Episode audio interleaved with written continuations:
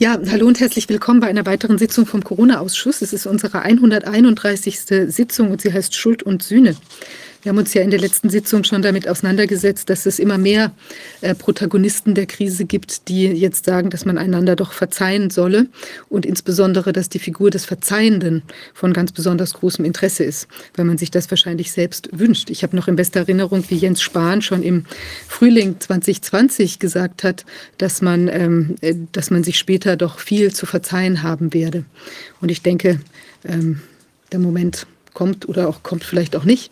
Also ich denke, dass es nicht so leicht sein wird, ähm, das alles zu verzeihen. Man wird vielleicht verstehen können und vielleicht kann man auch vergeben in irgendeiner Form, aber ähm, ganz wichtig wird schon auch die juristische Aufarbeitung sein.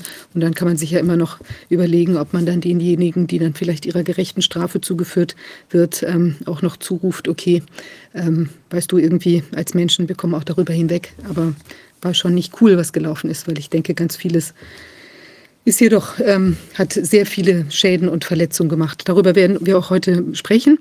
Ähm, habe noch einen Punkt und zwar, wir haben ja seit einiger Zeit, jetzt seit äh, einigen Sitzungen, haben wir die Möglichkeit, Fragen zu stellen und das kann man heute wieder. Und zwar unter, dem, unter der ähm, Webadresse findet man das äh, corona-ausschuss.de slash f131, f wie Frage. Ja, auch generell ist natürlich wichtig für uns alle, dass wir uns immer überlegen, was wir so tun im Leben, was richtig ist, was falsch ist und was auch ein zielführendes Verhalten ist, wenn man Dinge erreichen möchte. Und ich glaube, ähm, da müssen wir uns vielleicht auch alle nochmal hinterfragen, was uns so umtreibt und wo wir die richtigen Prioritäten setzen können, auch jetzt sozusagen im Kampf ähm, hier um unsere Demokratie und äh, ja, um um auch ein menschliches Miteinander. Ich glaube, das ist ganz wichtig, dass man da auch ähm, weiß und zunehmend äh, sich vielleicht die Spreu vom Weizen trennt, wer Freund ist und wer Feind. Ähm, ja, genug an mysteriösen Bemerkungen zum Eingang. Ähm, ich begrüße unseren ersten Gast. Also ich möchte einmal kurz hier, weil wir sprechen nachher erst miteinander, aber Sabrina Kollmorgen vorstellen. Sie wird nachher wichtige Aussagen bei uns tätigen und ist erfreulicherweise auch schon hier und wird vielleicht auch die ein oder Frage, wenn du Lust hast, wenn dir irgendwas einfällt, kannst du gerne auch natürlich daran teilnehmen am Gespräch. Ähm, und ansonsten haben wir jetzt im Zoom, müsste unser erster Gast sein, Privatdozent Dr. Michael Nehls. Herr Nehls, sind Sie da? Ja, ich bin da. Ich versuche gerade nebenher meinen Vortrag, also meine, meine PowerPoint-Folien aufzumachen. Ja, irgendwie habe ich da gerade Probleme mit, aber reden Sie ruhig weiter. Ich versuche es gerade. Super, dann stelle ich Sie vielleicht einmal schon mal vor, weil Sie haben einen ganz schön beeindruckenden Lebenslauf. Ähm, hier habe ich ein paar Informationen, die ich gerne teilen möchte. Sie können das dann ja gerne noch ergänzen. Ähm, also Dr. Med Michael Nehls, Sie sind Arzt und habilitierter Molekulargenetiker und als Wissenschaftler haben Sie die genetischen Ursachen verschiedener Erbkrankheiten ähm, entschlüsselt. Und eine ihrer Entdeckungen haben sie mit, ähm, einige ihrer Entdeckungen haben sie zusammen mit zwei Nobelpreisträgern veröffentlicht und eine weitere wurde dann vom renommierten US-amerikanischen Fachverband für Immunologie als Säule der immunologischen Forschung geehrt. Sie verfügen auch über Erfahrungen in der Industrie, drei Jahre lang leitender Genomforscher einer US-amerikanischen Firma und danach acht Jahre Forschungsleiter und Vorstandsvorsitzender eines Münchner Biotech-Unternehmens. Ähm, Mittlerweile sind Sie auch Wissenschaftsautor und sprechen über die ähm, Ursachen von Zivilisationskrankheiten, halten als Privatdozent Vorträge auf Kongressen und Universitäten. Und Sie haben eine, eine Ihrer bahnbrechenden Erkenntnisse ähm, äh, zur Alzheimer-Entstehung, Prävention und Therapie ähm, wurde äh, 2015 von der Universitätsklinik Rostock mit dem Hanse-Preis für Psychiatrie ausgezeichnet haben auch Spiegel-Bestseller verfasst. Alzheimer-Lüge, Alzheimer ist heilbar, Formel gegen Alzheimer, das erschöpfte Gehirn.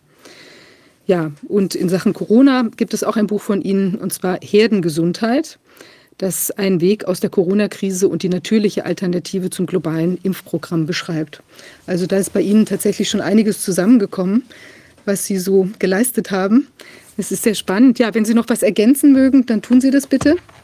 Ich glaube, was ich ergänzen kann, ist einfach mein Vortrag jetzt. Dann kommt schon, schon etwas sozusagen Hintergründe, von dem wo ich herkomme, kommen äh, sozusagen dann zum Tragen und werden dann verständlich werden für alle.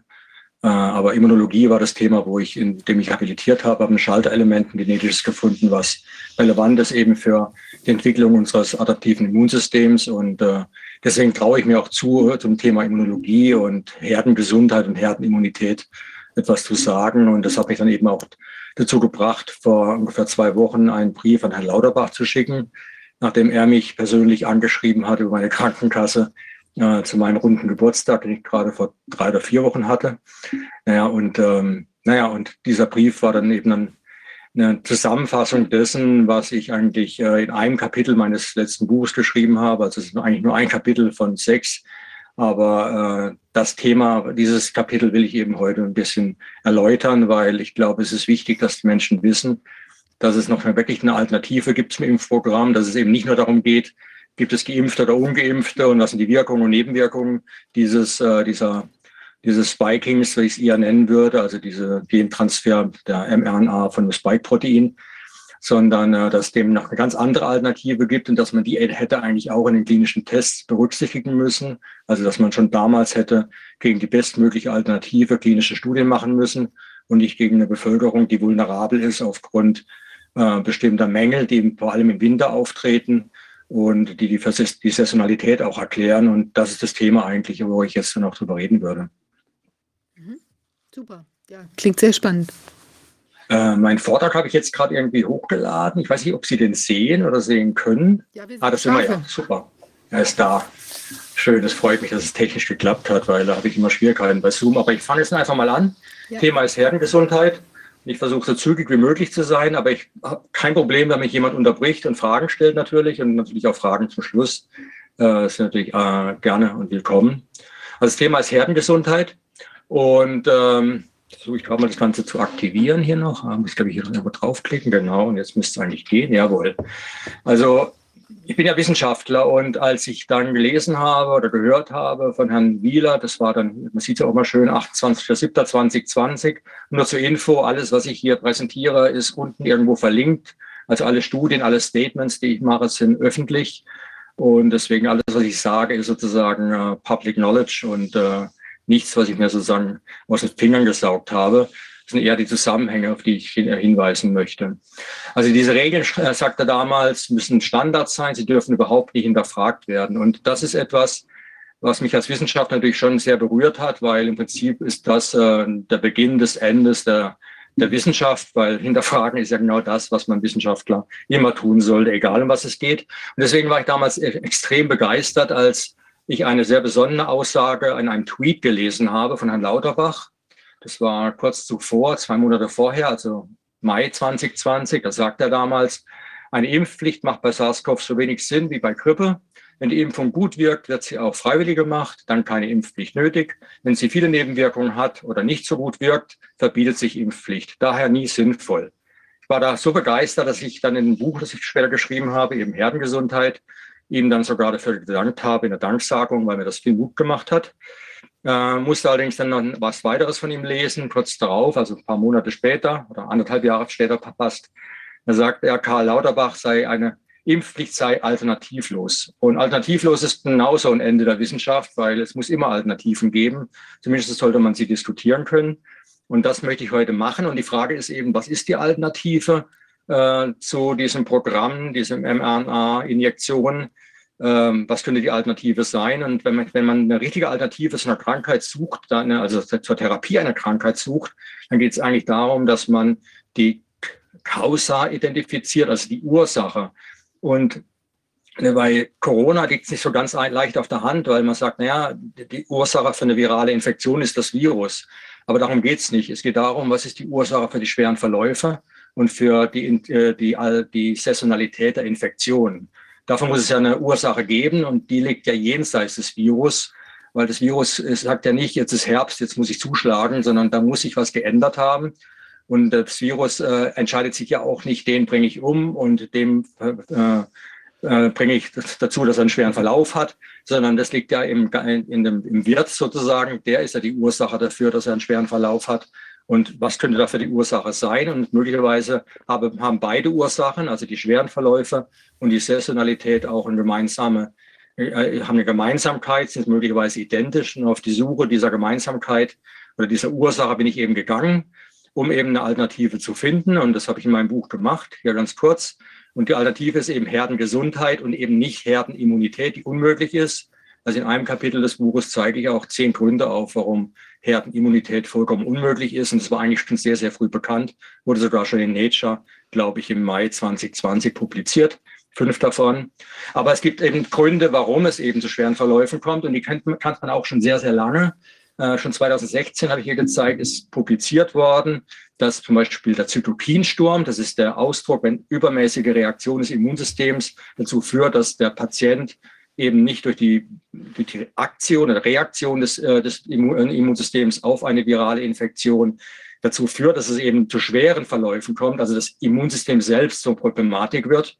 Und das kannte man auch schon von der Grippe und ist wahrscheinlich dort auch verantwortlich für die schweren Verläufe.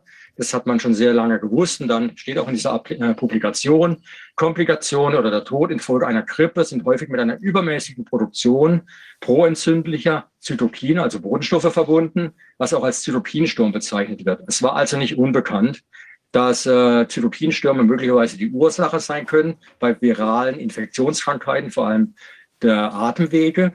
Und das hat man auch sehr, sehr schnell schon bei Corona festgestellt. Das war sehr, sehr früh, schon im Januar 2020.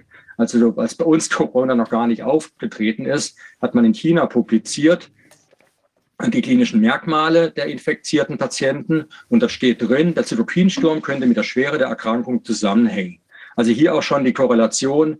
Wir haben die schweren Verläufe, Ursache, ein Zytokinsturm. Und der Zytokinsturm muss jetzt eine Ursache haben im Immunsystem des, des Betroffenen. Und darum geht es eigentlich. Was ist die Causa der schweren Verläufe, vor der wir uns ja schützen wollen? Und äh, naja, und dann muss man ein bisschen was wissen über das Immunsystem. Deswegen nur ganz kurz für die, die keine Mediziner sind. Normalerweise ist das Immunsystem in Balance. Man nennt das auch Homöostase. Ich habe hier eine gerade Linie gezeigt, äh, gezeichnet, also über Zeit sozusagen.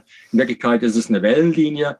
Man hat ähm, immer eine Reaktion des Immunsystems, immer im Austausch mit oder in, in Interaktion mit äh, Pathogenen, die auch in unseren Schleimhäuten ganz natürlich vorhanden sind. Das ist übrigens auch ein Problem für uns in der Zukunft. Wir haben zum Beispiel 60 Prozent aller Menschen sind Träger von Pneumokokken, 70 Prozent sind, glaube ich, Träger von Meningokokken. Würde man jetzt eine PCR machen bei der Durchschnittsbevölkerung, äh, wären 60 Prozent äh, wären nach Corona-Maßstäben dann äh, wären dann infiziert mit diesen Meningokokken und wären damit, hätten damit eine akute Meningitis.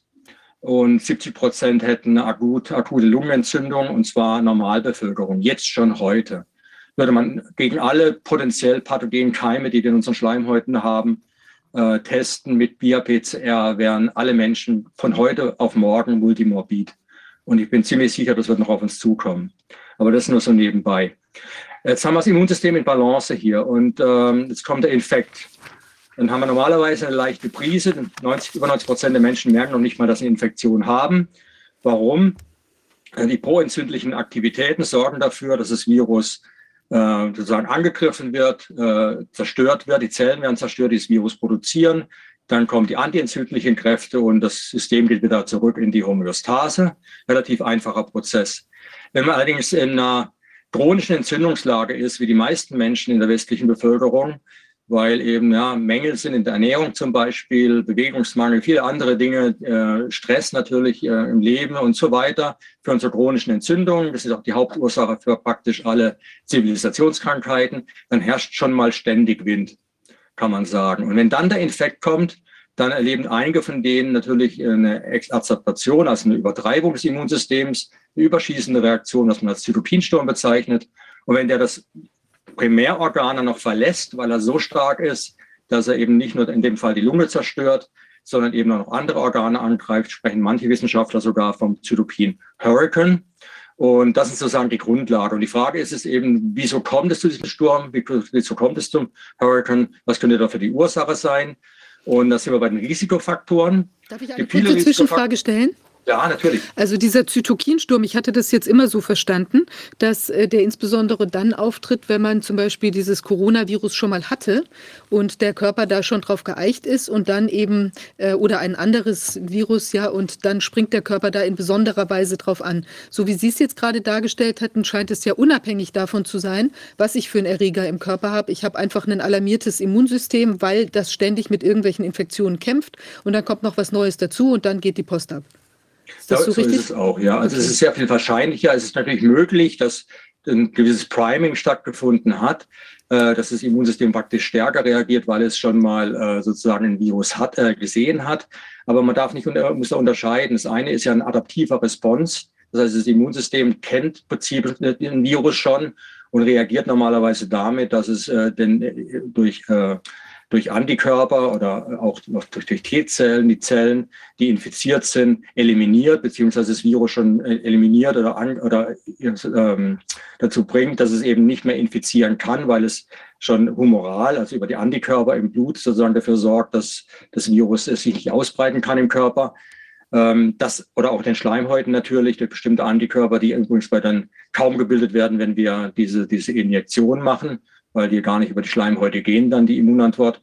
Aber der Punkt ist, ähm, es kann wahrscheinlich, es könnte verstärkend wirken, aber es ist keine Voraussetzung. Die Voraussetzung ist eher eine andere und auf die komme ich gleich. Also was ist die Voraussetzung, dass es überhaupt zu einem Zytokinsturm kommen kann? Und die ist erstmal, glaube ich, unabhängig davon, ob man vorher schon Infektionen hat oder nicht, könnte verstärkend wirken. Studien dazu kenne ich keine, aber man könnte es sich, könnte es sich vorstellen, ist aber letztendlich irrelevant, weil der primäre Faktor eher im Immunsystem selbst liegt, also in der Unfähigkeit, äh, balanciert zu agieren. Mhm. Und darauf komme ich jetzt gleich. Und ein Hinweis darauf, woher diese Dysbalance kommen könnte, äh, ist der Risikofaktor Winter. Der wird relativ wenig äh, betrachtet, ist aber eigentlich von größter Relevanz weil, äh, ja, weil, der, weil der Faktor einfach gewaltig ist. Äh, und äh, auch der ist, der letztendlich alle dazu treibt, auch in der Politik im Oktober schon das Schlimmste vorherzusagen. Also ab Oktober wird es wieder schlimm. Und man fragt sich natürlich, warum soll es im Oktober schlimm ist? Was ist die Ursache dafür? Und ich habe das Gefühl, die tatsächliche Ursache wird dann immer wieder ausgeklammert. Ich habe auch in der Ärztezeitung darüber gelesen, eine ganze Liste, was alles an Ursachen gäbe, warum es im Winter wohl losginge, aber keiner von denen ist wirklich relevant. Und der eigentlich relevante, wie ich gleich zeigen werde, wird komplett ausgeklammert, aber das hat wohl System, wie ich nachher auch zeigen werde. Ganz kurz zu den Zahlen, das sind RKI-Zahlen. Es gab also im Sommer 2020 äh, 814 Todesfälle an und mit Corona laut RKI und in selben, also im endlichen Zeitraum, vier Monate, im, dann im darauffolgenden Winter, 62.000, über 62.000 Todesfälle an und mit. Und wenn man jetzt mal davon ausgeht, dass man sich äh, gleich verrechnet bei an und mit, also dass die Fehlerquote, was an und mit ist, ähm, in beiden Fällen gleich hoch ist, dann ist zumindest, was dann an, wer an Corona gestorben ist, äh, auch gleich hoch gegenüber, als im Verhältnis. Und wir haben eine 76-fache äh, sozusagen Risikofaktor an Corona zu sterben. Wie gesagt, nur vorausgesetzt, dass es mit sozusagen gleich hoch der Fehler ist in beiden Fällen. Und das ist ein gewaltiger Faktor. Das ist größer als jeder andere Faktor. Nur als Beispiel, hohes Alter wird auch als Risikofaktor angegeben. Aber hohes Alter bedeutet nur, dass ich eine drei, vier, fünffach erhöhte Wahrscheinlichkeit habe, einen schweren Verlauf zu haben, aber keine 76-fache. Also dieser Faktor ist gewaltig und äh, der muss irgendeinen Grund haben. Äh, einen ersten Grund für die Saisonalität im Winter gab es schon eine Vermutung ganz früh, vor vier Jahrzehnten. Und zwar ging es hier um die Rolle der Jahreszeiten bei der Epidemiologie von Influenza. Und äh, die wurde ganz klar gezeigt, hängt mit dem Sonnenstand zusammen. Man wusste allerdings nicht, wie der Sonnenstand jetzt direkt darauf einwirkt, auf die erhöhte Risikobereitschaft und die Infektionswellen. Und der Beweis kam dann 2006 und dann hat man ganz klar gezeigt, dass die epidemische Influenza wieder mit Vitamin D zusammenhängt. Und da steht dann auch hier, die epidemische Ausbreitung und die schweren Verläufe bei viralen Infektionen haben ihre Ursache in einem saisonalen Vitamin D-Mangel. Ähm, deswegen nenne ich diese Krankheit eigentlich äh, nicht Erkältungskrankheit, sondern Erdunklungskrankheit. Ich glaube, das ist ganz wichtig, dass man dieses Wort ändert, weil Erkältung bedeutet so ein bisschen wie, na, ist das halt kalt. Klar, im Winter wird es bei meisten Menschen kalt. Also in meisten, die meisten Menschen leben, die, die jetzt sagen wir mal im nördlichen Breiten leben, dann in sehr, sehr südlichen Breiten. Aber es ist trotzdem ein Misnomer, weil, äh, na, ich, dann wäre ja schon schlimm, wenn ich ein Eisbad nehme oder Leute, die im Norden leben, hätten überhaupt keine Chancen. Äh, Inuits müssten praktisch permanent Influenza haben. Äh, das ist, macht keinen Sinn. Äh, es ist die Erdunklung, das heißt der Mangel an Sonnenlicht, beziehungsweise der Mangel letztendlich an Vitamin D. Und da gibt es ganz viele dieser Erdunklungskrankheiten, wo auch gezeigt worden ist, dass die schweren Verläufe durch ein äh, durch also die Saisonalität einerseits und ich will, wie ich nachher noch zeigen werde, auch die schweren Verläufe direkt mit dem Vitamin D-Mangel zusammenhängen. Und da ist eben Covid-19 keine Ausnahme, genauso wie andere äh, Corona-Infektionen, die man schon seit Jahrzehnten kennt oder die auch äh, einzeln mal für sehr viel Wirbel gesorgt haben, wie SARS-CoV-1 oder MERS. Und ähm, jetzt nur für die, die jetzt gleich einen Einwand äh, bringen, ja, aber in anderen Ländern, wo die Sonne ja immer scheint, kann es dann gar nicht sein, weil die haben ja immer genügend Sonne. Äh, das stimmt so nicht. Äh, das mache ich gleich mal präemptiv sozusagen hier. Es gibt eine Publikation von 2011, die sagt, die Prävalenz, also der Anteil der Personen mit Vitamin D-Mangel an der Gesamtpopulation in Israel ist ähnlich hoch wie in weniger sonnigen Regionen.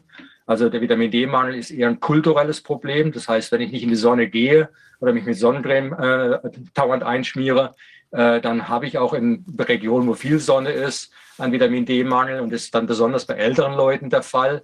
Ähm, zum Beispiel in Indien hat man gezeigt, dass der Vitamin D-Mangel epidemische Ausnahme angenommen hat mit einer Prävalenz, Prävalenz von 70 bis 100 Prozent der Allgemeinbevölkerung. Oh, muss man sich mal vorstellen.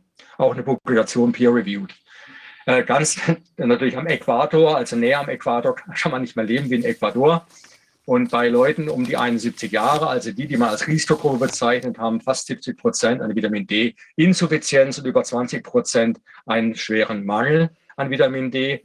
Also wie gesagt, Vitamin D-Mangel in allen möglichen Ländern. Das gleiche hat man in Brasilien gefunden und sogar schon im Römischen Reich, als die Menschen angefangen haben, mehr sich in Wohnungen, Häuser einzubringen äh, zu, zu bleiben. Und dann hat man bei Kindern zum ersten Mal eine Häufigkeit gesehen von Rachitis, eine Konsequenz von Vitamin D-Mangel. Der Vitamin D-Mangel im Zusammenhang mit Corona äh, wurde auch schon sehr, sehr früh äh, von einem Chef, also von einem, äh, von einem Vorsitzenden, Präsidenten der Europäischen Gesellschaft für Endokrinologie, Herrn Andrea Cistina, äh, postuliert. Schon im 2020 im März hat er gesagt, ein niedriger Vitamin D-Mangel könnte mit Gehalt könnte die Verbindung sein zwischen Alter, Vorerkrankung, erhöhter Anfälligkeit für Komplikationen und Mortalität aufgrund von Corona-Covid-Infektionen im Norden Italiens. Jetzt mal unabhängig davon, dass die Zahlen natürlich wesentlich übertrieben waren und man weiß in der Zwischenzeit, dass nicht mal zehn Prozent wirklich an Corona gestorben sind. Aber nichtsdestotrotz, Menschen sind an Corona gestorben und äh, an einer Corona-Infektion und die Mortalität muss erklärt werden. Und äh, deswegen kam schon am 2. April die Warnung von internationalen Forschern, wir müssten unbedingt Leute, die Risiko haben, an Influenza zu sterben und an Covid-19, äh, ganz, ganz schnell den Vitamin D-Spiegel hochbringen und äh, rieten damals schon 2. April 2020 auf einen Wert von 100 bis 150 Nanomol pro Liter. Ist die Einheit, die ich heute verwenden werde, Nanomol pro Liter. Wenn man es in Nanogramm pro Milliliter haben will, als Zuhörer, weil das vielleicht auf dem eigenen auf, wenn man selbst ein Blut, äh, Blutvitamin D-Spiegel misst, dann eher in Nanogramm angegeben ist, müsste man halt von Nanogramm auf Nanomol mit Faktor 2,5 multiplizieren oder von Nanomol auf 2,5 äh, teilen, um auf den Nanogrammwert zu kommen. Gut. Es gab dann auch schon erste Zusammenfassungen am 10. September 2020, eine grundlegende Überprüfung, vorläufiger Beweis, Risiko, Vitamin D und so weiter. Und dann hieß es auch hier schon, dass es eine logische Plausibilität gibt für Vitamin D. Erstens verhindert Vitamin D eine Unterreaktion des Immunsystems. Hier geht es um Infektionen. Und Vitamin D verhindert eine Überreaktion des Immunsystems. Hier geht es um den Zytokinsturm. Äh, Überreaktion und Unterreaktion zu verhindern. In Summe heißt das, sorgt vor Homöostase. Und äh, die beiden verschiedenen Aspekte schauen wir uns mal jetzt genauer an. Unterreaktion des Immunsystems gibt es Studien, die zeigen, das ist eine Beobachtungsstudie, dass je höher der Vitamin D-Spiegel in der Bevölkerung ist, umso, also bei Personen ist, umso unwahrscheinlicher findet man sie als Träger des Virus. Also ist man PCR-positiv. Das heißt, 15 äh, Prozent sind PCR-positiv in einer gegebenen Population bei dieser Studie, wenn der Wert unter 50 Nanomol ist. Und fast nur ein Drittel so häufig ist man infektiös oder positiv, wenn man geringeren Spiegel, äh, einen höheren Vitamin D-Spiegel hat. Die Grund ist ganz einfach. Man eliminiert das Virus schneller. Das wurde auch in der Interventionsstudie, die ich unten gezeigt habe, hier auf dem Bild, äh, kann man ein PubMed nachschauen. Das ist auch gezeigt worden. Man ist ungefähr nur ein Faktor drei länger, äh, kürzer, Faktor drei kürzer Träger, wenn man äh, einen vernünftig hohen Vitamin D-Spiegel hat. Ideal sieht man hier auf der, äh, auf der Grafik 125 Nanomol bietet den besten Fremdschutz. Das heißt Faktor 3 Reduktion, dass ich praktisch in der, äh, dass ich infektiös bin oder dass ich äh, über längere Zeit das Virus in mir trage und damit eben andere infizieren kann, ist also der beste Fremdschutz, den ich mir vorstellen kann. Äh, nur im Vergleich dazu, äh, das ist der Blutwert im Jahresmittel in Deutschland. Vitamin D in Nanomol pro Liter. Ich habe links oben geschrieben Vitamin D pro Hormonlevel, nur zum Verständnis. Die meisten Menschen meinen ja, wenn man von Vitamin D-Spiegel spricht, geht es um Vitamin D, das man im Blut misst, aber in Wirklichkeit misst man das Vitamin D pro Hormon.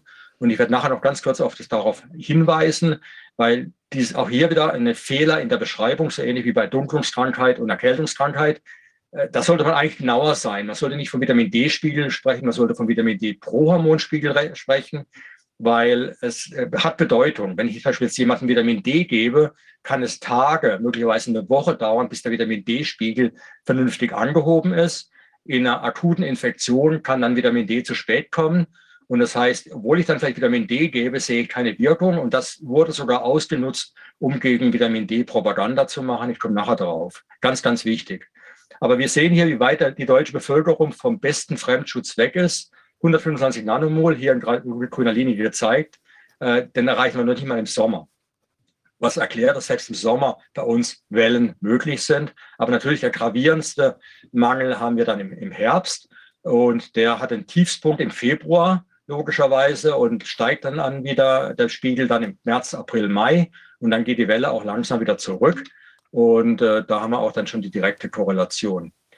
Wenn wir vom besten Fremdschutz reden, nur als Beispiel, hier diese Infekt äh, Injektionen, die gemacht werden, die STIKO ja immer noch weiterhin empfiehlt, in der Zwischenzeit sogar für ab sechs Monate alte Kinder, äh, habe ich gerade gelesen bei uns in der Zeitung. Also es ist ganz, ganz schlimm, was hier abgeht. Aber in einem äh, Ärztezeitung hier vom 15.8., also relativ frisch, äh, steht wortwörtlich, STIKO geht es nicht um die Vermeidung von Infektionen, weil dafür eigentlich gar keine Evidenz mehr da ist.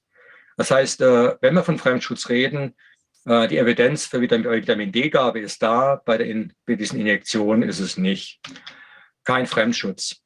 Äh, apropos Fremdschutz, ich bin mal von meiner Hausärztin, das muss ich einfach mal reinwerfen, angegangen worden, weil ich mich nicht impfen lassen wollte. Und dann hat sie gesagt, ich muss doch wegen Fremdschutz, muss ich mich impfen lassen. Habe ich erklärt, das weiß man schon seit Mai 2021 aus Massachusetts. Das, äh, hat die CDC festgestellt, dass es keinen Fremdschutz gibt.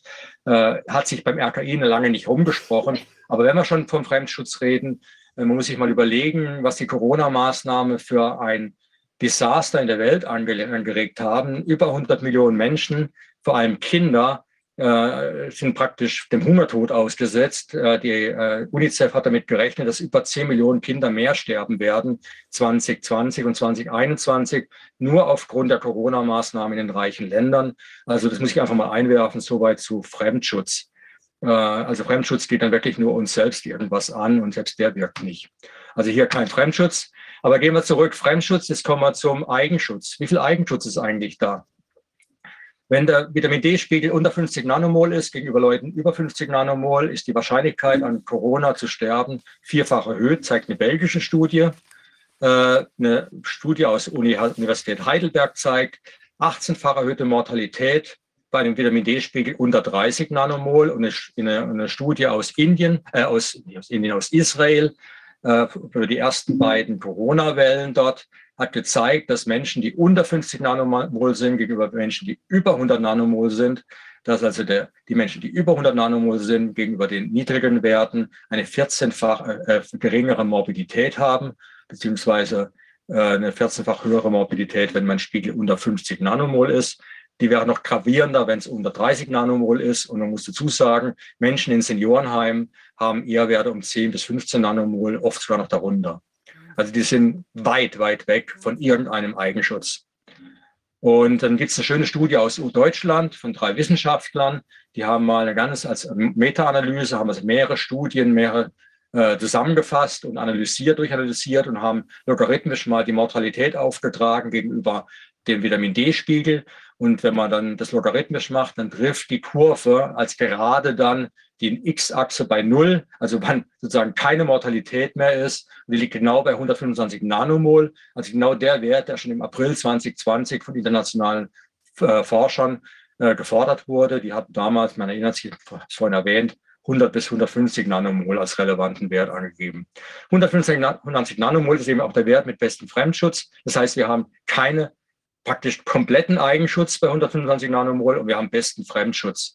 Äh, besser geht's eigentlich gar nicht und man sieht ja in der Kurve immer noch, wo die Deutschen heute sind. Deswegen schreibt auch schon das DKFZ in einer peer-reviewten Publikation vom im November 2020, also ja noch vor der großen ersten Welle, die dann Deutschland traf, ähm, dass der Vitamin D-Mangel für neun von zehn Covid-Opfern verantwortlich sein könnte neun von zehn. Als ich das gelesen hatte, vor allem von einem renommierten Institut wie dem DKFZ, dachte ich, jetzt müsste eigentlich eine Klagewelle durch Deutschland rauschen, weil ja gegen den Vitamin D-Mangel nichts unternommen wurde. Im Gegenteil, wie ich nachher noch zeigen werde. Aber gehen wir zurück zum Risikofaktor. Er ist eine Kombination natürlich jetzt auf, auf ja, die erhöhte Mortalität und multipliziert mit der mindestens dreifach erhöhten Infektiosität, die wir im Winter haben, durch die niedrigen Spiegel. Also in Summe kann man wunderbar erklären durch Vitamin D, wieso es zu diesem hohen Risikofaktor Winter kommt. Ist die Frage, ist es alles nur Korrelation oder Kausalität? Äh, es wird sehr viel Wind gemacht gegen Vitamin D. Es gibt, glaube ich, kein Mikronährstoff, kein Vitamin, das so auf der, in der Schusslinie der Pharmaindustrie ist, äh, weil es natürlich komplett das Ganze, alles, was wir erlebt haben, obsolet machen würde, wären die Leute ausreichend versorgt. Hier zum Beispiel jetzt, äh, das war glaube ich, muss man mal gucken, ich glaube, es war im November, habe ich das irgendwo, ja genau, nee, im November 2020.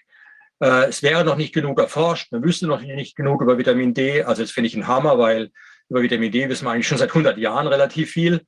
Und es gibt, glaube ich, äh, keine, äh, also 30, 40, 50.000 wissenschaftliche Arbeiten allein nur in Korrespondenz zu respiratorischen Erkrankungen. Also ganz anders wie diese Injektion, zu der man überhaupt nichts wusste, aber die werden empfohlen.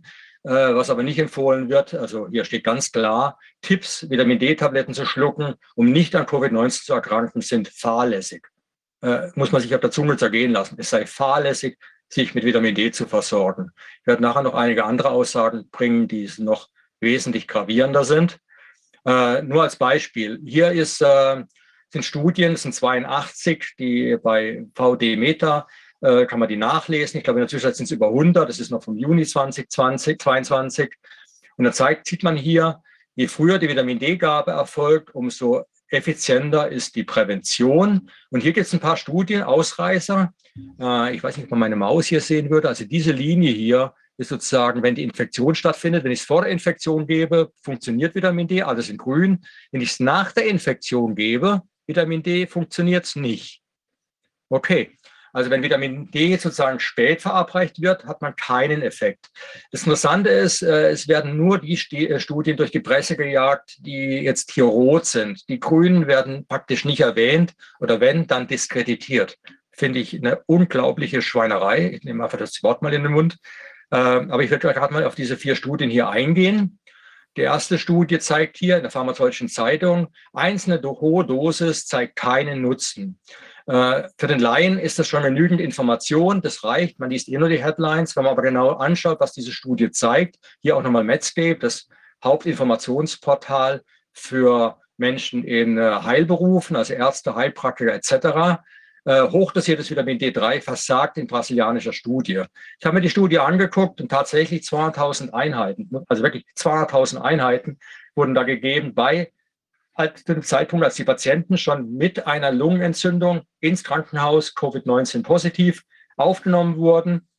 Es wurde geschaut, hat es diese 200.000 Einheiten einen Effekt auf den Verlauf der Krankheit? Also wird man unwahrscheinlicher sozusagen beatmet werden müssen, als wenn der Verlauf schlimmer wird? Oder muss man auf Intensivstation oder stirbt man sogar äh, an der Infektion? Und dann zeigt man hier 200.000 Einheiten, kein Effekt, dramatisch. Und äh, ja, damit ist eigentlich das Aus für Vitamin D. Ist bewiesen, es taugt nichts. Aber stimmt das so? Äh, man hat dann ein Jahr später die Studie wiederholt mit 100.000 Einheiten, so im Sinne, wenn 200.000 nichts bringen, probieren wir es mal mit 100.000, auch kein Effekt. Dann hat man sogar 500.000 probiert, ich glaube, es war in, Brasilien, äh, in Argentinien, auch kein Effekt. Naja, wie erklärt sich das Ganze? Ganz einfach. Dazu ganz kurz zu Vitamin D-Stoffwechsel. Vitamin D wird entweder in der Haut synthetisiert, natürlich im Winter so gut wie nicht, bei uns überhaupt nicht. Äh, Vitamin D3, wie ich gezeigt habe, wirkt präventiv. Warum wirkt es nur präventiv? Weil die Umwandlung der Leber sehr langsam verläuft. Äh, in der Leber wird aus dem Vitamin D3 dann das Vitamin D3 Prohormon gebildet oder 25 Hydroxyvitamin D3, also diese Hydroxygruppe wird angehängt und dadurch entsteht das Prohormon. Und das wird auch dann in der in, in der Fettgewebe zum Beispiel gespeichert, ist die, die Vorstufe zum eigentlichen Hormon, was dann wirkt. Und das ist auch das, was wir im Blut messen. Das muss man wissen. Das ist das, was wir im Blut messen. Wir messen also nicht das Vitamin D im Blut. Also wir messen beim Vitamin D-Spiegel tatsächlich nicht Vitamin D, wir messen das Prohormon im Blut. Und wenn ich jetzt Vitamin D gebe, dann dauert es eben sehr lange. Und diese, diese drei bis fünf Tage, bis dann der Spiegel ansteigt, verzögert sich nochmal, wenn ich schwer erkrankt bin. Das heißt, wenn ich Patienten, die schwer erkrankt sind, dass sie eben nicht mehr zu Hause sein können aufgrund ihrer Erkrankung, ins Krankenhaus müssen, natürlich nicht gleich auf Intensivstation, die kommen erstmal auf eine Covid-Station, aber dann dort sozusagen nach der Standardtherapie, die eben vorherrscht, therapiert werden, zu, zu eben nicht Vitamin D-Gabe gehört normalerweise, das kann man aber dann testen, dann kriegen die das Vitamin D zu spät. Äh, zumal dann unter schwerer Erkrankung es sogar bis zu einer Woche dauern kann, bis der Spiegel ansteigt. Diese Woche haben diese Patienten nicht. Die haben möglicherweise ein, zwei Tage, wo sich entscheidet, gibt es einen schweren Verlauf oder stabilisieren sie sich. Und diese Zeit haben die nicht und deswegen funktioniert das auch nicht. Also hier, das wird im Blut gemessen. Aus dem Vitamin D wird dann eben das Prohormon, wird das Hormon auch sehr schnell bei Bedarf gebildet in Zielorganen, zum Beispiel auch in der Lunge äh, auch für den Knochenstoffwechsel und so weiter, auch das Hirn spielt es eine Rolle. Was macht man aus dieser Erkenntnis? Ganz einfach. Wenn ich schwer erkrankt bin, dann muss ich nicht Vitamin D geben, sondern Vitamin D Prohormon, therapeutisch. Und das wurde hier gemacht. Anstatt Vitamin D wurde Vitamin D Prohormon gegeben in einer kleinen Studie in Cordoba, äh, die allerdings groß genug war, wie ich gleich zeigen werde, um Signifikanz zu zeigen. Und in dieser Studie hat man gezeigt, wenn man das macht, also nicht, was in der brasilianischen Studie gemacht worden ist, Vitamin D zu geben, ich wiederhole das nochmal, sondern Vitamin D Prohormon zu geben, dann sehe ich einen Unterschied und der ist gewaltig. Das, und das Risiko, auf Intensivstation behandelt werden zu müssen, also von der Normalstation Covid auf Intensivstation zu müssen, hat sich um Faktor 25 reduziert. Also damit wäre das ganze Intensivtherapieproblem, was wir hatten. Wir müssen Menschen sozusagen jetzt isolieren, massive Maßnahmen, letztendlich dann sogar diesen Injektionen, war ja immer wieder passierend auf dem Argument, Intensivstationen laufen über. Allein durch eine Vitamin D Prohormongabe wäre das im Faktor 25 reduziert gewesen. Das Problem hat niemand gemacht. Natürlich auch mit Konsequenzen. Alle, die dann Pech hatten und der Verlauf tatsächlich schwerer wurde, die sterben. Hier in dieser kleinen Studie, in der Kontrollgruppe starben 8% an Covid aber kein einziger Todesfall in der Prohormongruppe. Äh, die Signifikanz war gewaltig. Äh, das ist ganz interessant. Äh, das, dieses, diese Studie wurde massivst attackiert. Kleine Anzahl von Personen, ähm, was natürlich Blödsinn ist, weil große Zahlen braucht man ja nur, wenn die Effekte, die man zu beobachten will, klein sind. Mein Beispiel ist dann immer, wie, wie viel groß muss die Studie sein, um zu beweisen, dass eine Herdplatte, wenn sie glüht, äh, mir die Finger verbrennt, wenn ich drauf äh, lange, äh, wenn ich sie anfasse. Ähm, wie viele Personen brauche ich da? 10.000, 20.000? Nee, da reicht eine eigentlich. Also je signifikanter das Resultat ist, umso kleiner kann die Gruppe sein, an der man es untersucht. Und trotzdem äh, wurde es äh, attackiert und ich habe dann hier Gott sei Dank eine Studie gefunden, eine statistische Analyse, unabhängige Analyse von, vom Harvard Institut, vom MIT, also Massachusetts Institute of Technology, hochrangige äh, Wissenschaftler haben das untersucht und haben dann gesagt, das Ergebnis ist hochsignifikant, dass das Vitamin D Prohormon für die Wirkung in dieser Studie verantwortlich war und nicht irgendein anderer Effekt. Und die Wahrscheinlichkeit ist unter 1 zu einer Million. Das heißt, wir müssten eine Million Mal das, äh, das Cordoba-Experiment wiederholen, die Studie wiederholen, um rein zufällig auf so ein gutes Ergebnis zu kommen.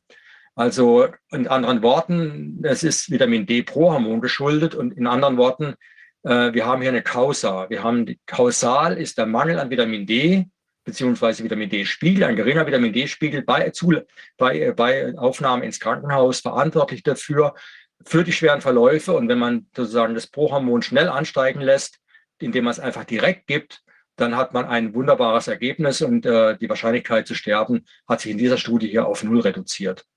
Das wurde dann trotzdem nochmal wiederholt. Ich sage trotzdem, obwohl ich äh, in meinem Buch dann schreibe, es wäre unethisch, weil ich würde nie, wenn ich ins Krankenhaus aufgenommen werden, werden müsste, aufgrund von einer schweren Covid-Infektion, unwahrscheinlich bei mir, weil mein Vitamin D-Spiegel ist bei 125, aber mal angenommen, es wäre so, ich würde mich wehren, in eine Kontrollgruppe zu kommen. Ich würde ganz 100 Prozent, würde ich sagen, Leute, kein Versuch an mir, bitte gebt mir das Prohormon.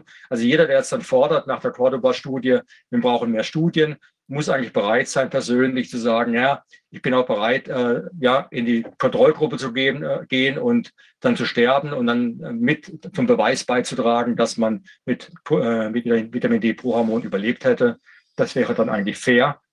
Trotzdem, die Studien wurden wiederholt, und zwar in größerem Maßstab mit bis zu knapp 1000 äh, Patienten. Hier eine große Studie, die große Cordoba-Studie, die dann in ganz Südspanien durchgeführt worden ist, haben dann gezeigt, das Sterberisiko durch Vitamin D-Prohormongabe ist um 84 Prozent reduziert. Ähnliches Risiko, Reduktion dann in der Studie in Barcelona, und äh, die, die gestorben sind, da hat man dann gezeigt, dass die extrem niedrige Vitamin D-Spiegel hatten, also Vitamin D-Prohormonspiegel, und dass man eben nicht mehr rechtzeitig kam. Deswegen sage ich immer Prävention, Prävention. Und wenn man therapieren muss, dann ist das der Weg. Ähm, hier ist eine andere Studie noch aus Amerika. Da hat man dann nicht das Vitamin D-Prohormon gegeben, sondern das Vitamin D-Hormon direkt. Also man hat gar nicht mehr gewartet, dass noch die zweite Umwandlungsschritt in den Zellen stattfindet und hat gleich das Prohormon, äh, fertige Hormon gegeben. Und auch hier in der Kontrollgruppe 12 Prozent Todesfälle bei gleichem Studiendesign und bei Vitamin D-Prohormongruppe kein einziger Todesfall. Ganz kurz nochmal zurück zur brasilianischen Studie. Was unverschämt war in dieser Studie sind zwei Dinge. Einerseits, dass man die Menschen diesem Risiko ausgesetzt hat. Man wusste nämlich zu dem Zeitpunkt schon von der Cordoba-Studie. Man wusste, dass das Prohormon Todesfälle verhindert und die Wahrscheinlichkeit verhindert, reduziert, massiv reduziert, dass man einen schweren Verlauf hat. Also noch schwereren Verlauf hat, der Intensivstation äh, erfordert hat das ignoriert und hat einfach gesagt, wir verzichten drauf und geben nur Vitamin D, obwohl man wusste aufgrund anderer Studien, dass es gar nicht so schnell wirken kann. Und das Zweite ist, obwohl die Studie ein halbes Jahr später publiziert worden ist, hat man noch nicht mal die Cordoba-Studie erwähnt, was natürlich dann leicht ist, äh, äh, schwer gewesen wäre. Hätte man sie erwähnt, hätte man auch diskutieren müssen, warum die, die Studie keinen Erfolg hat. Aber das hätte dann auch weniger dazu beigetragen, dass sie so publiziert worden wäre in den Medien. Gut, ähm, ja, ne, nebenbei hat man noch herausgefunden, dass eben die Vitamin D-Hormongabe die Verweildauer im Krankenhaus halbierte und die Lungenfunktion signifikant verbesserte. Soweit, so gut. Forscher haben dann auch sehr früh geschrieben zu diesem Thema. Es war ein Review-Artikel, Vitamin D-Prohormon erhöht den Vitamin D-Spiegel schnell. Diese Eigenschaft ist für die Behandlung, also therapeutisch von Covid-19 wichtig. Schließlich sind die beiden Hauptwirkungen Vitamin D die Hemmung der Lebensfähigkeitsvermehrung von SARS-CoV-2 also hier geht es dann auch um den Fremdschutz und die Verringerung des Risikos eines Zytokinsturms, also der Eigenschutz. So, das war ein Brief, eine E-Mail, die ich bekommen habe, zwei Jahre nachdem äh, die Cordoba-Studie rauskam, aber ich relativ aktiv wurde, dann auch natürlich, äh, um einfach mal auf diesen, diesen Missstand hinzuweisen. Und dann schreibt mir ein Kollege hier, mit Spannung verfolge ich Engagement und er ist Intensiv- und Notfallmediziner. Und er sagt, im Studium wäre höchstens, hat er höchstens lernen müssen, dass Vitamin D äh, gefährlich ist.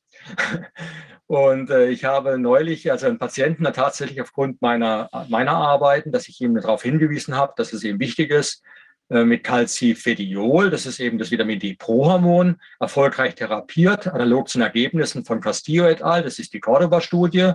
Und dem Patienten ging es ruckzuck besser. Und er sagt jetzt, zumindest für mich, tun sich nun vollkommen neue Möglichkeiten auf. Ich finde es toll, dass er mir das geschrieben hat, aber man hätte schon seit zwei Jahren praktisch jeden Todesfall verhindern können. Äh, nicht alle natürlich. Äh, man, Vitamin D ist es nicht ein Mittel, was sozusagen uns äh, ein Lebenselixier, was uns Sterben verhindert, komplett. Aber die Wahrscheinlichkeit, an Corona zu sterben, hätte man massiv reduzieren können und damit auch den ganzen Zirkus, den wir seit zweieinhalb Jahren erleben. Ganz kurz, hier ist nochmal eine Studie äh, anders aufgearbeitet, was wir vorhin in Wellen gesehen haben über das Jahr in Deutschland. Äh, ist es so jetzt hier eine Jahresaufnahme, wie ist der Vitamin D-Spiegel in, in der deutschen Population? Ähm, unten ist sozusagen die Nanomol pro Liter und oben äh, nach links die Anzahl Proports in der Bevölkerung. Wenn wir jetzt 125 Nanomol als besten Fremd- und Eigenschutz sehen, dann sehen wir, dass der Großteil der deutschen Bevölkerung links davon liegt. Das heißt, wir haben hier die Gefährdeten und hier die Ungefährdeten. Und es ist ganz klar, wenn wir was gegen Corona und gegen die Infektionskrankheiten, da gehört eben auch respiratorische Erkrankungen dazu, wie die Grippe und äh, viele andere, äh, wie kriegen wir die Leute darüber? Und es kann sehr günstig sein. Es kostet fast kein Geld, äh, äh weniger wie fünf FFP2-Masken und sogar weniger wie ein Schnelltest. Die Jahresdosis an Vitamin D3, also das, was ich einnehme und meine Familie einnimmt, kostet gerade mal sechs Euro. Also da verdient doch nicht mal jemand zehn Euro im Jahr dran, um Menschen in den gesunden Bereich zu bringen. Aber weil es eben so billig ist, wird gegen Vitamin D geschossen und zwar aus allen Rohren. Äh, Medscape zum Beispiel hier warnt vor Hautkrebs und man sollte sozusagen alles tun, damit man absolut keine Sonnenstrahlen auf die Haut bekommt, die sie durchdringen können. Also es, es ist ein Entsetzen dieser Umfrage, wie wenig die Leute wissen und dass man sich praktisch schon im, im Schatten eigentlich nur noch schützt, äh, geschützt ist. Selbst durch die Kleidung kann es dringen und man soll sich eincremen, eincremen, eincremen, am besten bevor man in die Sonne geht. Äh, dass das Unsinn ist, hat der Dr. Schmiedel, der ein Vorwort geschrieben hat zu meinem Buch, ein ganz tolles, äh, hat er in dem Video mal erklärt. Das, ich kann jedem nur empfehlen, sich dieses Video anzugucken. Aber die Warnung ist einfach eindeutig, Sonne schade, deswegen schützen, schützen, schützen. Und natürlich, äh, die Medien machen Wind dagegen, also äh, auf allen Kanälen, selbst die Kabarettisten. Und die Warnung ist, nützt nichts gegen Covid-19. Äh, noch eklatanter kommt Medscape daher, der wird fast 100 Prozent von Pharma finanziert, muss man wissen. 28.03.22 äh, sagt ein Kardiologe, er stellt sich Fragen, also er stellt die Fragen ans Publikum. Wie viele nicht signifikante Studien brauchen wir noch, bevor Forscher aufhören, Vitamin D zu untersuchen? Also bitte ein Stopp an der Vitamin D-Forschung. Ärzte sollten aufhören, Vitamin D-Spiegel routinemäßig zu messen. Das ist nämlich ein Blödsinn. Der wird überhaupt nicht routinemäßig gemessen. Blutzucker bezahlt die Krankenkasse, Vitamin D-Spiegel zahlt sie nicht. Warum nicht? Äh, ganz einfach, ein niedriger Vitamin D-Spiegel äh, da gibt es kein, kein Medikament dagegen, ja, das man verschreiben kann. Äh, gegen einen erhöhten Blutzucker kann man was verschreiben, verdient Geld. Naja, und Patienten sollten aufhören, also die Frage, ne, wann hören sie endlich auf, Geld zu verschwenden für dieses wenig hilfreiche Ergänzungsmittel. Aber es geht weiter. Ähm, Angst vor Überdosierung. Äh, gewaltig ging hier durch die pharmazeutische Zeitung. Mich hat es unheimlich beeindruckt, weil ich habe die Studie mit an, angeguckt. Und in diesem Fall hat ein Patient tatsächlich 150.000 Einheiten täglich zugeführt, bei einem Bedarf, wie es hier steht, von 400 Einheiten pro Tag. Die 400 Einheiten sind wirklich ein Quatsch. Um auf die 125 Nanomol zu kommen, brauche ich 4.000 bis 6.000 Einheiten wahrscheinlich. Äh, aber immerhin 150.000. Wenn ich von 5.000 im Schnitt ausgehe, ist es eine 30-fache Überdosierung. Abgesehen davon, dass der Patient hier noch 20 andere Mikronährstoffe in tausendfacher Überdosierung zugeführt hat. Aber ich habe dann nur mal die Frage gestellt ins Publikum rein bei dem Vortrag. 150.000 Einheiten, also 30-fache über 5000, was vielleicht äh, gut wäre, was man im Jahresschnitt braucht, um bei kaum, also bei wenig Eigensynthese genügend hohen Spiegel zu haben. 30-fache äh, Überdosierung, das entspricht eigentlich bei diesen Empfehlungen, bei diesen Injektionen mit der mRNA, dass man alle drei bis vier Tage eine bekommen sollte. Äh, so ein Einzelfall würde ich auch mal gern berichtet sehen, aber das ist so ein Scherzamst an der Seite. Bin ziemlich sicher, der, der das bekommt, steht auch nicht mehr auf. Also Ahnung vor Überdosierung. Äh, interessanterweise, da wird kaum darauf hingewiesen, wir kriegen also eine panische Angst, wenn wir über 800 Einheiten am Tag bekommen. Aber die Europäische für Behörde für Lebensmittelsicherheit hat schon 2012 gesagt, dass 4000 Einheiten absolut safe sind für Menschen ab elf Jahren insbesondere auch für werdende Mütter und Stillende, ganz wichtig. Und selbst Kinder sollten also von eins bis äh, zehn Jahren 2000 Einheiten am Tag ist immer noch eine sichere Dosierung, weit weg von jeder jeglicher Gesundheitsgefahr. Äh, bei Säuglingen, die kriegen oft noch genügend, aber äh, dann hören meistens auch die Kinderärzte auf, das äh, darauf zu achten und das ist, äh, hat gravierende Effekte. Aber es geht weiter. Vital Findings. Eins der renommiertesten Journale, die es eigentlich gibt. Fast alle klinischen Studien zu diesen Impfungen oder Vaccinierungen, die man besser als Spikings betrachten sollte, weil eigentlich nur Spike-Protein dann im Körper produziert wird an Stellen, wo es der Körper gar nicht braucht. Naja, Vital-Findings. Äh, das ist eine Studie, Vitalstudie und die soll zu einem entscheidenden Urteil kamen, die Vitaminpräparate in der Allgemeinbevölkerung älterer Erwachsener haben keinen nennenswerten Nutzen für die Gesundheit. Auch nicht bei Menschen mit niedrigem Vitamin D-Spiegel. Also auf Deutsch, ich habe einen niedrigen Vitamin D-Spiegel, aber ihn jetzt so hoch zum, auf ein Normallevel zu bringen, hat keinen Effekt. Hier beruht sich die, beruft sich die Studie auf äh, Patienten, äh, auf eine Studie über fünf Jahre an Menschen, die, wo man die Knochenbrüchigkeit untersucht hat. Es ist aber bekannt, weit äh, in der ganzen wissenschaftlichen Literatur bekannt, um gesunde Knochen zu haben, reichen tatsächlich 50 Nanomol. Und diese Gruppe hier hatte von, von bei Beginn der Studie 70 Nanomol, war also schon weit in dem Bereich der Knochengesundheit. Mehr bringt dann auch nicht mehr für gesunde Knochen. Und äh, deswegen hat dann die Erhöhung von 50, von, von 70 auf 90, was man dann gemacht hat in der Interventionsgruppe, keinen Effekt gehabt. Daraus zu schließen, dass Vitamin D-Erhöhung sinnlos ist, im Allgemeinen ist natürlich äh, fahrlässig. Und äh, vor allem haben die vergessen zu erwähnen, dass es unabhängige Studien, Auswertungen von der Vitalstudie gibt, die zeigen, dass zum Beispiel Multiple Sklerose und andere Autoimmunkrankheiten reduziert werden, allein durch diese geringfügige Erhöhung von 70 auf 90. Und äh, das heißt, es sind tatsächlich äh, gute Effekte erzielt worden, nur auf die wird hier gar nicht eingegangen. Aber Warnung, ja, Vitamin D wirkt nicht, Blödsinn. Aber jetzt wird es richtig spannend. Laut Pharmazie, also hier wieder Medscape, laut Pharmaziehistorikern sagt hier ein Professor Martin, waren es die Nationalsozialisten, die den ersten Massenmarkt für Vitamine schufen, um eine Mangelernährung zu verhindern. Äh, also da ist erstmal nichts Schlimmes dran, egal wer das macht, meiner Ansicht nach. Aber er meint dann und sagt dann auch bitte nicht aufregen. Historisch betrachtet könnte man also sagen, dass der Vitamin D-Hype auch auf nationalsozialistischen Gedankengut basiert. Also das finde ich schon ziemlich cool. Ja, also Warnung, Nahrung, Ergänzung ist rechtsextrem. Äh, also über die Vitalstudien, über dieses rechtsextrem Aussagen haben der Dr. Schmied und ich auch ein Video gemacht. Kann sich auch jeder anschauen. Ich glaube, das ist wichtig, weil man kriegt einfach mal ein bisschen wissenschaftliche Hintergründe zum ganzen Thema und auch zur Vitalstudien. Ähm, okay, dann äh, eine andere Studie, die ganz interessant war, ich bin jetzt auch gleich fertig, äh, ist das Risiko von Infektionen hier in Schweden. Man hat gesamte schwedische Population sich angeguckt, retrospektiv und geschaut, wie geht es Leuten mit Impfung, wie geht es Leuten ohne Impfung.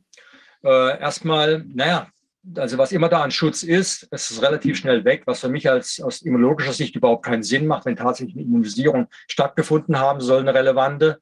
Ich habe ganz andere Vermutungen, da können wir nachher darüber diskutieren, wieso es überhaupt eine anfängliche Reduktion schwerer Verläufe geben könnte.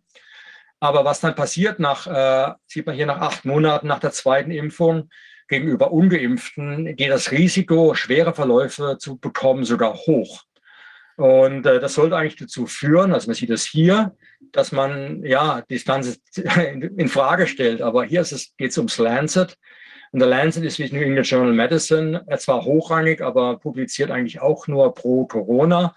Und die sagen dann hier anstatt einer Warnung, äh, keine Warnung, sondern im Gegenteil, die Ergebnisse untermauern die evidenzbasierte Begründung für die Verabreichung einer dritten Impfstoffdosis als Auffrischung. Also bitte nicht unter in diesen Bereich kommen, wo es plötzlich noch schlimmer wird für die, die die Impfung bekommen haben, äh, gravierend. Und so richtig schockierend wird es hier dann, das sagt zum Beispiel ein Wiener Arzt, und das darf er öffentlich machen im öffentlich-rechtlichen Fernsehen in, in, in Österreich. Ein gutes Immunsystem bei Covid sei eher ein Nachteil. Also, also er warnt, ein gesundes Immunsystem sei schädlich und die Argumentation ist, nur ein gesundes Immunsystem wäre ja in der Lage, einen Zytokinsturm zu entfachen. Ist natürlich Blödsinn, aber damit seine Begründung. Und richtig Hanebüchen wird es jetzt beim nächsten hier. Das kommt im Spektrum der Wissenschaft. Nachdenken hat seinen Preis. Also ja, nicht über diese ganzen Fakten nachdenken, weil es ist potenziell hirntoxisch. Äh, steht da wirklich drin. Ich kann auch erklären, ich habe sehr viel dazu gearbeitet, es ist ein Thema. Und äh, naja, müssen wir jetzt nicht machen, aber es ist witzig. Komme ich zum Resultat des Ganzen. Warnung, Sonne schadet. Warnung, Geld rausgeschmissen. Warnung, Überdosierung schadet. Und Warnung, gesundes Immunsystem ist schädlich.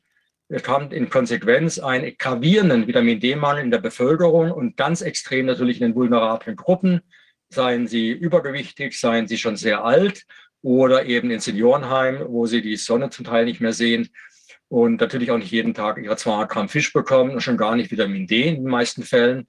Sterberisiko ist erhöht dadurch an Zivilisationskrankheiten wie Infarkte, Krebs, Depression, Demenz. Das, da gibt es jede Menge Studien dazu. Aber das Sterberisiko ist eben auch erhöht infektionsabhängig. Und äh, das habe ich jetzt ausführlich gezeigt. Und das begründet natürlich die ganzen Covid-19-Maßnahmen. Also gäbe es keinen gravierenden Vitamin D-Mangel, gäbe es kein erhöhtes Sterberisiko und damit wären die ganzen Maßnahmen obsolet. Die haben aber auch ihre Konsequenzen. Einstellung der Welthungerhilfe zum Beispiel, habe ich vorhin ja erwähnt, was es für zig Millionen Menschen den Tod sozusagen forderte, vor allem Kindern. Social Distancing, Vereinsamung, Lockdowns, Existenzängste, medizinische Mangelversorgung führen zu gravierenden Engpässen und Todesfällen in allen möglichen Bereichen. Ich könnte da jetzt ausführen, aber die Zeit habe ich wohl nicht mehr.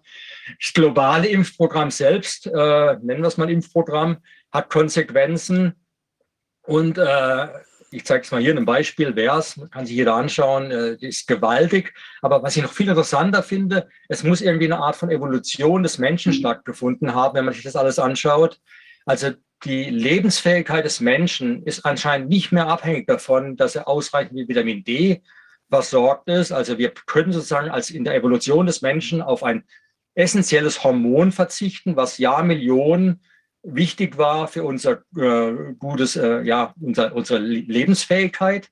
Aber unsere Lebensfähigkeit ist abhängig davon, dass wir regelmäßig Spike-Protein verabreicht bekommen. Also es hat ein evolutionärer Schritt stattgefunden, den ich eigentlich ganz, ganz spannend finde. Und den wird man auch mal weiter verfolgen müssen. Die Folge ist allerdings, dass das Sterberisiko nun auch erhöht ist, und zwar infektionsunabhängig. Das heißt, wir sterben eigentlich auf alle möglichen Arten und Weisen äh, hier und äh, die Summe als dessen könnte dann auch erklären, wieso wir momentan eine Übersterblichkeit haben weltweit. Ähm, ja, da, ist, da steckt eigentlich eine komplette Erklärung dahinter. Was ist genau der Hauptrisiko ist sozusagen für die erhöhten Sterbefälle, kann sich jetzt jeder hier aussuchen.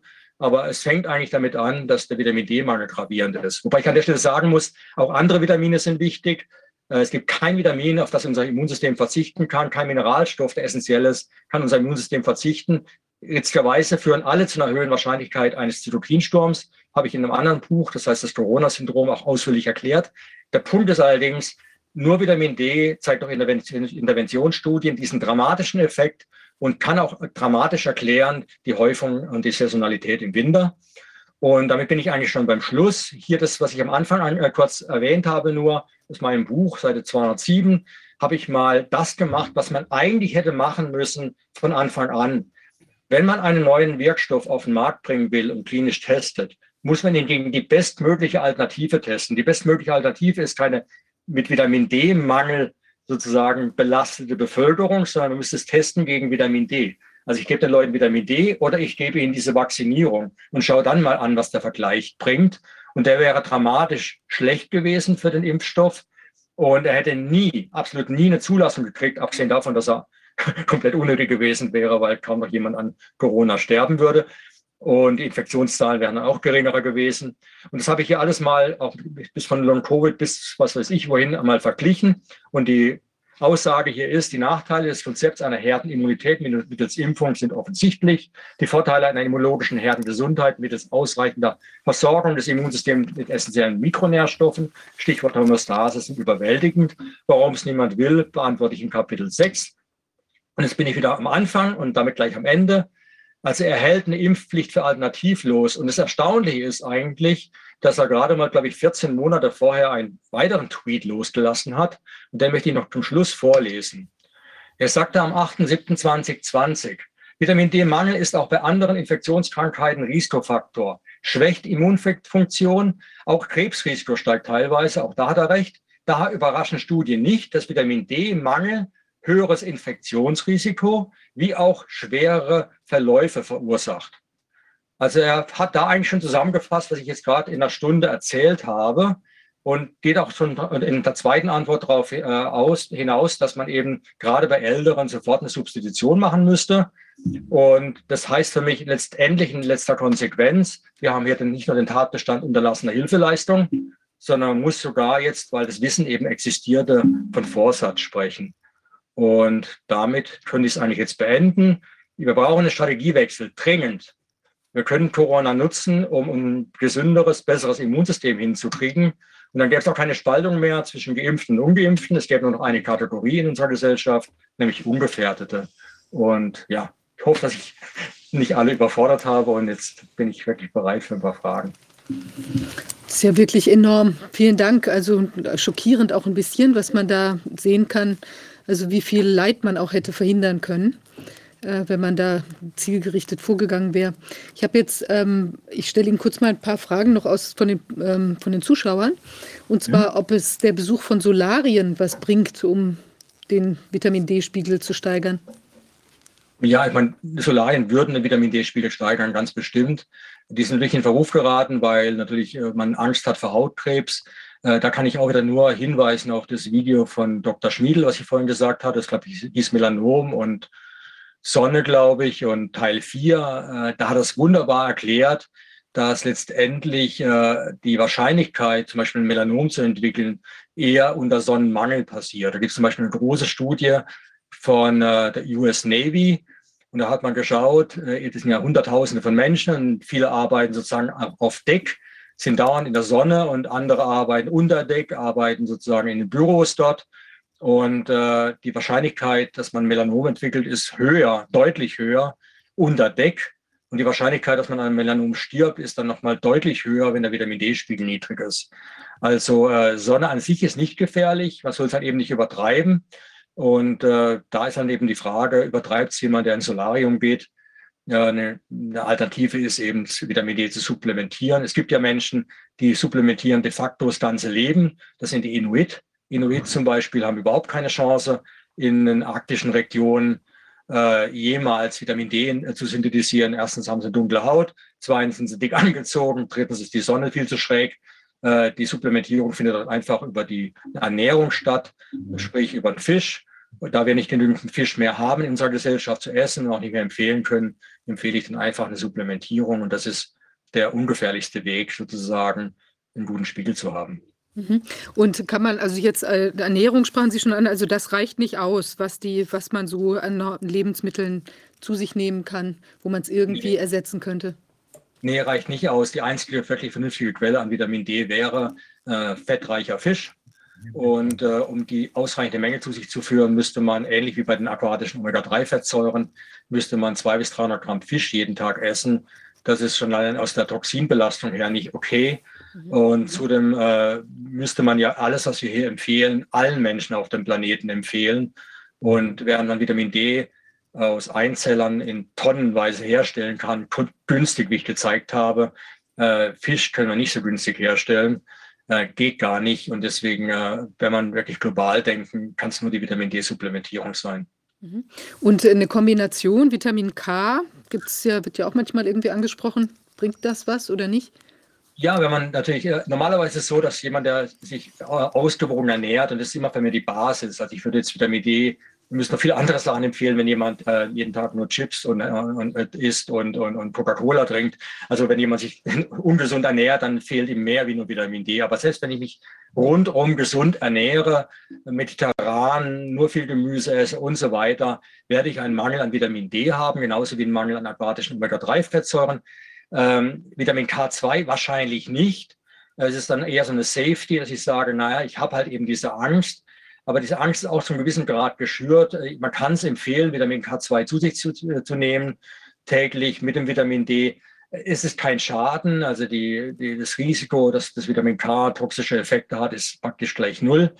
Äh, es kostet halt ein bisschen mehr. Ich würde es einfach mal beim Arzt überprüfen lassen, ob eine Supplementierung überhaupt notwendig ist. Wenn ja, dann kann man supplementieren, wenn nicht, kann man es auch lassen. Mhm. Und kann man denn den, diesen Spiegel, den Vitamin D, äh, äh, kann man den selber testen oder ist das nur über Blut möglich beim Arzt? Es geht nur übers Blut, aber man kann natürlich äh, selbst äh, wohl testen. Ich habe selbst noch nicht geschaut. Ich habe es nur von vielen Leuten gehört. Man könnte es auch selber testen. Ich würde halt zum Arzt gehen, mir das abnehmen lassen. Das Problem ist einfach, es kostet Geld. Das ist die größte Unverschämtheit schlicht, schlechthin. Ich habe es aber, glaube ich, in meinem Vortrag ja erwähnt. Äh, das ist ein absolutes Unding. Wenn man überlegt, wie viel Schaden der Vitamin D-Mangel anrichtet individuell als auch gesellschaftlich, als auch global äh, ist es ein Unding, dass, der, dass wir das selbst bezahlen müssen und damit eine Hürde aufbauen. Ich meine, nicht jeder hat die 30 Euro, glaube ich, die es kostet, gerade mal so äh, ja, in der, äh, los in der Tasche und kann sagen, mach mal. Äh, also im Vergleich zu dessen, dass es dann Schluss nur noch 6 Euro im Jahr kostet, wenn man sich versorgen will. Ich möchte aber jetzt, bevor ich jetzt gleich, möchte ich gleich noch hier einwenden, bevor ich jetzt gleich 100.000 E-Mails bekomme, was ich denn nehme, weil das, was man bei der Apotheke kauft, kostet zehnfacher ungefähr. Ich habe da ein Bild drin gehabt, was ich benutze. Ich habe von der Firma nichts, ich kenne die Firma noch nicht mal. Aber wenn mich Leute anschreiben, dann schreibe ich mal zurück, das ist das, was ich nehme. Ähm, aber ich bin es langsam, ich meine, ich habe schon die Finger wund, weil ich andauernd An Anfragen bekomme. Also vielleicht muss ich mal eher auf meine Webseite machen. Ich mache aber normalerweise keine Produktwerbung. Wollte ich nur sagen, aber es ist wirklich günstig. Nils, ich habe eine Frage mal. Zwar, es gibt ja bei anderen Mangelerkrankungen gibt es ja die, gab es ja die Versuche, äh, dann durch Nahrungsmittel oder durch Wasser, zum Beispiel bei Fluor für die Zähne was zu tun oder bei Jod mit, äh, mit Natrium, äh, die, die Salz, das Salz zu versetzen. Es gab die Versuche, die gesamte Bevölkerung da abzudecken. Das ist natürlich problematisch, weil es dann leicht zu Intoxikationen kommen kann. Aber wie sieht es aus jetzt bei Vitamin D? Gibt es da irgendwo den Versuch, sowas zu machen, mal, dass man eine ganze Population irgendwie, ohne dass sie sich da groß Mühe geben musste und immer an die Pille denken musste, einfach ausreichend zu versorgen. Hm. Ja, ich meine, der Bedarf ist natürlich etwas individuell ne? und ich äh, nicht, also grob individuell. Ich meine, Kinder brauchen ja weniger wie Erwachsene. Ähm, mhm. Das heißt, wenn man es jetzt Trinkwasser hat, gut, geht gar nicht, ist fettlöslich. Also man muss schon irgendwie einen anderen Weg finden. Äh, ich kenne es halt, ich war lange in den USA, habe dort gelebt und geforscht. Ich weiß noch, dass es dort die Milch äh, Fortified gibt, ja, also mit Vitamin ja, D, was aber dann dazu führt, dass Menschen letztendlich dann irgendwann sagen, ich muss jetzt Milch trinken, damit ich Vitamin D bekomme. Ich bin jetzt kein Freund äh, von Kuhmilch äh, aus, aus verschiedenen medizinischen und auch kulturellen Gründen und, und evolutionsbiologischen Überlegungen lehne ich das eher ab. Also, aber grundsätzlich ist es schon so, man könnte manche Nahrungsmittel mit Vitamin D sozusagen supplementieren. Mhm. Aber man kann es, wie gesagt, auch ganz einfach selbst machen. Die Kosten sind, ja, halten sich wirklich, wirklich im Rahmen. Es ist auch relativ einfach. Es gibt oft den Hinweis, dass man Vitamin D täglich zu sich nehmen muss. Das macht sich ein bisschen umständlich. Äh, ich nehme zum Beispiel ein Depot von 20.000 oder 40.000, je nachdem, wie tief ich im Winter bin. Äh, einmal am Sonntag, sondern ist unser Vitamin D-Tag in der Familie. Viele sagen, man muss es täglich nehmen. Das liegt aber nur daran, dass es Vitamin D das ist wirklich das Vitamin D, nicht das Vitamin D-Prohormon. Das Vitamin D im Blut, wenn man es eingenommen hat, sehr schnell verschwindet. Die Halbwertszeit liegt, glaube ich, unter zwölf Stunden. Das heißt, oh, das verschwindet so schnell, also muss ich es täglich einnehmen. Aber es verschwindet nur deswegen, weil es eben fettlöslich ist. Das heißt, es wird in der Leber aufgenommen, ist aber dort sozusagen über Monate dann doch noch da. Das heißt, äh, der, der, der, Vitamin D ist eigentlich Vitamin D verschwindet schneller aus dem Blut. Also wie gesagt, nicht das Vitamin D pro Hormon, aber man kann wirklich wöchentlich einnehmen, gar kein Problem. Einmal am Sonntag eine, eine Tablette und ich glaube, die kostet nicht mal sieben Cent. Also es ist wirklich ein Witz. Wie ist denn das, wenn, wenn wir jetzt den Spiegel 125 äh, Nanogramm, äh, wenn wir das jetzt, äh, wenn das gemessen wird und das wird doch aber gespeichert im Fett und, und in der Leber, äh, das ist ja dann gar nicht im Blut vorhanden. Wie, wie kann man das dann vernünftig messen? Nee, also es ist so, äh, es ist im Fettgewebe gespeichert und gleichzeitig eine gewisse Menge ist dann zirkuliert im Blut. Und das, das heißt, je höher mein, meine, meine Speicher ist, umso mehr kann auch im Blut zirkulieren. Das ist ein Massen. Ja. Und das korreliert direkt. Und, okay. äh, und deswegen äh, ist es praktisch repräsentativ für das, was ich gespeichert habe. Das im Blut zirkulieren ist aber auch das Relevante, weil das geht in die Zellen. Und zum Beispiel, wenn äh, eine Lungenzelle äh, doppelsträngige RNA sieht, die ist, also Re Ribonukleinsäure, also nicht DNA, doppelsträngig, die bei uns normal wäre im Erbgut, äh, ist ja aus doppelständiger DNA, äh, doppelständiger DNA-Strängen, aber bei RNA ist sozusagen, gibt es bei uns nur einzelsträngig. Und bei der Replikation von RNA-Viren kommt es eben zum doppelsträngigen RNA-Produkt. Und diese doppelsträngig ist unnatürlich, das erkennen aber in, unserer Zelle äh, Moleküle und die aktivieren dann ein Enzym, was dann aus dem Prohormon das Hormon macht und die Abwehr startet. Und mhm. deswegen äh, ist es eben so, dass unser Immunsystem dann sehr, sehr schnell und sehr effektiv agieren kann, wenn eben schon viel Prohormon angeliefert wird, eben übers Blut. Wie ist das mit, äh, meine Mutter hat mich früher mit Lebertran gequält. Mhm. Äh, ist da denn genug drin? Da wäre genug drin, genau. Das hat also enorm hohe Werte. Also Lebertran, ich sage Fischöl, aber man muss eben so viel zu sich nehmen, das wäre das Äquivalent. Ich habe mal hochgerechnet von 200 bis 300 Gramm Fisch, fettreicher Fisch täglich. Und ähm, wie gesagt, kann man nicht mehr empfehlen. Abgesehen davon wäre es auch keine globale Lösung, weil ich glaube, auf global berechnet gibt es nur 50 Gramm Fisch pro Tag bei fairer Aufteilung für jeden Menschen. Ja. Wir haben ja noch ein zweites äh, wichtiges Vitamin im Winter mit äh, relativ niedrigen Werten in unserem Körper, das Vitamin C. Und äh, das Zusammenspiel Vitamin C, Vitamin D könnte ja da auch noch eine Rolle spielen. Wir wissen ja, dass das Vitamin C im Abbau von, von der Furinprotease wirksam ist. Und je höher der Vitamin C-Spiegel, desto schneller wird die Furinprotease, die ja bei der Aufnahme des Viruses in die Zelle eine wesentliche Rolle spielt. Mhm. Und äh, man muss natürlich auch wieder sagen, im Winter haben wir ganz einfach weniger Vitamin C aufgrund gelagerter Gemüse, aufgrund gelagerter Obstbestandteile, die wir zu uns nehmen. Und ich denke, das ganze, die, die ganze Diskussion sollte man immer als Ganzes sehen. Also Vitamin D ist ein ganz wichtiger Faktor und Vitamin C gehört dann eben auch mit dazu. Und die gesamte gesunde Ernährung, wie Sie selber ja gesagt haben, auch. Und was mich noch, äh, was ich auch noch interessant finde, es gibt ja eine Studie, die hat gezeigt, dass was Vitamin D die, die T-Zell-Antigen-Rezeptor-Signalübertragung beeinflusst. Und diese Studie sagt ja eigentlich an sich aus, es ist wichtig, dass wir im Vorfeld schauen, dass unser Vitamin D-Spiegel die richtige Höhe hat.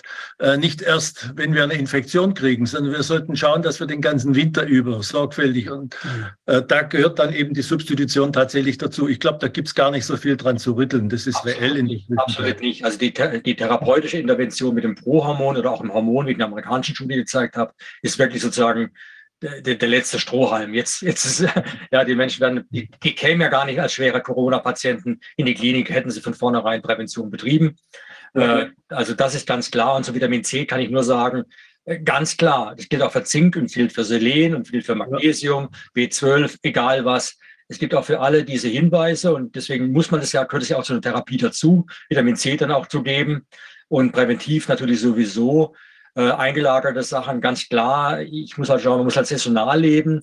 Wir haben natürlich, ich habe mein eigenes Feld, wir haben da unser Rotkraut, Weißkraut, wir haben da unser, unseren Grünkohl und äh, ja, es gibt ja im Winter dann Orangen und was weiß ich und Paprika und so weiter. Man muss halt eben schauen, dass man sich gut ernährt und im Notfall eben auch mit Vitamin C supplementiert, wenn's, wenn man glaubt, es nicht anders hinzubekommen. Gar keine Frage. Ja. Und diese Vitamin D-Gabe äh, oder Einnahme, wenn, wenn, also ist das, wirkt das auch, also wenn die Leute schon Krebs haben oder Vorstufen, was auch immer, also jetzt, weil es hieß ja da, die, äh, der Zusammenhang, der Mangel kann das eben auch verstärken, dass man jetzt einen Infarkt bekommt oder eben äh, Krebs oder sonstige Erkrankungen. Also wenn man schon betroffen ist, bringt es trotzdem was, das zu nehmen, kann, also das Immunsystem frisst ja, macht ja dann auch vielleicht mehr Killerzellen und frisst dann eben den Krebs oder Vorstufen weg oder was auch immer. Ja, das ist auch alles äh, wunderbar schon publiziert, insbesondere vom Deutschen Krebsforschungszentrum wieder. Die haben gerade vor kurzem publiziert, vom Jahr oder so war das, dass man allein in Deutschland, glaube ich, 10 bis 12 Prozent aller Krebsfälle äh, verhindern könnte durch eine Supplementierung. 10 bis 12 Prozent aller Krebsfälle. Und wenn Sie jetzt davon ausgehen, es hat schon jemand Krebs, also wir reden jetzt praktisch von Metastasierung, als sozusagen auch die meist äh, tödliche Konsequenz dann des Krebses, äh, dann hat das Deutsche Krebsforschungszentrum herausgefunden, äh, man könnte allein in Deutschland 30.000 Krebstote schon nach Diagnose verhindern, wenn man dann anfangen würde, mit Vitamin D zu supplementieren, was eben auch nicht gemacht wird.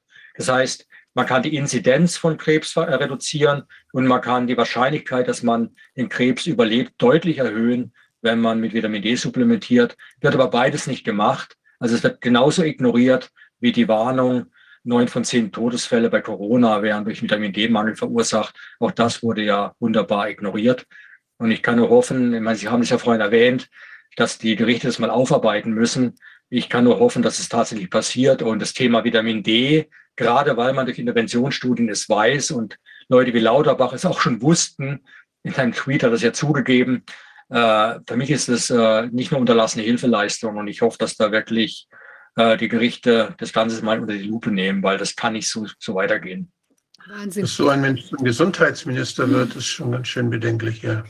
Naja gut, ich meine, alle Minister, die wir eigentlich haben, sind die Hauptlobbyisten für den Bereich, den sie vertreten. Ob es egal, ob es äh, Verkehr ist oder ob es äh, ja, äh, Energie ist oder was auch immer oder ja, die, die Klöckner damals, also egal wer, ne? und, und, und unser Verteidigungsminister ist letztendlich auch eine Kriegsministerin. Also es ist überall schauen die, dass die für den Bereich, wo sie aktiv sind, dass die Industrie gut geht.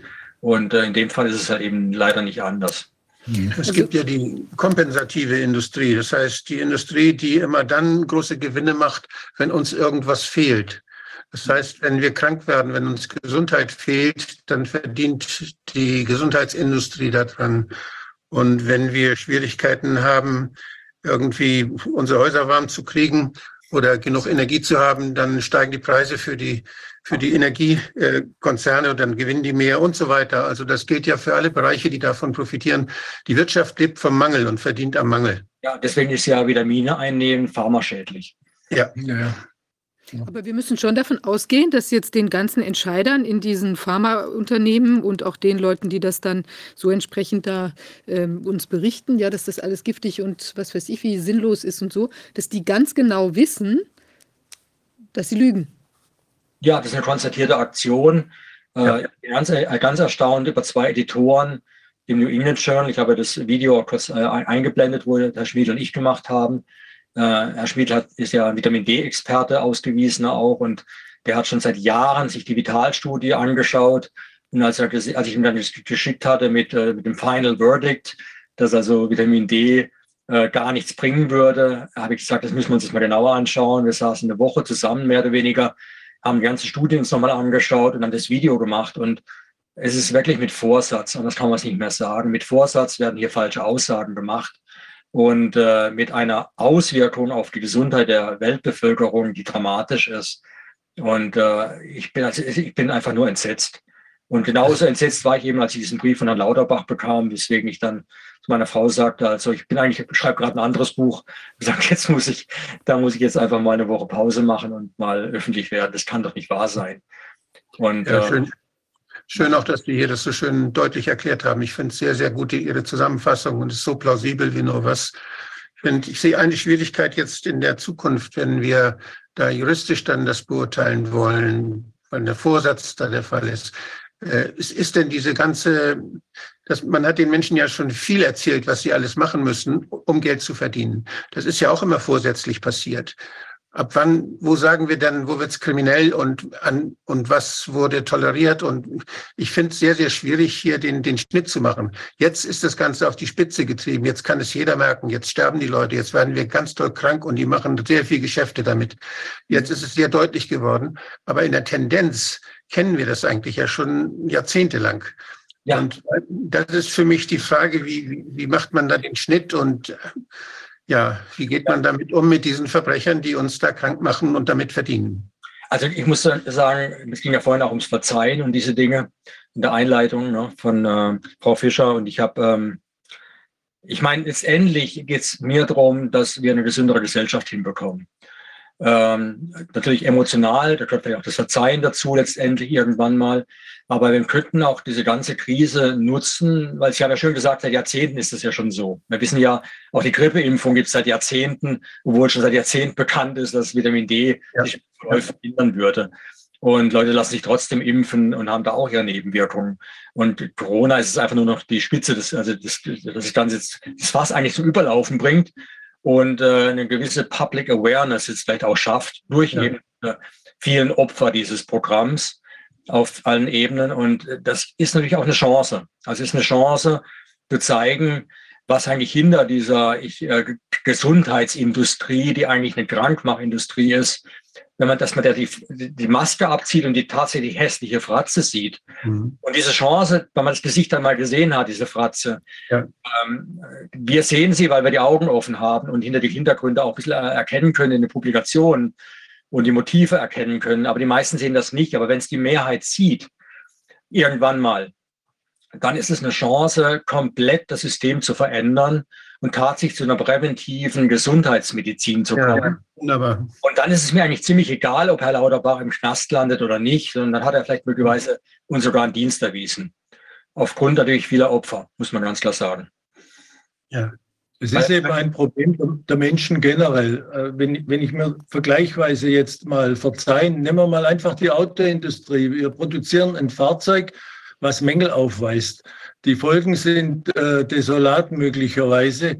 Da kommt keiner auf die Idee, hinterher zu sagen, naja, wir verzeihen mal diesen Ingenieuren, dass jetzt da so und so viele Unfälle passiert sind. Und in der Pharmaindustrie läuft es ähnlich. Da geht es ums Geld verdienen.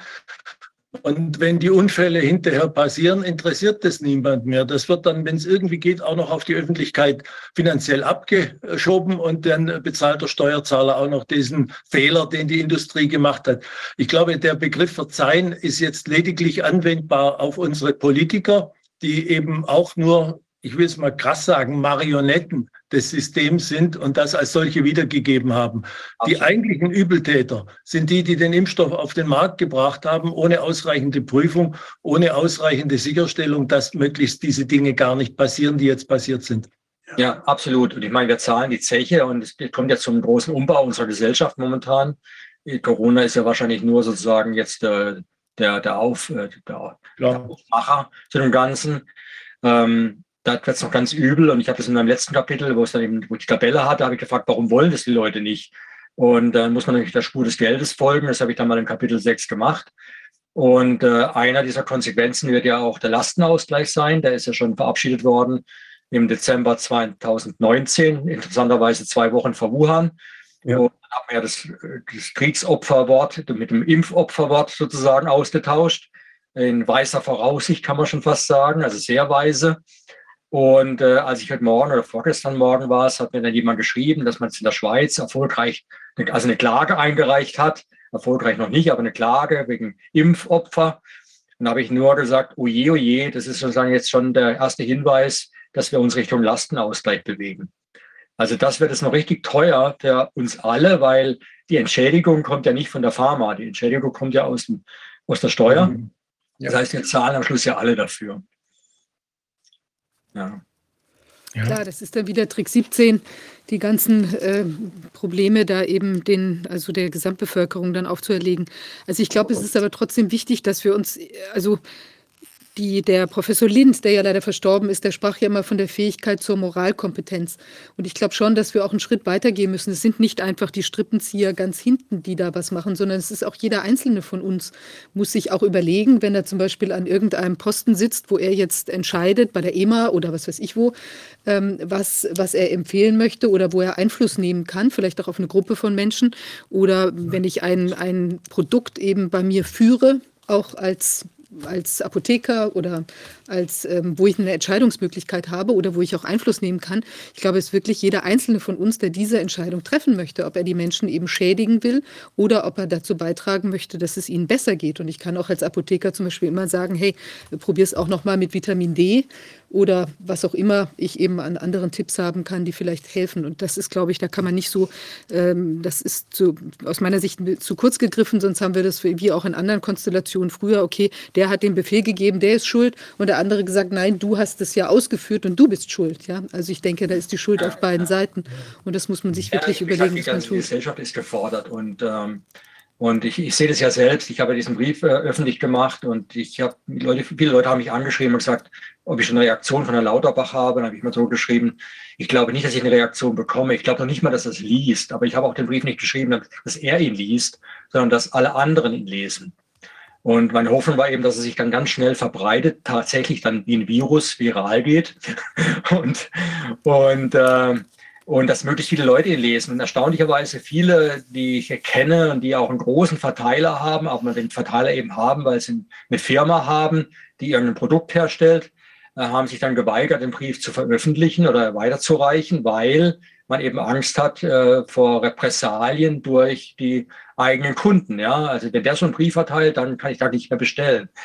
Äh, aber noch schlimmer ist es natürlich, dass Leute gar nicht mehr offen sind für das Ganze und ich, äh, ich weiß, dass ihr irgendwann demnächst nochmal ein anderes Meeting plant, wo es auch ein bisschen um die kognitiven Aspekte geht des Ganzen. Und ich habe ja da ein weiteres Buch geschrieben zu dem Thema, das erschöpfte Gehirn und habe eine neurobiologische Erklärung, kann ich da liefern.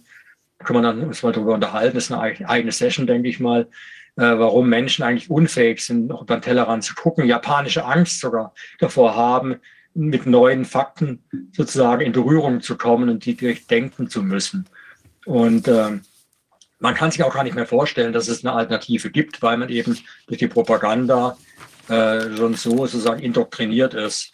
Und aber das Problem ist eben dann eben auch, dass man eben die geistigen mentale Energie nicht mehr hat, äh, sozusagen Neues aufzunehmen. Und da ist die Gesellschaft auf einem ganz steilen Slippery Slope, also eine ganz steile Abwärtskurve, weil ich zeigen kann, in dieser, also wenn wir darüber mal reden werden, dass die Corona-Maßnahmen dazu geführt haben, dass die mentale Energie der Menschen, die eh schon auf dem Tiefstand 2019 war, nach, nach WHO, äh, gibt schöne Studien dazu, dass die nochmal dramatisch äh, sozusagen abgebaut hat in den ersten ein, zwei Jahren von Corona. Und das hat äh, Konsequenzen weit über, über das Vitamin D-Thema hinaus. Hier geht es darum, wie wir als Gesellschaft überhaupt noch reagieren können und wie weit wir überhaupt noch reaktionsfähig sind. Ich glaube, das ist ein, ein unheimlich wichtiger Aspekt bei dieser Diskussion, ist auch, wie wirken die Maßnahmen, die wir jetzt ergreifen, wenn wir den Dingen hinterhergehen, wenn wir nach Schuld suchen und nach Änderung suchen. Wie wirkt das sich pädagogisch oder erzieherisch auf die, auf die Zukunft aus? Wie schaffen wir es, das, das in die Menschen reinzukriegen, dass es die Gesellschaft nicht hinnimmt, wenn sie irgendjemand etwas anvertraut und der missbraucht es zu eigenem Nutzen.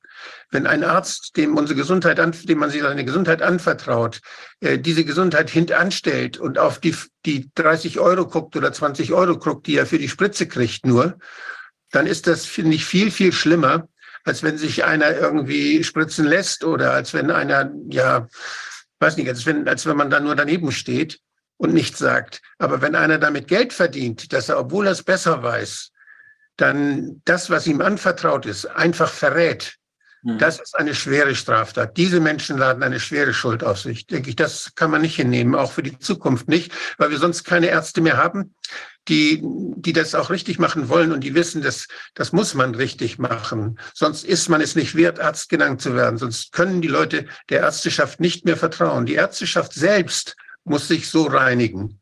Absolut. Denn sonst ist sie nichts mehr wert. Ich sehe das genauso. Das Problem ist nur, äh, ich hab, bin mal eingeladen gewesen vor zwei Jahren ähm, oder vor anderthalb Jahren, als gerade das Thema auch Impfpflicht bei Ärzten und äh, Heilberuflern aufkam, ähm, hier in Freiburg also zu seinem Treffen. Und ich habe dann eben viele Ärzte und Heilberufler, Physiotherapeuten, Psychotherapeuten und so weiter getroffen. Und da kam gerade mein neues Buch eben raus und ich habe dann gesagt, na, wie sieht's denn eigentlich aus? Äh, habe dann mal erzählt, wie man eigentlich das Ganze beenden könnte sofort. Und von den 30 Anwesenden wussten eigentlich nur zwei darüber Bescheid. Und ich habe jetzt auch aufgrund des Leserbriefs sehr viele E-Mails bekommen von Ärzten, die sagen, sie sind schockiert, weil meine Argumentation für sie vollkommen logisch ist, aber sie haben das nicht gewusst. Und auch der eine, ich habe vorhin einen zitiert, ist ein Intensivmediziner, dem war das auch nicht klar, selbst zwei Jahre nach der Cordoba-Studie, wie man Intensivpatienten mit Corona infiziert retten hätte können mit Vitamin D-Prohormongabe, weil der gesamte Lehrplan in der Medizin natürlich auch von der Pharmaindustrie indoktriniert ist. Genau. Das heißt, äh, kann man denn, wenn also sozusagen ein Arzt nicht sozusagen Primärliteratur liest oder ja oder sich mal wirklich intensiv mit all diesen Aspekten befasst, dann hat er aus Zeitgründen gar keine andere Möglichkeit, wie einfach zu glauben, was man ihm sagt. Äh, das ist zwar nicht hinnehmbar, ein Arzt sollte eigentlich immer auf dem Top-Level der, des Wissens sein, aber ich, was ich eben selbst festgestellt habe, ist, dass es sehr wenige sind. Also gute Mediziner an sich, also empathisch und alles, äh, und auch Leute, die eben gar nicht impf, geimpft haben und impfen wollen, aber trotzdem nicht wussten, was die Alternative ist. Ja. Stimmt. Also die allgemeine medizinische Fachliteratur, gerade wie vorher Medscape zitiert, etc., Medical Tribune und was alles, Ärztezeitungen, was in den Praxen landet, die schwimmen alle auf den Mainstream-Medien mit. Die haben keine eigene Meinung entwickelt in der Zwischenzeit. Die haben schon die Meinung, die Meinung, dass Vitamin D sogar nur gefährlich sein könnte. Ja, ja, die haben die Meinung, die auch über den Mainstream generell verbreitet wird. Es gibt so Organe, so Publikationsorgane für Ärzte, die werbefrei sind, wie das Arzneimitteltelegramm. Das hatte ich lange abonniert. Mhm. Und ich habe da, ich habe da nichts davon gehört. Nichts davon stand drin. Das war etwas, was Ärzte abonniert haben, die kritisch hinter die Kulissen gucken wollten und die genauer Bescheid wissen wollten und die es gut machen und richtig machen wollten. Selbst in diesem Organ, diese, selbst dieses Organ scheint korrumpiert zu sein und sucht nicht mehr nach der Wahrheit, sucht nicht mehr die ganze Literatur und stellt das auch nicht dar. Und das enttäuscht, enttäuscht mich zutiefst. Ich weiß noch, als mein erstes Buch zum Thema rauskam, das ist das Corona-Syndrom, da habe ich noch nicht gegen die Impfung vergleichen können, weil auch der Verlag da kein Wort drüber verlieren wollte. Da habe ich also, das war noch, als die ersten Impfungen stattfanden, aber ich schon eigentlich im Rohtext geschrieben habe, aufgrund der Reinfektionsraten, die man damals in Brasilien feststellte, dass ich mir nicht vorstellen kann, dass eine Vaccinierung der richtige Weg ist. War damals auch schon publiziert, dass Herdenimmunität eine, eine irreale ja, Vorstellung ist, nicht erreichbar ist. Was bei Nature publiziert, fünf Punkte. Ich habe es jetzt auf zehn Punkte erweitert. Naja, und dann, als das Buch rauskam, hat dann zum Beispiel die Bild-Zeitung zu, äh, zu, uns gesagt, äh, sie wollen da nicht drüber nochmal berichten, weil über Vitamin D hätte man ja schon mal was gemacht. Ich habe nur gesagt, solange es nicht jeder in Deutschland kapiert hat, muss man das wiederholen. Mal wieder, ja. Sein, dass ich jeden Tag höre, wie wichtig dieses, dieses Impfprogramm ist, aber nicht ja. einen Tag im Jahr höre, wie wichtig Vitamin D wäre. Und das kann ich, das kann ich nicht akzeptieren. Und ja, äh, ich habe auch Bild TV jetzt ne, schon mehrfach angeschrieben, Leute, ladet mich doch mal ein, macht mhm. doch mal endlich eine Session, wo wir mal breiter in der breiten Bevölkerung Aufklärung betreiben können. Bisher noch keine Antwort. Ich hoffe, dass es passiert. Stellen Sie sich vor, die an der Kasse vom Supermarkt, die den Menschen zuruft, äh, Maske. Mhm. Wenn die, wenn die den zurufen, da haben sie heute schon Vitamin D genommen. Ja, ich habe es gerade schon mal vorgeschlagen, dass überall, wo diese Testzentren sind, man parallel gleich neben, nebendran noch so ein zweites Kapitel aufbauen sollte, wo äh, kostenlos Vitamin D gemessen wird. Das wäre viel, viel produktiver, sinnvoller, als statt die Leute mit einem positiven Test nach Hause zu schicken, mit der Gefahr, dass sie dann tatsächlich noch einen schweren Verlauf haben. Nächstes Mal, wenn wir an der Kasse stehen im Supermarkt, rufen wir, haben Sie heute schon Vitamin D genommen? Ja, genau. Also wenn jemand Sie fragt, wie ist Ihr Impfstatus, fragen Sie zurück, wie ist denn wieder Vitamin D-Status? Allein schon aus Fremdschutzgründen. Vielleicht an der Stelle noch eine kleine Ehrenrettung des Arzneitelegramms, weil Wolfgang es ja gerade sehr kritisiert hat, was ich übrigens auch tue. Hat, Sie haben zumindest im 11 2022 ähm, am Abschluss zur Impfung angesichts der überwiegend, des überwiegend milden Verlaufs von Covid-19-Erkrankungen im Kindesalter und des bei Säuglingen und Kleinkindern geringen Erprobungsgrades kommt eine Immunisierung von gesunden Kindern unseres Erachtens derzeit nur im Einzelfall in Betracht. Für Kinder mit einem erhöhten Risiko für eine schwere Erkrankung ist die Impfung mit dem entsprechenden Vakzin hingegen eine Option. Also Sie haben tatsächlich eine ganz, ganz geringe Kritik mal geäußert, seit langem wieder. Dann nehmen Sie gleich wieder zurück. Wahrscheinlich. Ja. Also ich glaube, wir brauchen wirklich eine ganz harte, sachliche, intellektuelle und moralische Aufarbeitung von dem Ganzen. Aber ich glaube, für die Menschen, die sich jetzt damit konfrontiert sehen, dass hier doch eine ganze Reihe von Kartenhäusern zusammenbrechen und man da mal hinterguckt und schaut, wie schmutzig das alles ist, ich glaube, da muss man sich auch dran erinnern, dass es eigentlich auch eine ganz aufregende Zeit ist und dass man da auch mal wieder neugierig sein kann und was da eigentlich in Wahrheit so ähm, das ist, was hilft und das ist, was gut ist und was schön ist. Und ich glaube, ähm, da also ich empfinde das auch teilweise als ähm, freudvollen Prozess, ja. Äh, so schlimm es eben manchmal ist, wenn man das erstmal diesen, diesen Schritt gemacht hat, das zu überwinden, dass es eigentlich so schlimm ist, dass man nicht hingucken möchte. Und wenn man dann sich doch getraut hat, dahinter zu gucken, dann ähm, entsteht auch ganz viel Schönes. So nach dem Motto ist der Ruf erst ruiniert, lebt sich's völlig ungeniert, ja. Also ja. das finde ich, äh, das, das sollte man sich irgendwie so ein bisschen ähm, verinnerlichen und dann macht es auch wieder Spaß, genauer hinzugucken. Und ich bin begeistert. Also jetzt mit dem Vitamin D, also ich habe das zwar auch immer so gehört, aber mir war es in dieser Dimension jetzt gar nicht präsent. Und ich glaube, ich werde mich da auch mit eindecken, ja. Sie haben das so schön klar gemacht. Ich möchte den Ausschnitt, jetzt das, was Sie gebracht haben, gerne auch auf der Homepage und überall posten. Also das sind Sie hoffentlich damit einverstanden. Absolut. Das muss alles viral gehen, hoffe ich. Vielleicht können Sie uns auch diese Folien zur Verfügung stellen, dass wir die vielleicht auch separat nochmal, wenn das geht. Ach so, kann ich gerne machen, ja. Ja, ja das wäre toll. Alles klar, ja, toll. Ganz herzlichen Dank, ähm, Herr Dr. Nils. Das war wirklich sehr erhellend und ich denke, wir bleiben am Ball und werden ja uns dann in absehbarer Zeit auch wiedersehen. Vielen Dank ja, vielen Ihnen. Dank. Ich klinge mich mal aus. Gell? Sehr herzlichen Dank. Sehr herzlichen Dank. Tschüss. Toll, ja, das war wirklich spannend. Ähm, Dr. Nils, ähm, Arzt und habilitierter Molekulargenetiker, hat uns hier zu der Bedeutung von Vitamin D fürs Immunsystem berichtet. Also sehr spannend. Ja, wir kommen zu unserem nächsten Gast. Das ist Raimund Hagemann. Können Sie uns hören? Jawohl, ich kann Sie hören. Können Sie mich auch hören? Ja, hören und sehen. Und das ist auch, und sehen. Jawohl, ja, das ist auch besonders erfreulich. Ich sage dazu gerade etwas. Sie sind ja Datenanalyst und Sie sind vormals aufgetreten unter dem Pseudonym Rainer Held, Real Data Hero. Wir hatten Sie auch schon im Ausschuss mal früher, wo Sie uns zu statistischen äh, Erkenntnissen auch berichtet haben. Und ich freue mich, dass Sie jetzt hier äh, sozusagen sich mit Ihrem Gesicht auch zeigen. Und man kann Sie, Sie haben einen Telegram-Kanal, den sage ich gerade mal hier, das ist ähm, Real real-hero-official, also auf Englisch, ja, offizial mit C. Ja, mhm. ganz toll. Sie sind, ähm, haben sich mal wieder äh, näher befasst mit statistischer auf, Aufarbeitung des Geschehens. Da bin ich gespannt, was Sie uns heute sagen können. Ja, es gab gestern die spontane Einladung, für die ich mich sehr herzlich bedanken möchte. Äh, ich beschäftige mich jetzt seit ja wirklich 2020 äh, eigentlich dauerhaft immer wieder mit den Opfern, insbesondere mit den ganz schweren Opfern, die äh, mit Tod durch Tod bedroht werden, eben aber auf durch verschiedenste auf verschiedenste Weise und ich versuche das ein bisschen auseinander zu äh, klamüsern. Ich habe für heute einen Vortrag jetzt vorbereitet, der hat so drei Schwerpunkte. Ich würde vorschlagen, der Vortrag dauert etwa ähm, knapp 20 Minuten äh, ohne Diskussion. Ich würde vorschlagen, dass ich jeweils äh, am Ende dieser einzelnen Blöcke innehalte und man eventuell dann schaut, was dazu vielleicht dann zu, im Einzelnen noch zu äh, besprechen ist. Aber dass ich das Ganze dadurch ein bisschen versuche zu straffen, indem ich so diese Blöcke einigermaßen versuche durchzuziehen. Ähm, ich müsste, wollte meinen Bildschirm freigeben. So, das müsste jetzt dieser sein. Ist da bei Ihnen jetzt was zu sehen? Ja. Auf dem kleinen, Prima. ja, jetzt auch groß. Mhm. Prima, okay.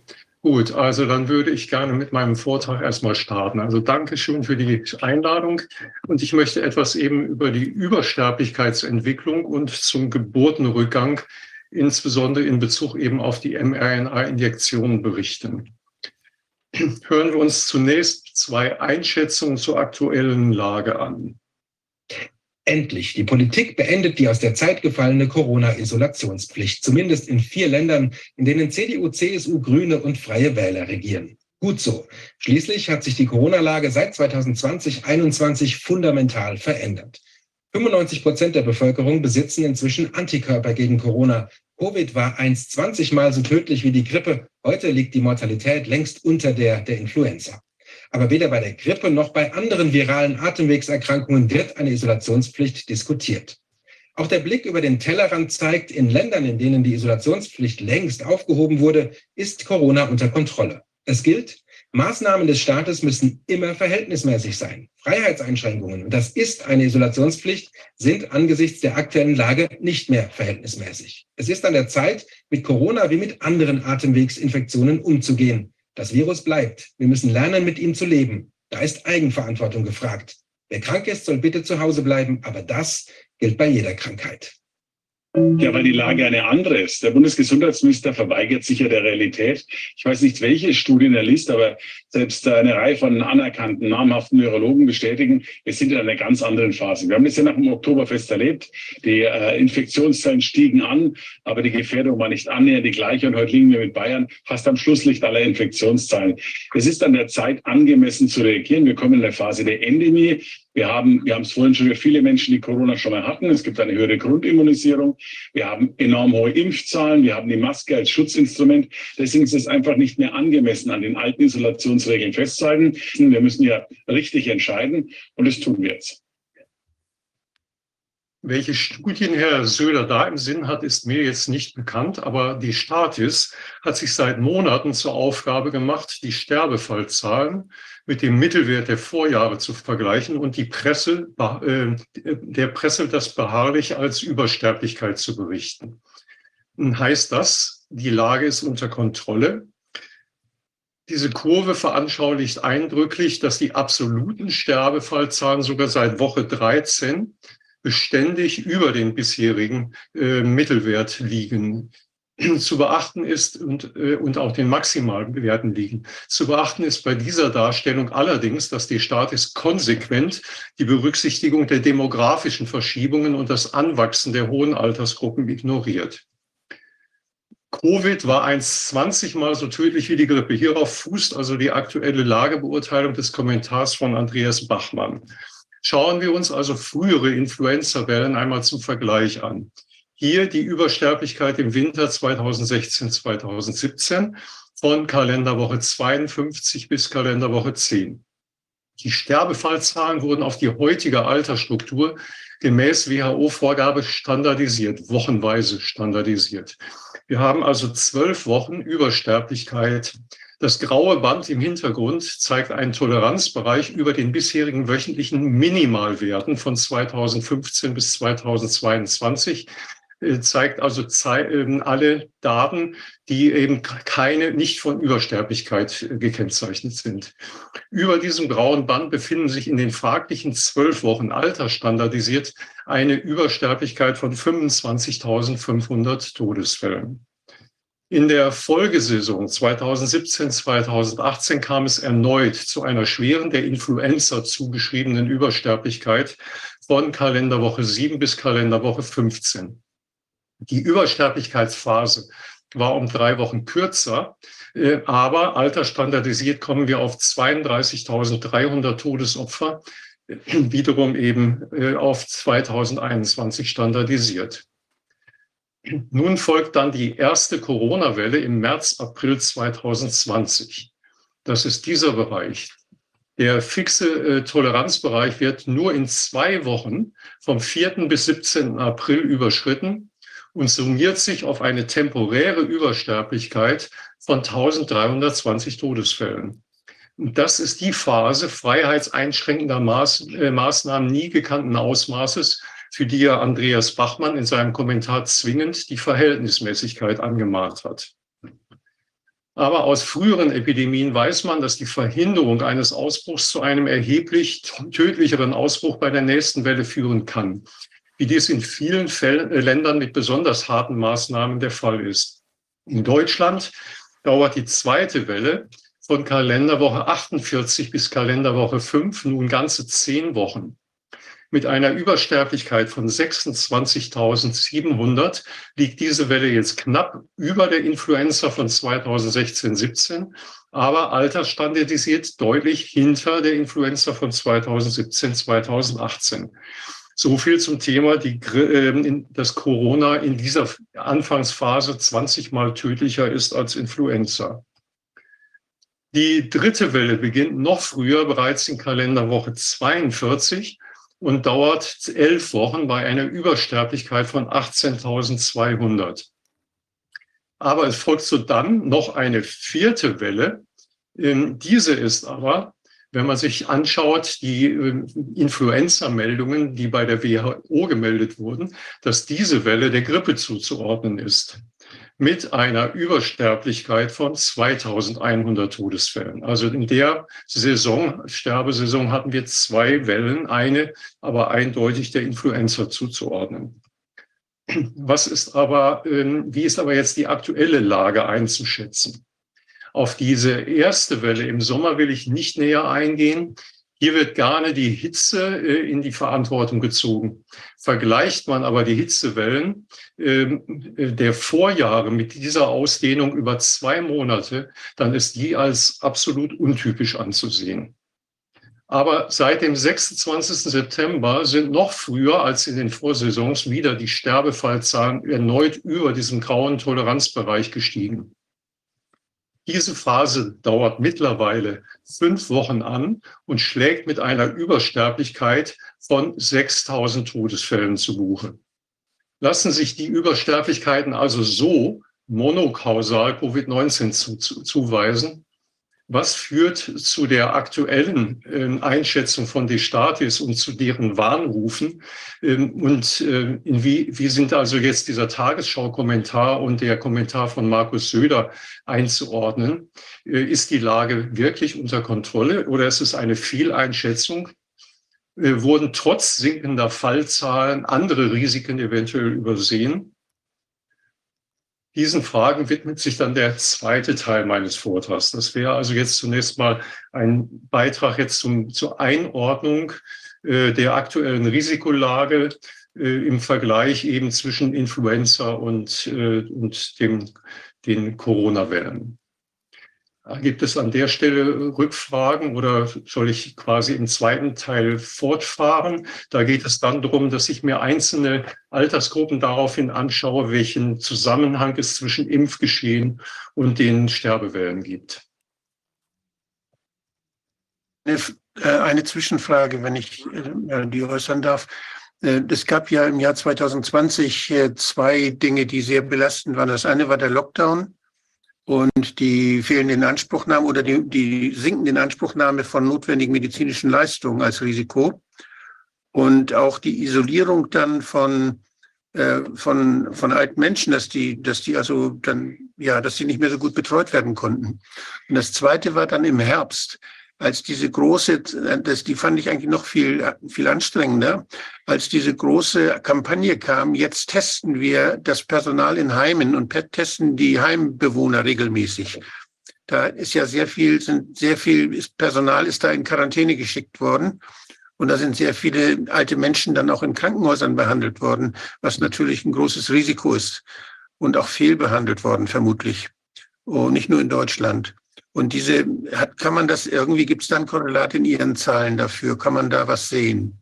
Also ich bin jetzt dabei, ganz Europa zu analysieren und da eben auch einen saisonalen äh, Abschluss sozusagen zu bilden über drei Corona-Saisons, ähm, also 1920, 2021, 21, 22 bin inzwischen bei 720 Seiten äh, angekommen. ähm, also da gibt es äh, deutliche Bezüge auf jeden Fall. Ähm, ich habe das jetzt hier aus diesem Vortrag, einmal war es sehr kurzfristig mit der Vorbereitung, äh, da auf das Thema bin ich jetzt nicht im, im Schwerpunkt eingegangen. Aber es gibt eindeutig Korrelationen ähm, zwischen der Schärfe der Maßnahmen und, äh, und dem Sterbegeschehen. Also ähm, das spielt ganz sicher eine Rolle. In den östlichen Bundesländern spielt äh, eindeutig wohl noch eine Rolle, dass die Pflegekräfte, die aus Tschechien, aus Polen und so weiter dort in den Krankenhäusern arbeiten, äh, dann nach die, als die Grenzen zugemacht wurden, dann in ihre Heimatländer verschwunden sind und es da natürlich zu diesen Notständen kam. Äh, warum jetzt diese erste Welle in Deutschland nicht so gravierend durchgeschlagen hat, ähm, es ist eine komplexer, komplexe Beurteilung. Da in, in, muss man wirklich in viele Details einsteigen. In Spanien gibt es ja, äh, gibt es ja Berichte, die, die nachvollziehbar sind. Da gibt es ja Berichte, dass also Pflegeheime so äh, Pflegekräfte aus den Pflegeheimen abgewandert sind äh, in andere Länder, wo sie dann äh, als, äh, als Pflegekräfte an den Krankenhäusern und in den Heimen gefragt waren und entsprechend gut bezahlt wurden und dann tatsächlich ihre Schutzbefohlenen in den eigenen Heimen zurückgelassen haben, die dann praktisch äh, aufgefunden wurden in, in desaströsen Verhältnissen und verstorben waren. Also da gibt es definitiv, äh, also es gibt viele einzelne Phänomene, die man konkret überprüfen und auch nachvollziehen kann. Das soll ja auch in Italien so gewesen sein, als das da, als da so desolate Verhältnisse dann 2020 dann berichtet worden aus Norditalien. Da soll eine der Ursache gewesen sein. Wir haben das ja auch in einer unserer ersten Sitzungen mal thematisiert dass die, ähm, die italienischen Familien, die sehr häufig als Familien dann auch private Pflegekräfte angeheuert haben, und zwar aus Ländern, wo der Lohn eben etwas günstiger ist, dass die plötzlich dann keine Pflegekräfte mehr hatten, weil die nämlich schnell nach Hause gefahren sind in diesen wilden Zeiten. Die wollten erst mal zu Hause sehen, dass ihre Familie da gut dabei wegkommt sodass viele alte Menschen dann in Italien ohne Pflege waren und dann auch aus dieser Not heraus viele Krankenhauseinweisungen geschehen sind, die natürlich überhaupt nicht initiiert waren und die ein zusätzliches Risiko bedeuteten angesichts dieser Fehlbehandlung in den Krankenhäusern zu der Zeit damals. Also das sind Dinge, die, die sind uns eigentlich schon ziemlich lange geläufig. Und es ist natürlich unheimlich komplex, diese verschiedenen Faktoren, die da dann eine Rolle gespielt haben, miteinander in Verbindung zu, zu also zu korrelieren, um da hinterher dann rauszufinden, wie konnte das alles passieren und weshalb konnte es in einigen Ländern passieren und in anderen Ländern nicht. Das sind ja auch wichtige Erkenntnisse, die man daraus ziehen kann. Ja, meine Kontakte in die Schweiz bestätigen eben auch, äh, dass gerade die Verunsicherung, es ist sowas Neues und noch nie Dagewesenes und wir wissen nicht, wie wir damit umgehen können, dass diese Grundbotschaft eigentlich eines der Kernübel war. Äh, die haben in der Schweiz also serienweise permanent Anrufe bekommen aus Italien, äh, weil die eben in Bergamo und so weiter einfach nicht wussten, was machen wir jetzt. Und sie haben dann zum Beispiel eben Menschen, die einen positiven Test hatten aus den oder einfach prophylaktisch Menschen aus den Pflegeheimen in die Krankenhäuser verlegt, weil sie dachten, na, die haben die besseren Versorgungen und die, äh, weil wir wissen gar nicht, wie wir damit umgehen können. Und das war eben das, der verheerendste Fehler dann, den sie überhaupt begehen konnten weil dort die Leute dann auf den Fluren lagen, nicht versorgt werden konnten und ja, die Infektionsgeschehen geradezu gefördert wurden. Und das angesichts der wissenschaftlichen Erkenntnisse, die wir lange haben, ja. dass ambulant behandelte Pneumonien bei einer sichergestellten Pflege zu Hause viel weniger risikoreich sind als äh, stationär behandelte Pneumonien. Ja, ich mache gerade mit zwei Professoren eine, eine Aufarbeitung eben dieser statistischen, äh, auch der statistischen Arbeiten eben äh, zur Übersterblichkeit. Das ist auch ein ganz desaströses Kapitel der, der, ähm, der Berichterstattung und der, der Methodik.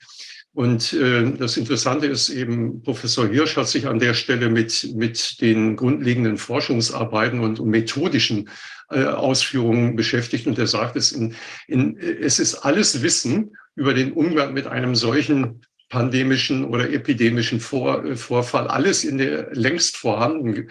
Wenn man sich also die Literatur genauer anschaut, dann gab es nicht dieses Fragezeichen, was müssen wir machen? Man konnte sich orientieren an dem vorhandenen Wissen und es wäre eben das, das Desaster verhindert worden in vielen Ländern. Ja, ja. Gut, soll ich dann an der Stelle erstmal weiter fortfahren? Danke, ja. Würde ich vorschlagen. So, also im Folgenden will ich also die zeitlichen Verläufe von Übersterblichkeitswellen in ausgewählten Altersgruppen äh, den Impfaktivitäten gegenüberstellen. Hier in der Altersgruppe der 44-Jährigen hinkt der Höhepunkt äh, der Impfungen äh, der im Herbst bereits einsetzenden Welle hinterher. Es wurde ja in die Welle hineingeimpft und führt äh, die Impfung selber, führt aber offensichtlich quasi zum Zeitpunkt der Impfung zu einem noch höheren zusätzlichen Anstieg der Todesfälle. Der Höhepunkt der Boosterimpfung dagegen korreliert quasi überdeutlich mit einer hohen Übersterblichkeit, die diese erste Sterbewelle deutlich überschreibt im Herbst 2021 und das in einer Altersgruppe, die 2020 von Covid nicht betroffen war. Das Bild wiederholt sich bei den 45 bis 49-Jährigen und bei den 50 bis 54-Jährigen. Hier sieht man eben eine äh, zunächst end, äh, dass äh, die erste Sterbewelle den, den Impfungen vorausgeht, dass also hier eine erhöhte Sterblichkeit einsetzt. Dann mit äh, der ersten Impfung kommt aber direkt statt einer Beruhigung der Sterbefälle es zu einem erneuten Anstieg, also direkt zeitlich wieder korrelierend mit diesem der ersten und Zweitimpfung und die Boosterimpfung mit einem noch höheren Anstieg der Sterberaten wir haben es also hier mit Sterberaten zu tun. Das heißt, es wird immer prozentu der prozentuale Sterbeanteil der jeweiligen auf die Woche äh, ähm, berechneten Bevölkerungszahl berechnet. Und von daher haben wir es also hier mit standardisierten Zahlen zu tun und nicht mit absoluten Sterbezahlen. Das ist also ganz wichtig, dass ein Sterbegeschehen ist komplett zur Bevölkerung dieser Entwicklung dieser Altersgruppe standardisiert. Äh, werfen wir dann einen Blick auf Österreich äh, und die Altersgruppen der 60 bis 79-Jährigen, dann findet sich hier ein ähnliches Bild, ebenfalls mit einer sehr deutlichen Korrelation der Boosterimpfungen zu, sehr, zu einem erhöhten Sterbegeschehen im Winter 2021-22. Da müsste man meines Erachtens auch über den ADE-Effekt diskutieren, also dass das Immunsystem eben, äh, was Herr Nils ja eben ansprach, in einem, einer Alarmstimmung ist durch Infektionsgeschehen beziehungsweise durch die Impfung, durch die erste und zweite Impfung und dass nur die Folgeimpfung quasi eben diese, diese Alarmzustände äh, zur Eskalation bringt. Der ADE-Effekt wird ja auch da in dem Zusammenhang dann diskutiert. Grüne Geschichte, diese Dosis, das ist das, was die Leute dann tatsächlich, wie viel verabreicht wurden, ja, an Impfungen. Genau, das sind, das sind also die, die, die wöchentlich verabreichten Dosen, äh, beziehungsweise äh, falsch. Ich habe hier jeweils die, äh, damit das Ganze übersichtlicher wird und die Kurve nicht so aus lauter winzigen Zacken besteht, habe ich die Sterbezahlen jeweils für vier Wochen zusammengefasst. Wir haben also ein Jahr quasi nicht in zwölf Monate, sondern in 13 Einheiten a vier Wochen aufgeteilt. Aber in etwa ist jeder einzelne Peak in etwa so eine knappe, knappe Monatseinheit. Und äh, das, deshalb äh, bewegt sich also auch das Impfgeschehen der Boosterimpfung. Das ist eben sehr, sehr äh, konsequent und zielstrebig erfolgt. Hier sehen wir also jetzt das entsprechende, äh, die entsprechenden Abläufe in der Schweiz. Auch da ist die Korrelation der Boosterimpfung zum, zu den Sterbe, Übersterblichkeitswellen sehr, sehr deutlich zu sehen. Wenn auch auf etwas niedrigerem Niveau als in der Sterbesaison davor. Wir sind aber jetzt hier auch eben bei den älteren Jahrgängen. In meinen Augen ist es eben besonders erschreckend, dass auch in Norwegen, das bis Ende 2021 überhaupt nicht von den Corona-Wellen betroffen war, mit der Boosterimpfung zeitgleich eine hohe Übersterblichkeit in den Altersgruppen einsetzt, die durch die Impfung besonders geschützt werden sollten. An, äh, und zuvor war dort nichts, äh, nichts äh, zu beobachten. Also angesichts des Vortrags von Herrn Niels äh, über die immunologische Bedeutung einer hohen Vitamin D-Versorgung habe ich lange gerätselt, warum gerade in südlichen Ländern die Menschen äh, äh, besonders von den Sterbewellen getroffen waren und die skandinavischen Länder, Norwegen, Finnland, Schweden hat eine erste Welle gehabt, die wurde auch heiß diskutiert, aber auch vergleichsweise mild davongekommen ist. Und wie, wie das zusammenhängt, denn ich habe eben auch eigentlich das Sonnenlicht als einen wesentlichen Faktor für die Vitamin D-Produktion angesehen. Habe mich dann eben gefragt, dass aber in diesen südlichen Ländern die Lockdown-Maßnahmen, das eingesperrt werden, den Effekt, den Herr Nils ja eben schon beschrieb, die leben gar nicht mehr draußen. Die, also dass, wenn das Leben sich im Wesentlichen in geschlossenen Räumen abspielt, haben auch die ein Problem mit der Vitamin D-Versorgung, haben noch etwas dunklere Hautpigmentierung und dadurch eben auch eine brauchen sie mehr, mehr Sonnenlicht. Also das substitu ich bin eben darauf gestoßen, dass die nördlichen Länder substituieren. Äh, also insofern scheint das äh, eine deutliche Bestätigung äh, des Vortrags von Herrn Nils zu sein, dass in Norwegen eigentlich, Norwegen ist das Land mit dem absolut niedrigsten Sterbegeschehen in drei, in den ersten zwei Corona-Saisons. Und jetzt fangen sie an zu impfen und kriegen ein Problem. Haben Sie einen, darf ich eine Zwischenfrage stellen? Haben, ja. haben eine Korrelation äh, schützt dann die Vitamin D auch vor diesen Folgen der, der Impfung? Das ist ja eher unwahrscheinlich dann, nicht? Oder Genau, genau. Das würde ich eben auch so sehen, dass also, äh, dass also genau die Impfung äh, durchgreift und ihre Probleme bereitet und da dass diese auch eine Vitamin D-Substitution offenbar keinen Schutz bietet, kann Herr Nils vielleicht nachher auch noch was zu sagen oder ja. dazwischen. Das, da, dazu gehört ja auch, dass wir, also aus der Geschichte weiß ich, Schweinegrippe und so weiter, dass die Disziplin der, der äh, skandinavischen Bevölkerung und die, die Glaubwürdigkeit der Regierung da viel, viel größer war. Die haben also viel häufiger genau das getan, was die Regierung empfohlen hat und haben der Regierung viel mehr geglaubt, weil sie nicht so oft betrogen worden sind. Die waren nicht so misstrauisch. Und deshalb zum Beispiel bei der Schweinegrippe haben die ja zehnmal so viel sich impfen lassen wie die deutsche Bevölkerung. Und vielleicht ist hier ja auch so ein Effekt immer noch da, dass einfach dort, äh, da müsste man, da müsste man so nachgucken, wie ist denn der Durchimpfungsgrad der Bevölkerung im Vergleich zum Beispiel zu den südlicheren Ländern oder zu Deutschland?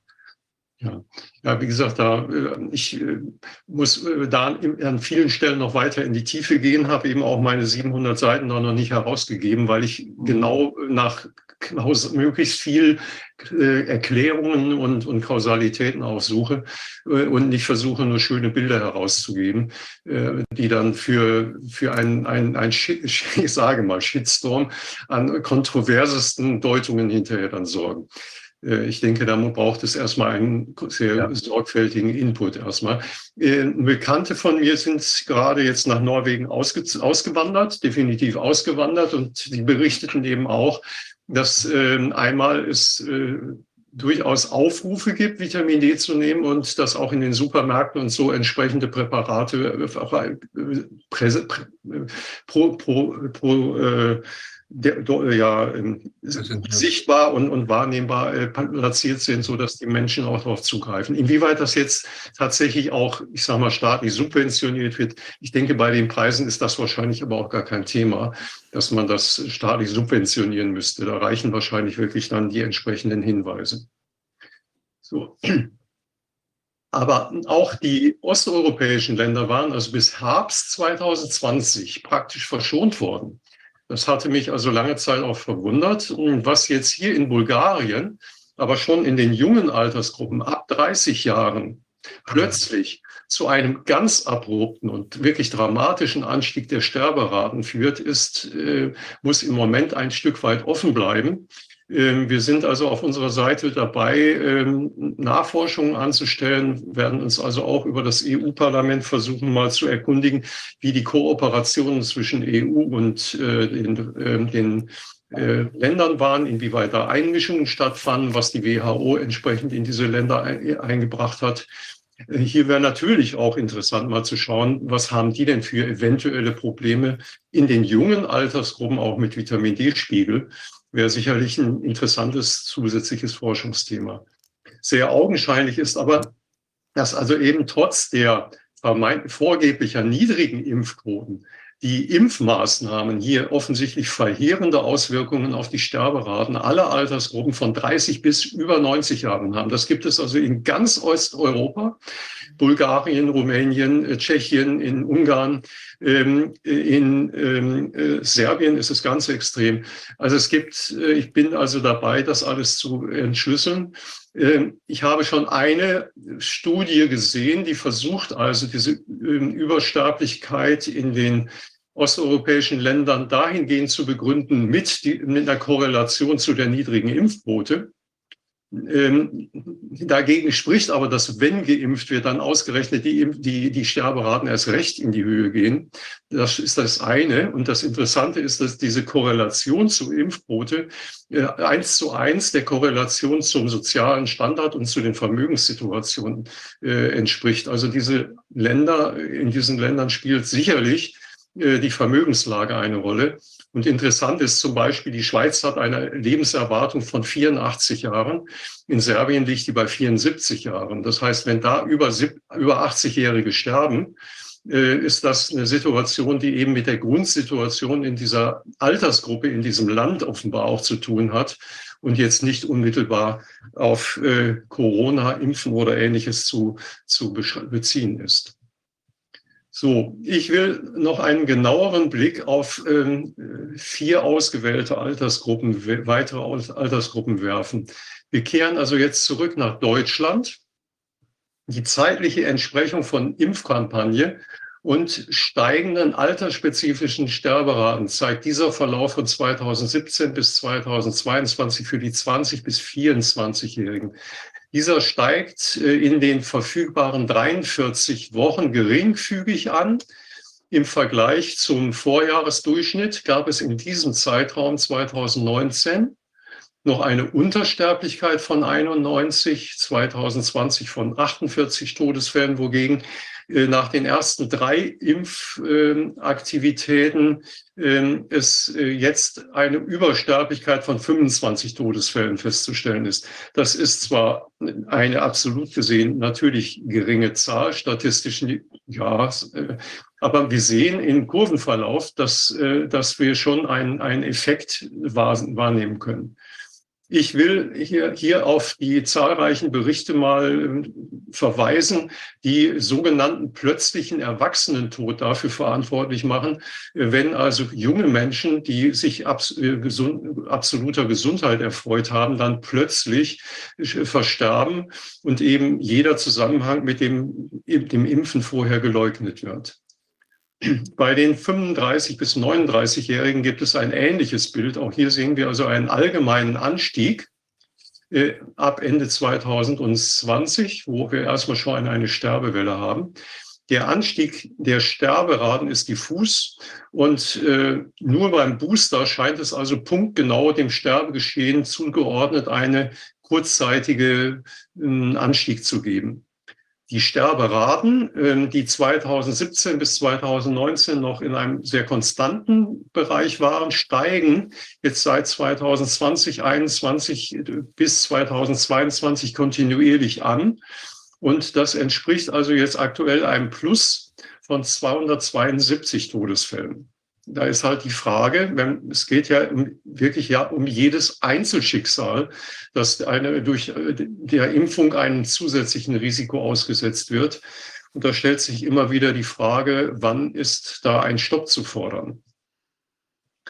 Zwei weitere Altersgruppen will ich noch zügig aufzeigen. Die 65 bis 69-Jährigen zeigen wiederum vor allem für den Booster eine deutliche Korrelation. Aber wir sehen auch den interessanten Effekt, dass nach der ersten Sterbewelle im Winter 2021 mit der Impfung eine, eine nachgezogene weitere Welle folgt, quasi wie eine Reaktion auf die Impfung. Und die, äh, die äh, Boosterwelle die ist dann entsprechend äh, höher als die Sterbewelle im Winter 2021. Äh, wir sehen das eben auch an den Sterberaten. Äh, und an, äh, wir haben eine Übersterblichkeit, die zwei, in den beiden Impfjahren 2021 und 2022 äh, über 2000 Todesfälle ähm, über dem äh, grauen Band, äh, das ich als Toleranzbereich äh, bezeichnet habe. Und dann interessant nochmal die höchste Altersgruppe der über 90-Jährigen, die ja insbesondere von den Impfungen profitieren sollten. Hier ist insbesondere die Dauerhaftigkeit jetzt deutlich überhöhter Sterberaten zu bemerken, die sich an die Boosterimpfung anschließt. Es kommt gar nicht mehr zur Ruhe. Und ein erheblicher Anstieg der Sterberaten ist zu verzeichnen, äh, was nach den Untersterblichkeiten in den ersten 43 Kalenderwochen 2020 und 2021 nun zu einer Übersterblichkeit von 11.160 führt. Also vielleicht verwundert hier, dass wir also bei der äh, großen Sterbewelle 2020, 21 hier, äh, wir es hier mit einer Untersterblichkeit für beide Jahre zu tun hatten, noch 20 und 21. Aber wie gesagt, wir erfassen hier im Moment nur die ersten 43 Wochen. Und die Sterbewelle im Winter äh, 2021 setzte ja dann erst mit der 44. Kalenderwoche ein. So, ich muss also zugeben, ich habe jetzt hier vier besonders eindrückliche Altersgruppen herausgesucht. Deshalb fairerweise also ein Überblick über alle Altersgruppen und die Verbesserungen bzw. Verschlechterungen der Sterberaten zum Vorjahr, Jahresdurchschnitt 2017, 2019. Jeweils, es wird wieder die mittlere äh, Sterberate dieser 43 Wochen verglichen. Während also 2020 also inklusive der ersten Welle, in den 43 Wochen eine Untersterblichkeit von 43, äh, 32.700 Todesfällen bestand, schrumpfte die dann 2021 auf 8.500. Und die aktuelle Situation ist mit einer Übersterblichkeit von äh, knapp 16.000 Todesfällen zu äh, registrieren. So viel zur Sicherheitsbewertung von Markus Söder, der also offenbar so sehr mit seinen Corona-Fallzahlen beschäftigt ist, dass er tödliche Folge, äh, Folge äh, Risiken anderer Ursachen äh, komplett auszublenden, ausblendet. Und diese, diese, dieses Herabsinken der Todesrate da in, in 2020, das ist ja auch erstaunlich. Also das heißt, da müssten wir davon ausgehen, dass es eben, sagen wir mal, die die äh, medizinischen Behandlungsfehler oder was immer, was kann das verursacht haben? Weil da würde man ja denken. In Deutschland offensichtlich nicht so durchgeschlagen, würde ich, würde ich jetzt da erstmal erst äh, konstatieren. Die sind vielleicht noch besonderer erstmal damit umgegangen als eben beispielsweise in Belgien, Frankreich, Spanien, Italien. Da, da gibt es äh, mit der ersten Welle ein ganz, ganz anderes Bild. Genau, es muss, muss ja, es muss ja was bewirkt haben, dass es sogar runtergegangen ist. Also das heißt, das wären ja dann vielleicht Kunstfehler, die vermieden worden sind, weil die Leute nicht ins Krankenhaus gegangen sind oder ähm, irgendwelche ja, Also da müssen Dinge. wir natürlich konstatieren, dass 2019 hier ja mit reinspielt. Äh, mhm. also die, der Jahreswechsel, der wir hatten also vor dieser Corona-Welle eine, eine deutliche Untersterblichkeit. Und die, die schlägt hier natürlich in der Gesamtzahl von minus 32.700 mit zu Buche. Also wenn ich jetzt nur die Welle selber nehme, dann liege ich ja wieder bei einer Übersterblichkeit. Aber wir müssen die ja immer im Kontext mit dem Gesamtsterbegeschehen drumherum natürlich auch betrachten. Mhm. Und wenn man davon ausgeht, dass es eben tatsächlich Menschen gibt, die vulnerabler sind, also man kann nur einmal sterben und wenn dort eine große, wenn dort eine große Belastung der Gesundheit oder der ja dieser Menschen stattgefunden hat und die deswegen zu Tode gekommen sind, dann fallen die ja als Risikogruppe erstmal aus für die nächsten ja. Monate. Richtig. Ja, das ist äh, vor allem natürlich als Effekt auch nach der, nach der Welle 2021 äh, dann zu sehen. Ähm, da komme ich gleich aber auch noch darauf zu sprechen. Also das waren nochmal die Zahlen zu 2020 in Deutschland. Also ein noch deutlicheres Bild gibt es in Österreich, wo sich 2021 zehn Altersgruppen gegenüber dem Vorjahresdurchschnitt 17 bis 19 verschlechterten. Und 2022 verschlechterten sich 14 von 19 Altersgruppen äh, zu einer Gesamtübersterblichkeit von knapp 2000 Todesfällen. Mhm. Äh, entsprechend in der Schweiz ist die Situation insgesamt entspannter. Aber auch hier gibt es ein Problem in der ältesten Altersgruppe der über 90-Jährigen. Die hat 2020 äh, scheinbar noch von der ersten Impfaktion profitiert oder das, was Herr Buddha gerade andeutete, äh, im, äh, die Schweiz hatte 2020, 2021 eine sehr, sehr hohe Übersterblichkeit, dass in dieser Phase gerade die Vulnerablen sehr massiv gestorben sind und es hier quasi diesen Dry-Tinder-Effekt gab und äh, es dadurch äh, 2021 zunächst mal zu einem, äh, zu einem, einem negativen Wert kam. Aber aktuell haben wir eben auch hier eine Übersterblichkeit von 545 Todesfällen zu verzeichnen, eben in der Gruppe, die ja auch massiv durchgeimpft wurde, um geschützt zu sein. Sagen Sie nochmal, ist das diese Übersterblichkeit ist das über die ganze Saison oder pro Woche? Das ist äh, auch in der Schweiz jeweils äh, immer der Zeitraum für die verfügbaren Wochen. Äh, von, also da in der Schweiz sind 43 Wochen. In Österreich sind es 39 Wochen, okay. Äh, die bisher äh, berichtet sind. Also die Schweiz wird ja vom, vom Statistischen Bundesamt werden wirklich sehr zielstrebig immer die Sterbedaten rausgegeben. In Deutschland von die Statis. Österreich hält sich da sehr zurück. Statistik Austria liefert nur zwei Altersgruppen unter und über 65. Äh, die differenzierten Daten für Österreich bekommt man allerdings dann bei Eurostat. An die kann Statistik Austria offenbar differenziertere Daten liefern. Aber die hinken dann immer etwas hinterher. Da bin ich nur bis Kalenderwoche 39, also Ende, ich glaube Ende September, gerade Anfang Oktober dann. So, das waren also diese Geschichten. Ja, das wäre also der zweite Teil meines Vortrags. Der dritte ist recht kurz beschäftigt sich mit dem Geburtenrückgang in Korrelation zur Impfkampagne. Ich habe dazu zu ganz Europa, zu 29, ich weiß nicht, ob es 29 Ländern Europas eine Ausarbeitung gemacht, die ist auch publiziert worden. Ich habe ein Video dazu gemacht, äh, wo ich eben ähm, herausgestellt habe, zum Beispiel ähm, mit dieser Grafik hier in der Schweiz, dass wir eine deutliche Korrelation haben zwischen dem Beginn äh, der Impfkampagne und äh, neun Monate später einsetzendem Rückgang der Geburtenraten. Der äh, beläuft sich in der Schweiz, das kann man wirklich als historischen Geburtenrückgang bezeichnen, gab es in der Schweiz einzig 1914 bei der Generalmobilmachung gab es einen solchen Geburtenrückgang. Ansonsten ist der wirklich außergewöhnlich mit minus zehn Prozent im Schnitt und zwar seit Januar bis August.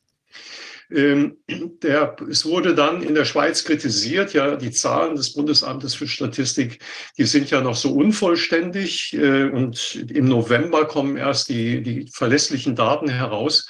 Daraufhin haben wir also dort nachgefragt und die äh, korrigierten Werte entsprechend eingearbeitet. Ursprünglich lagen wir also bei minus 14 bis 15 Prozent.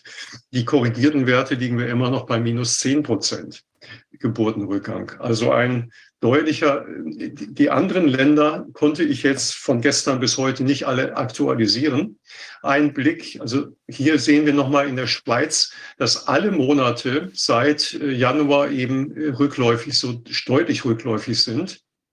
In den Geburtenraten hier sind es also die äh, täglichen Lebensgeburten die also monatsweise dargestellt sind.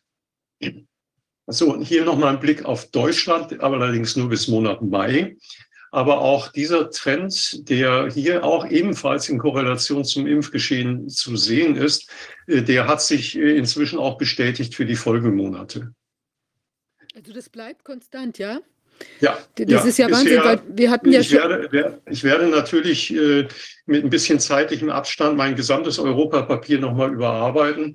Äh, es lässt sich also wirklich nachweisen, äh, und, und zwar mit, mit einer sehr starken Korrelation nachweisen, äh, dass also auch ähm, die Höhe der Impfquoten und der Verlauf der Impfquoten wirklich mit dem Verlauf der, des Geburtenrückgangs negativ dann korreliert. Das ist ja unglaublich, und weil wir, wir hatten ja Mhm. schon mal jemanden, der also sich auch zu so einer, ich erinnere jetzt nicht mehr ganz genau, welcher Experte da was vorgetragen hat, aber wir haben, äh, oder vielleicht war es äh, Professor Bergholz, mit dem wir darüber auch schon mal gesprochen hatten, dass es eben Mhm. diese, diesen Verlauf gab, aber es schien so, dass es nach sechs Monaten oder so eine leichte Erhö Erhöhung dann wieder äh, kam von den, von den Geburten. Ja, wir, wir warten jetzt natürlich vor allem auch auf den äh, Effekt, ob es äh, einen speziellen nochmal Booster-Effekt gibt. Der müsste jetzt ab September etwa sichtbar werden. Also die nächsten Monate werden in der Hinsicht natürlich spannend, äh, ob sich äh, das eben fortsetzt und ob, äh, ob es, ob es, ähm, und natürlich ist spannend, ob es Kurzzeiteffekte oder Langzeiteffekte sind. Also Mhm. es wurde vielfach in den Medien dann gemutmaßt, ja, das sei eine sehr besonnene und vernünftige Entscheidung, persönliche Entscheidung der, der, der Paare mit, mit Kinderwunsch, doch zu warten, bis sie erstmal eine Impfung hätten. Ähm, und wurde also darauf bezogen. Das war wirklich eine Begrü- Begründung, die in den Schweizer Leitmedien dann kam. Wobei ähm, eine solche Willensentscheidung, ach, ich warte mal ab, bis es ein bisschen beruhigter ist, die müsste aber sich nach acht Monaten mittlerweile erledigt haben. Also solche Begründungen sind da sehr fadenscheinig. Mhm. Ich glaube, dass es aber durchaus eine andere Möglichkeit gibt, dass, dass Menschen einfach jetzt in dieser Krisenzeit keine Kinder haben wollen und dass sie deshalb äh, irgendwie verhüten. Das muss man als Bias zumindest im Auge Ja, behalten. ja, ja, also würde ich nicht ausschließen, äh, würde ich nicht ausschließen, dass das eine Rolle spielt. Es setzt nur tatsächlich eben so schlagartig ein. Wir hatten 2021 noch den gegenteiligen Effekt, dass die Geburten raufgingen.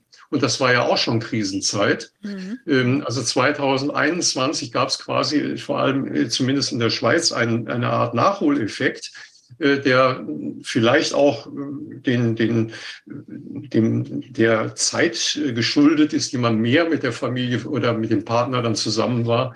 Und aber wie gesagt, das, das spräche ja genau in die entgegengesetzte Richtung. Denn auch da haben sie in der Krisenzeit dann sich doch für, sogar für vermehrt wieder für Kinder entschieden. Und jetzt kommt also vehement eben dieser aktuelle Bericht aus Australien, in die, vor allem in die alternative Medienszene, äh, wo ein Geburtenrückgang von 83 Prozent, äh, 63 Prozent diskutiert wird. Und dem bin ich nachgegangen. Maßgeblich hierfür ist also äh, die Geburtenmeldung für den Monat äh, Dezember äh, 2021 von 6.659 Geburten gegenüber noch 22.695 Geburten im Pandemiejahr 2020. Das sind die offiziellen Zahlen der, ähm, der äh, australischen Statistikbehörde. Und das sieht dann in einem Kurvenverlauf tatsächlich äußerst dramatisch, geradezu erdrutschartig aus. Ist äh, praktisch ein Jahrhundertereignis. Wir haben also hier die Verläufe der Geburten von 1975 bis 2021 dargestellt. Und wenn das also in der Schweiz schon ein Jahrhundertereignis ist, dann haben wir es hier also geradezu mit einer erdrutschartigen Dimension zu tun. Was ist also jetzt nun verantwortlich? Sind es die Maßnahmen, die die Menschen an der Fortpflanzung hinderten? Ein Maß dafür ist also der sogenannte Stringency Index oder strenge Index, der auf einer Skala von 0 bis 100 anzeigt, wie scharf die Maßnahmen sind. Also insbesondere, wenn wir Lockdowns haben, dann liegen wir nahe bei 100. Und ich habe hier also monatliche Mittelwerte gebildet äh, für Australien.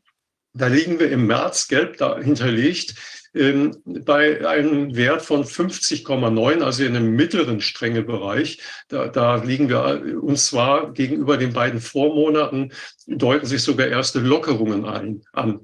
Also hier kann ein einschneidender Einfluss auf das Fortpflanzungsverhalten nicht begründet sein, aus meiner Sicht. Dagegen also die Impf, ähm, äh, der Impfverlauf begann hingegen also mit Vehemenz im März 2021, also neun Monate vor dem äh, dramatischen Geburteneinbruch. Und ähnlich beginnt auch in den von mir untersuchten europäischen Ländern unmittelbar neun Monate nach Impfbeginn der deutliche Geburtenrückgang. Also Spekulationen über eine bewusste Entscheidung dass man also auch erstmal die Impfung abwarten möchte, um eben, ähm, bevor man also dann an die, äh, an die Kinderwunschrealisierung geht, äh, das können natürlich erst die kommenden Monate äh, widerlegen, die in Australien weiterhin noch nicht offengelegt werden und vom Statistischen Amt zurückgehalten werden. Äh, da sind sie nicht sehr auskunftsfreudig. In Europa hat aber der monatelang anhaltende Geburtenrückgang dies aus meiner Sicht bereits widerlegt. Ja, das wäre also das Ende meiner Beiträge zur aktuellen Lage äh, beziehungsweise zu den Korrelationen zwischen Impfgeschehen und Übersterblichkeit beziehungsweise hier zum Geburtenrückgang. Unglaublich, wirklich erschreckend. Also man muss, kann gespannt sein, was sich da weiter tut. Aber das sieht ja erstmal gar nicht gut aus, ja. Gibt es denn einen äh, Vergleich auch zu äh, vor der Impfkampagne, also beispielsweise ähm, Zahlen zu Fehlgeburten, zu Frühgeburten oder Totgeburten? Also ich bin äh, mit einer Gruppe von Hebammen, Ärzten und so weiter in, in, in der Recherche, was diese Geburtenrückgänge ähm, angeht. Ähm, eine Hebamme sagt, dass also Schwangerschaften, die, ähm, die ähm, erfolgreich eingeleitet wurden, äh, aus ihrer Sicht als Hebamme recht, äh, äh, recht erfolgreich in der Regel auch zu Ende geführt werden, also zu, als, als Lebendgeburten auf die Welt kommen. Das Problem an der Stelle ist natürlich schon allein die, die Einordnung. Wann, ähm, ab wann wird äh, eine, eine, ein, ein Abort als Fehlgeburt gewertet. Das ist also ein relativ begrenzter Zeitraum, der dann äh, diese Einordnung Fehlgeburt äh, schätzt. Ich glaube, ich, ich will den Zeitraum jetzt nicht spekulieren, hineinwerfen. Ich habe ihn gerade nicht parat. Äh, ein, ein größeres Problem ist aus Sicht eines unserer Wissenschaftler im Team, äh, sind die frühzeitigen Abgänge einer möglichen Frucht durch äh, die, die eventuell einfach als starke Menstruation oder so vielleicht nur wahrgenommen werden. Und äh, als eine Impfkomplikation werden ja die, ähm, die Menstruationsstörungen mit besonders starken äh, Blutungen oder ähnliches auch diskutiert. Also insofern ist die Frage, ob nicht sogar auch Schwangerschaften an dieser Stelle bereits verloren gehen dadurch, ähm, dass es eben zu, äh, zu äh, das nennt man eben dann, äh, ja, das ist eben ein, ein, ein Verlust einer frühen Schwangerschaft, wie er natürlich auch grundsätzlich vorkommen kann. Aber ähm, ich glaube, Christian Fiala hat sich an diesen Stellen, glaube ich, auch schon mal, Dr. Fiala hat sich ja da auch, glaube ich, schon mal ein bisschen genauer drüber geäußert. Der ist da sicherlich fachkompetenter an der Stelle. Na gut, wobei man ja auch nicht weiß, was da bei diesen äh, Zyklusstörungen sich dann sonst wie abspielt. Es kann ja auch sein, dass da der Zyklus so durcheinander ist, dass man auch gar nicht mehr dann irgendeine befruchtungsfähige Eizelle dann hat oder so, ja. Zumal wir ja auch noch, ich erinnere das, ich meine, in Israel war das auch so, eine Dame hatte da, ähm, also von, von ähm, ich glaube, Abita Livni hatte darüber berichtet, dass eine, ähm, ein, ein Impfopfer quasi oder eine Impfbetroffene ähm, dann auch festgestellt hatte, dass sie, ähm, ich glaube, dieser gibt es auch diesen Wert FSH, dieses Müller Müller äh, Hormon, was da, nee nicht FSH, sondern dieses ich habe den Namen vergessen, also ein, ein Müller-Hormon, ähm, Anti-Müller-Hormon oder so ähnlich heißt das. Ähm, und da kann irgendwie noch die Eierstockreserve festgestellt werden. Und dann war das bei ihr aus einem völlig normalen, äh, guten Zustand nach der Impfung völlig abgesagt. Ähm, und sie hatte überhaupt äh, nach, auf der Hormonbasis erkennbar überhaupt gar keine Eierstockreserve mehr. Also es war sehr seltsam. Wir hatten ja jetzt in der Schweiz auch eine Medienkonferenz angesichts der äh, Strafanzeige gegen Swissmedic, gegen die Impfaufsichtsbehörde in der äh, Schweiz. Und da haben eben auch äh, zwei junge Frauen berichtet. Die eine hat eben auch als einen Punkt eben ihre massiven Zyklusstörungen erwähnt. Ähm, das Verrückte an der Stelle ist ja gewesen, dann äh, gibt es also eine Betroffene, die sitzt im Rollstuhl und dann kommt das Schweizer Fernsehen hin und, äh, und äh, erklärt mit einem Fachmann anschließend, was es mit Impfnebenwirkungen auf sich hat und setzt die sozusagen auf gleiche Stufe mit Kopfschmerzen und Fieber nach der Impfung. Also das ist, finde ich, eine Missachtung einer, einer solch, solchen betroffenen Person. Das, äh, das ist wirklich verheerend in, den, in der Berichterstattung. Wahnsinn. Der Anwalt Philipp Kruse, der wirklich seit zwei Jahren, ich bin ja auch mit ihm da äh, durchaus in, in, in Kooperation, der sich da vehement einsetzt und ein Team von, von sechs Wissenschaftlern zusammengestragen hat, die dann ihre fachlichen Kompetenzen eingebracht haben der wird also dann gleich mit einem diffamierenden Zusatz, er sei ja ein erklärter äh, Impf- und Corona-Gegner, wird er also gleich eingeführt. Also äh, das, ist die Berichterstattung unserer Leitmedien, mit, äh, wo, wo sich niemand drauf gegen wehren kann, weil es wird ihm nicht ins Gesicht gesagt, sondern es wird einfach als Kommentar dem, dem, dem filmischen Beitrag dann vorangestellt. Dann. Okay, ja, Wahnsinn. Okay, wir bleiben auf jeden Fall äh, da dran oder Sie bleiben dran und ich hoffe, dass Sie uns da in absehbarer Zeit dann ein Update geben, was sich da ja. vielleicht noch äh, in den nächsten Monaten ähm, erhält. Also ich hoffe ja sehr, dass es vielleicht trotzdem nur ein vorübergehendes Phänomen ist. Das wäre ja wünschenswert, aber ja. man weiß es natürlich nicht. Ja. Also ein, eine, eine Geschichte äh, sollte ich vielleicht noch erwähnen. Äh, es, äh, Sie erwähnen eben Professor Bergholz, mit dem Sie gesprochen haben. Es gibt ja auch von ihm dann Aussagen zu einer hohen Übersterblichkeit bei Kindern, jetzt im, im Zusammenhang mit der Impfung. Dem, da muss ich sagen, habe ich einiges fest, mich, mich sehr intensiv mit beschäftigt.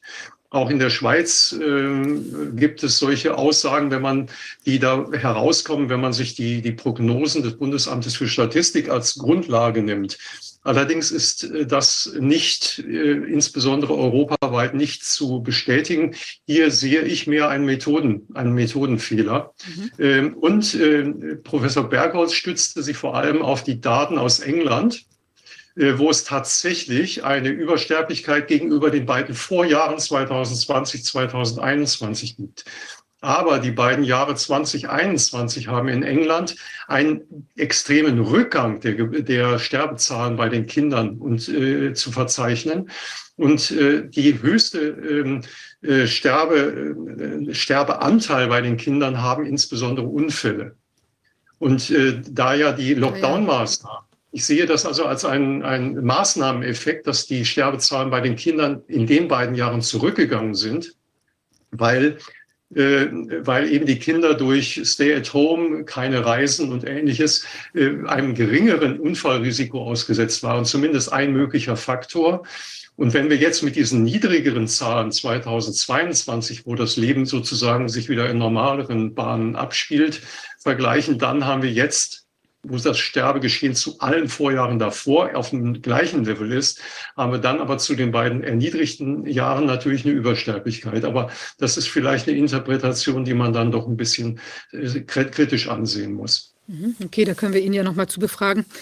Der Teufel ja, steckt, ich bin, bin steckt da auch mit Detail. ihm drüber in Kontakt. Hm. Mhm. Okay, super. Ja, dann gibt es vielleicht eine eine Konsenslösung oder eine ah, Erkenntnis, ja, einen Nachtrag dann, den wir vielleicht auch hier dann präsentieren können. Wir sind ja natürlich froh, wenn wir für die Kinder auch ein bisschen Entwarnung äh, geben können und äh, nicht, nicht, es geht ja nicht darum, in der ganzen Breite einfach immer nur Alarm zu blasen, sondern ich glaube, man muss sich wirklich auch hüten, äh, alle Alarmsignale wirklich erstmal mit Distanz zu betrachten, um, um nicht in den gegenteiligen Fehler zu verfallen. Ähm, wir, wir werden mit so viel falschen Daten und, und übertriebenen Meldungen bombardiert. Und wir sollten halt unsere Meldungen natürlich auch nicht in einer übertriebenen Weise präsentieren, die, die, die vielleicht vorschnell dann äh, wieder zu uns zurückschlagen als Fehlinterpretation. Das ändert natürlich nichts an der, an der Tatsache, dass es keine Indikationen für diese Ja, Spritze absolut. bei Kindern gibt. Absolut in, in Das diese, geht also. ja, Dass Ja. die experimentell sind und von daher man nicht abwarten kann, bis hier die Mortalität bei Kindern oder irgendwelche Autoimmunerkrankungen plötzlich in Erscheinung treten. Kindern brauchen diese Spritze nicht und sie ist gefährlich, sie ist ein hohes Risiko. absolut kann ich, äh, äh, danke für, für diesen Hinweis. Der, den kann ich zu, zu ja, 100 Prozent unterschreiben. Ja, ganz herzlichen Dank. Ähm, Ich glaube, jetzt können wir nämlich gleich in die Praxis gehen und uns mal anschauen, was das so bedeutet, einen Impfschaden zu haben äh, oder Probleme nach der Impfung, ähm, weil wir da jetzt zwei Gäste haben. Ähm, Ja, also äh, genau, Herr Hagemann, ganz herzlichen Dank. Wir bleiben in Kontakt und ich hoffe, dass Sie uns in bald ein Update geben dazu, was sich an der statistischen Front so tut. Ja. Ich danke. Vielen, vielen Dank nochmal. Ja, wir haben jetzt äh, zwei Gäste. Einmal Sabrina Kollmorgen. Sie ist Intensivkrankenschwester AD im Prinzip. Du bist irgendwann ausgestiegen aus der ganzen Geschichte. Und wir, äh, du betreust bei uns die ähm, impfgeschädigten Hotline ja, von geimpft-jetztredenwir.de. Und ähm, wir haben jetzt allerdings gleichzeitig den Alexander Reis, das ist ein Impfgeschädigter. Ähm, der hat äh, eine Pfizer-BioNTech-Spritze bekommen und danach größere Probleme bekommen. Ich glaube, so wie ich das richtig verstehe, ist, äh, dass ähm, Alexander Reis eine gewisse zeitliche Limitierung hat und deshalb würde ich ihn vielleicht einfach vorziehen, ähm, wenn dir das, wenn das okay ist. Du Ja. wirst ja gleich allerlei berichten, also sowohl zu den Erfahrungen mit der ähm, Impfopfer-Hotline als auch vielleicht noch zu dem, was du vorgängig erlebt hattest auf der, auf den Stationen, in denen du warst, also auch mit Corona-Geschehen oder sonstigem. Also bin ich sehr gespannt. Ich begrüße mal den Alexander. Bist du da? Ja, hallo Viviane. Hallo Alexander, es ist schön, dich zu sehen.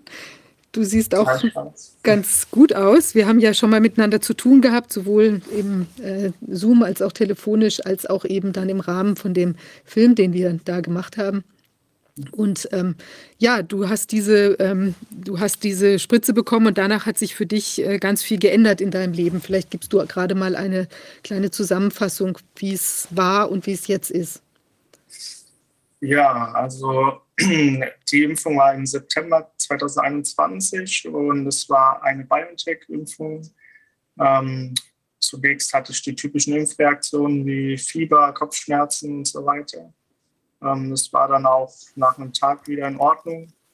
Und drei Tage später traten dann bei mir extreme Sehstörungen auf. Also ich habe Dinge verschwommen gesehen und Karo musste ineinander laufen und hatte massive Kopfschmerzen dazu. Ähm, da war ich gerade zu der Zeit im Urlaub, das war ein bisschen ungünstig und bin dann dort zu einem Hausarzt und der hat mich dann äh, wegen dem zeitlichen Abstand äh, zur Impfung, weil es noch nicht so lange her war, ähm, direkt in eine Augenklinik geschickt dort. Mhm. Und da hat man mir dann auf eine beidseitige Papillenschwellung, äh, Papillenstauung diagnostiziert ähm, und hat mich dann aufgrund von noch dazugetretenen ja, nervlichen Schmerzen und auch teilweise Beinlebenserscheinungen äh, auf der neurologischen Station aufgenommen. Und dort war ich dann so ungefähr eine Woche. Man hat mit mir diverse Tests gemacht, auch äh, Nervenleitbahnmessungen und man hat mir dann intravenös Cortison verabreicht und hat dann eine Augenverlaufskontrolle gemacht. Ähm, da sind diese, äh, diese Papillenstauungen dann besser geworden. Ähm, Man hat aber immer noch 30 Prozent Sehverlust äh, diagnostiziert gehabt und hat mich dann letztendlich aber nach einer Woche ohne irgendeinen konkreten Befund außer eben das mit dem Augen äh, entlassen. Und im Verlauf der Zeit, wo traten dann immer mehr neue Symptome hinzu, also egal Übelkeit, Erbrechen, Kribbeln in den Händen und äh, vor allem auf der linken Körperhälfte bei mir, also komplett die linke Hälfte hat immer wehgetan, gekribbelt, sonst irgendwas. Und ja, ich habe dann über Wochen und Monate verschiedenste Kliniken und auch Ärzte aufgesucht, in der Hoffnung, irgendwelche Antworten zu bekommen oder dass mir geholfen wird. Ähm, leider war das vergeblich gewesen, denn Ich wurde zwar beim einen oder anderen Mal da behalten, vor allem als ich irgendwann im Herzrasen 190er Puls dann in die Notaufnahme bin und so weiter, hat man mich schon behalten zum Untersuchen. Man hat Lumbalpunktion gemacht und sonstige Sachen. Aber es war weitestgehend immer alles unauffällig. Es gab das Einzige, was, fest, was festgestellt wurde, waren erhöhte D-Dimere, wie bei vielen Geimpften auch. Und ähm, auf die anderen Sachen habe ich keine Antworten bekommen.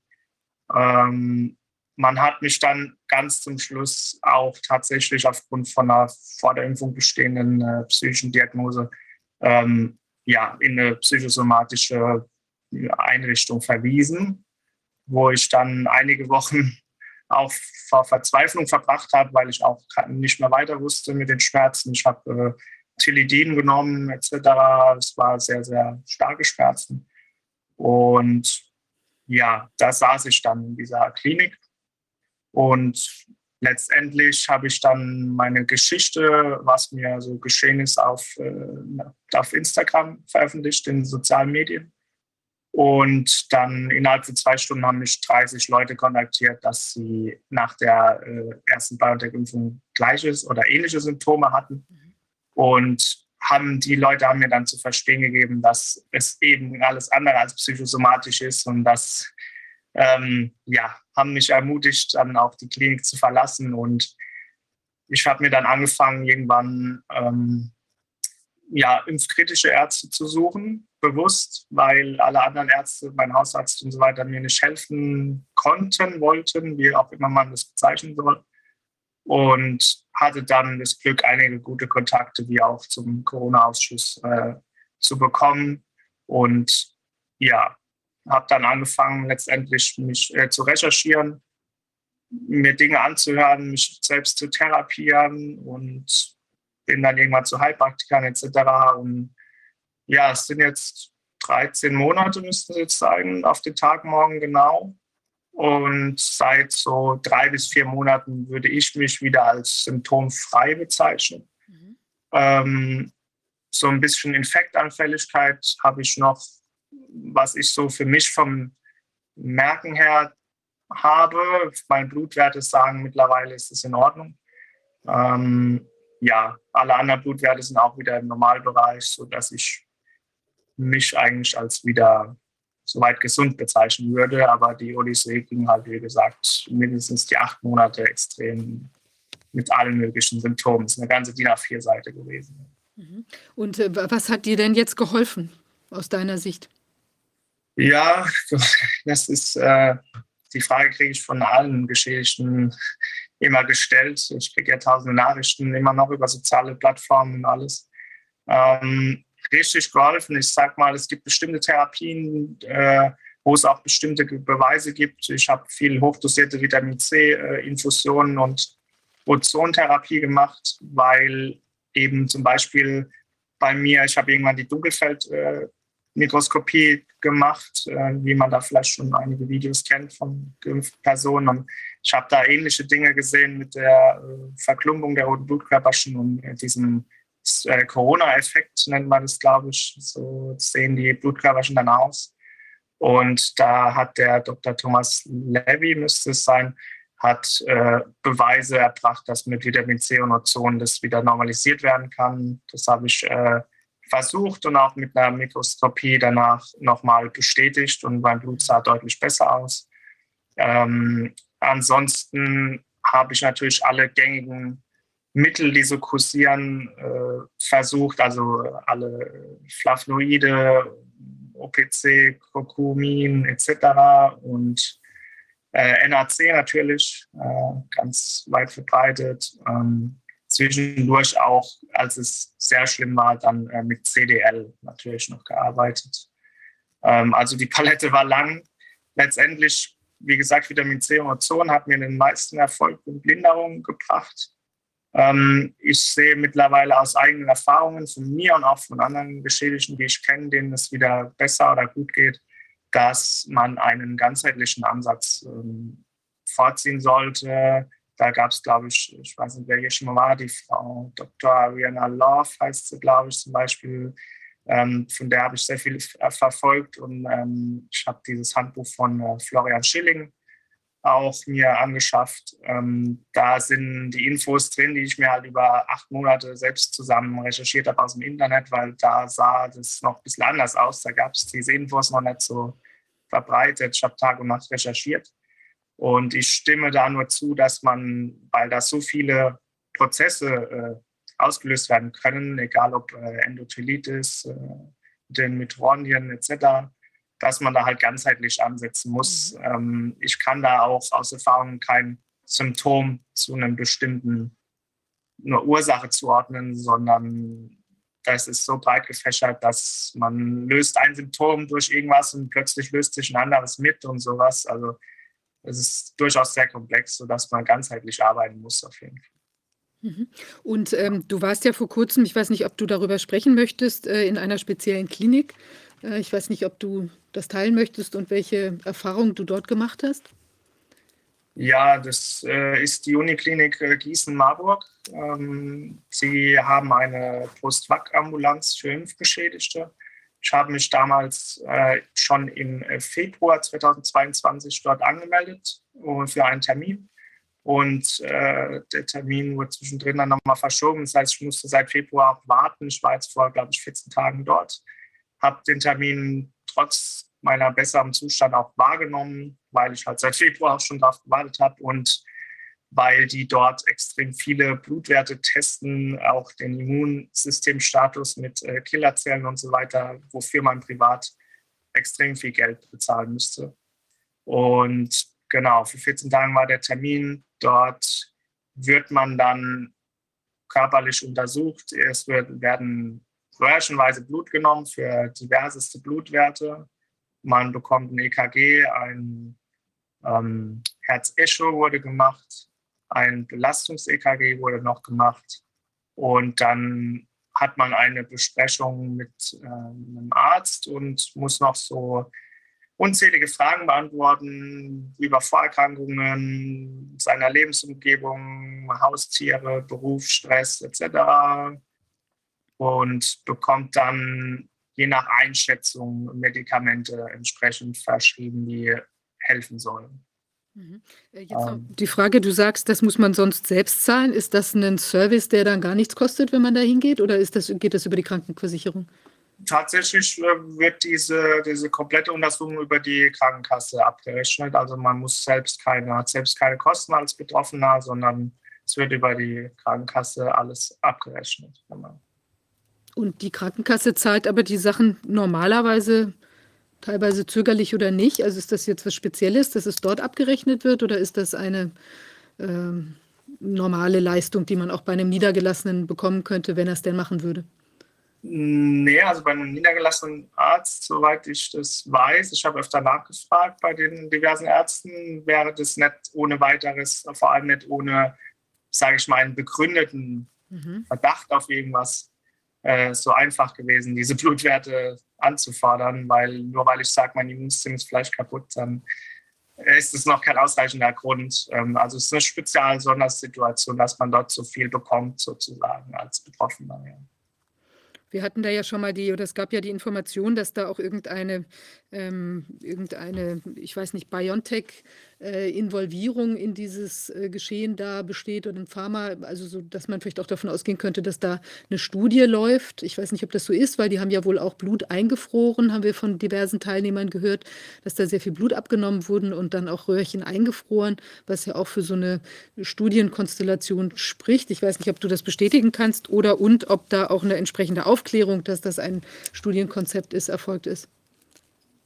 Also offizielle Antworten gab es bei meinem Termin keine. Ähm, es ist so, dass ich weiß, dass Blut, also mir wurde damals mitgeteilt, also telefonisch, dass Blut aufbewahrt wird für spätere Untersuchungen, für spätere Nachuntersuchungen. Ich weiß auch, dass die dort ein Speziallabor für unbekannte Krankheiten haben. Es war auch in diesem Fernsehbeitrag, der da von mir auch rauskam, demnächst zu sehen, dass die da mit dem Blut verschiedenste Tests machen und verschiedenste Analysen. Was genau weiß ich jetzt nicht. Ich weiß nur, was für Blutwerte mir ausgehändigt und übergeben worden sind. Was darüber hinaus noch stattfindet, kann ich nicht sagen.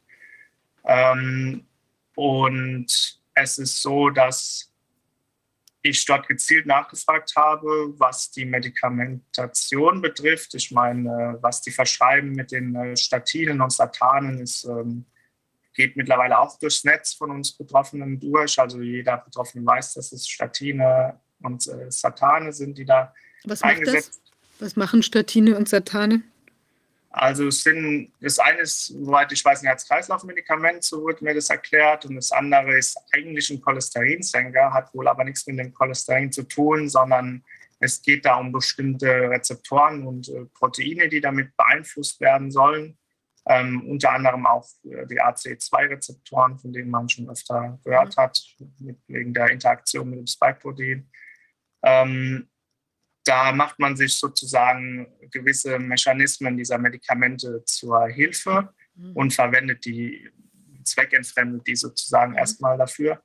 Ähm, mir, ich habe dort gezielt nachgefragt, ob die irgendwelche, also was deren Theorie ist und sie verfolgen auch die, die Theorie mit dem Spike-Protein und dem AC2-Rezeptor, aber die Antworten waren ganz klar, dass es alles, es sich bei allem um Hypothesen handelt, ohne bisherige wirkliche Beweise.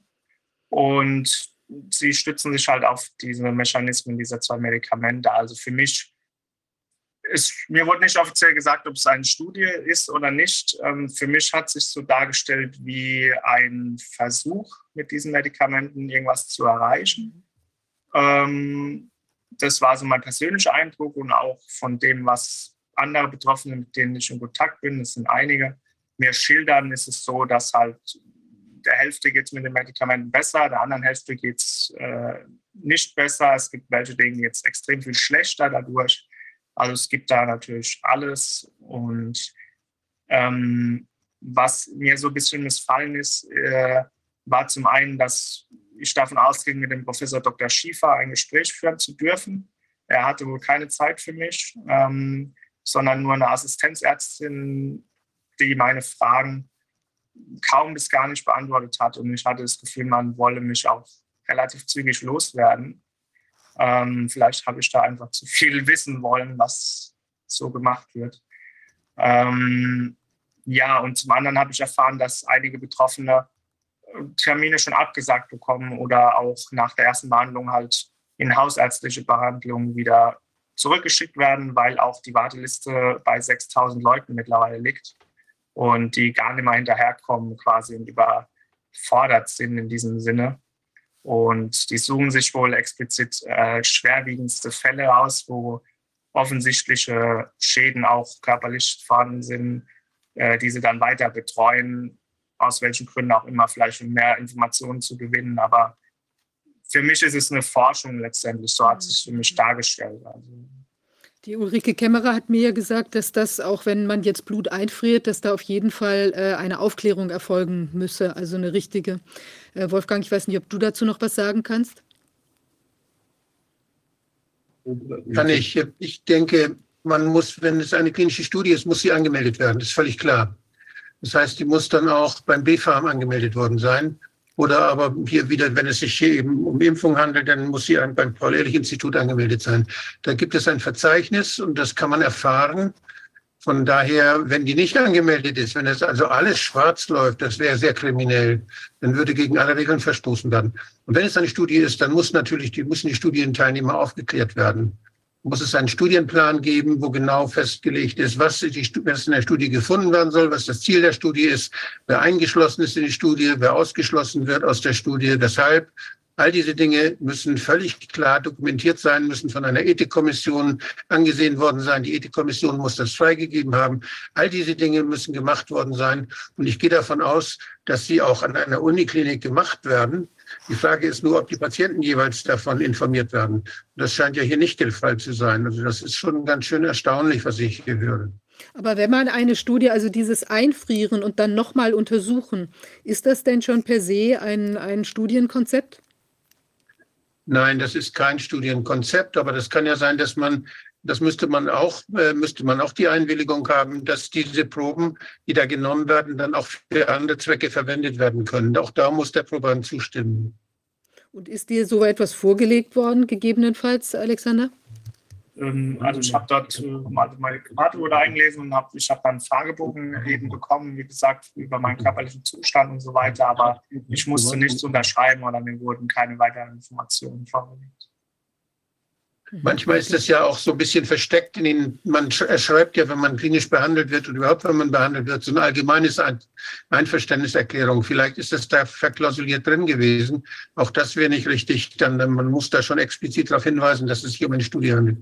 Aber das hat man ja bei den, bei den Spritzen äh, auch nicht getan, obwohl das auch eine Studie ist. Und äh, das ist ja insgesamt überhaupt nicht mehr beachtet worden in den letzten Jahren. Das ist schon etwas, was auch dann strafrechtlich relevant sein kann. Und Alexander, wie siehst du, du bist ja im Prinzip eine oder um dich herum hat sich ja im Prinzip eine der ersten Impfopfer äh, Selbsthilfegruppen gebildet, weil du ja ein jemand warst, bist, der da sehr schnell in Erscheinung getreten ist und sich mit dem Gesicht gezeigt hat und deshalb auch ein Ansprechpartner werden konntest für äh, viele andere Betroffene.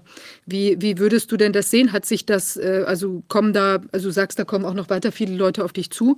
Ist das eine jetzt so ein bisschen eine, eine Bewusstwerdungswelle in der Bevölkerung oder bei den Betroffenen, dass die da mehr mit rauskommen? Und hast du beobachtet, dass sich äh, auch physische Selbsthilfegruppen mehr, vielleicht auch mehr gründen? Also die äh, Eike Fontes hat da ja jetzt eine aufgesetzt in Sachsen-Anhalt, wo sie ja gesagt hat, äh, war sie ja letzte Woche auch bei uns nochmal, wie viel ähm, Rückmeldung, positive Rückmeldung und dass andere das auch lokal machen wollen. Siehst du sowas auch?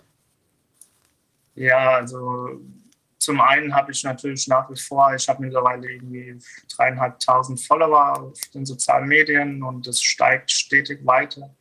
Ähm, ich habe nach wie vor hunderte Nachrichten am Tag von Betroffenen, also die ich bei weitem nicht beantworten kann, leider.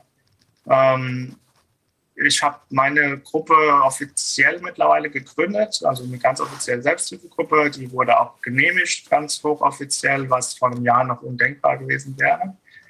Ähm, da habe ich, also mir flattern in der Woche drei, vier Anmeldungen rein. Also es haben sich schon jetzt 15 Leute angemeldet. Ähm, die Gruppe ist auch erst gestartet.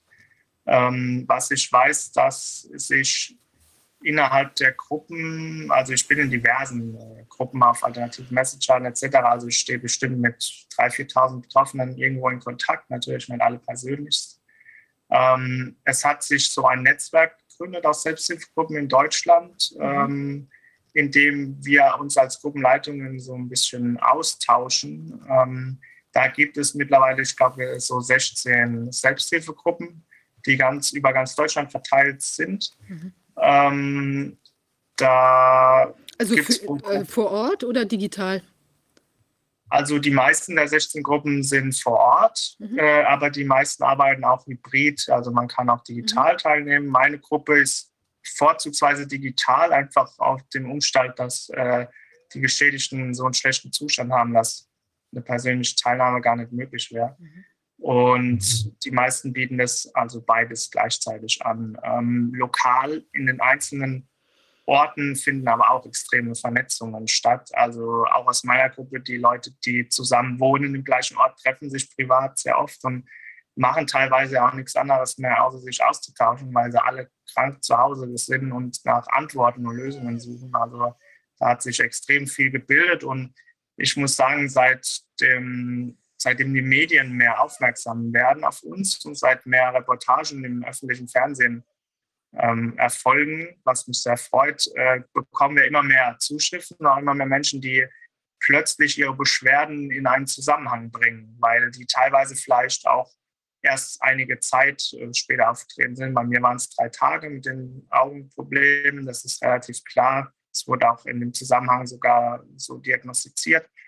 Ähm, bloß bei anderen sind es vielleicht ein, zwei Wochen Abstand und ja, die, denen war das vorher gar nicht bewusst, was gehört überhaupt oder was ne, im Aufklärungsbogen stehen die Sachen, die passieren können. Aber da stehen eben nicht drin, was ich in der Realität sehe an Symptomen. Und jetzt hören die plötzlich aus den Reportagen, was wirklich sein kann und bringen dann plötzlich ihre Sachen damit in Verbindung. Also den Verdacht auf Impfprobleme oder Impfschaden äußern immer mehr Menschen. Und ich sehe auch mit steigende Anzahl der Impfungen, jetzt die Viertimpfung auch, dass immer mehr den Weg zu uns finden. Also die, wo die ersten drei vertragen haben, sind jetzt bei der vierten viele dabei, die den Weg zu uns finden, sehe ich. Und da befürchten wir so einen extremen Zuwachs noch die nächste Zeit. Ich habe eine, eine Frage mal oder eine, ich habe ja lange Zeit mich für Selbsthilfegruppen engagiert und ich habe da gemerkt, dass diese Selbsthilfegruppen Netzwerke bilden. Aber wie das bei Netzen so ist, Netze können Sicherheitsnetze sein, damit keiner runterfällt. Aber Netze können auch Netze sein zum Fischen von etwas, was man gerne haben möchte. Das heißt, äh, die Arzneimittelindustrie setzt sich sehr, sehr stark äh, für die Unterstützung von Selbsthilfegruppen ein, wenn sie dadurch Vorteile hat. Das heißt, wenn sie dadurch an die Erfahrung von, von Menschen äh, kommt, die dann möglicherweise für sie Informationen liefern können, die sie sonst nicht kriegen können.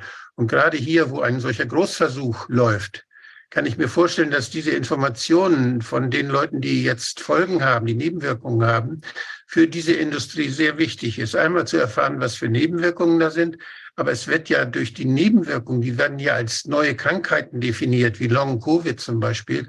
Und äh, diese, da gibt es ja eine ganze Industrie, die sich jetzt darauf stürzt, was man diesen Menschen mit Long Covid alles anbieten kann. Das heißt, hier wird unheimlich viel Missbrauch äh, getrieben. Und ich kann nur zu Misstrauen raten, wenn man sich selbst organisiert. Man soll sich gegenseitig zuhören, sich helfen, aber immer vorsichtig, wenn einer Daten haben will, immer vorsichtig, wenn einer dort irgendwas verkaufen will, einfach nur. Also das sind zwei Dinge, die, da kann ich nur warnen. Und die, die bieten dann ja häufig auch was Attraktives an, Hilfe für die, dass man den, die Selbsthilfegruppen finanziell unterstützt, Kongresse macht und so. Das zahlen die dann gerne weil das, diese Daten sind bares Gold für diese Industrie. Und ich, ich will das nur darauf aufmerksam machen und darauf, davor warnen. Wir haben ganze Tagungen gemacht mit Selbsthilfegruppen, die sich äh, in Verbänden ja auch organisieren, wo wir über die Korruption von Selbsthilfe dann äh, uns unterhalten haben. Das ist ein riesiges Gebiet und da gibt es sehr viel negative Erfahrungen. Schon seid da vorsichtig. Helft, hört euch gegenseitig zu, helft euch gegenseitig, unterstützt euch gegenseitig, aber seid misstrauisch, wenn euch jemand Geld anbietet guckt danach, von wem kommt das und, und was steckt dahinter. Ja, und sucht vor allen Dingen auch die Unterstützung von kritischen Medizinern, die auch im ambulanten Bereich ja tätig sein können, weil manchmal ist es wirklich schwierig, das ganze Thema zu differenzieren. Was ist jetzt tatsächlich eine Impfproblematik und was hat eine andere Ursache? Und äh, da gehört dann der Fachmann dazu rein. Und dann seid ihr auch eher geschützt äh, vor dem Risiko, dass ihr von der, sagen wir mal, Pharmaindustrie missbraucht werdet. Weil das Risiko besteht ganz einfach.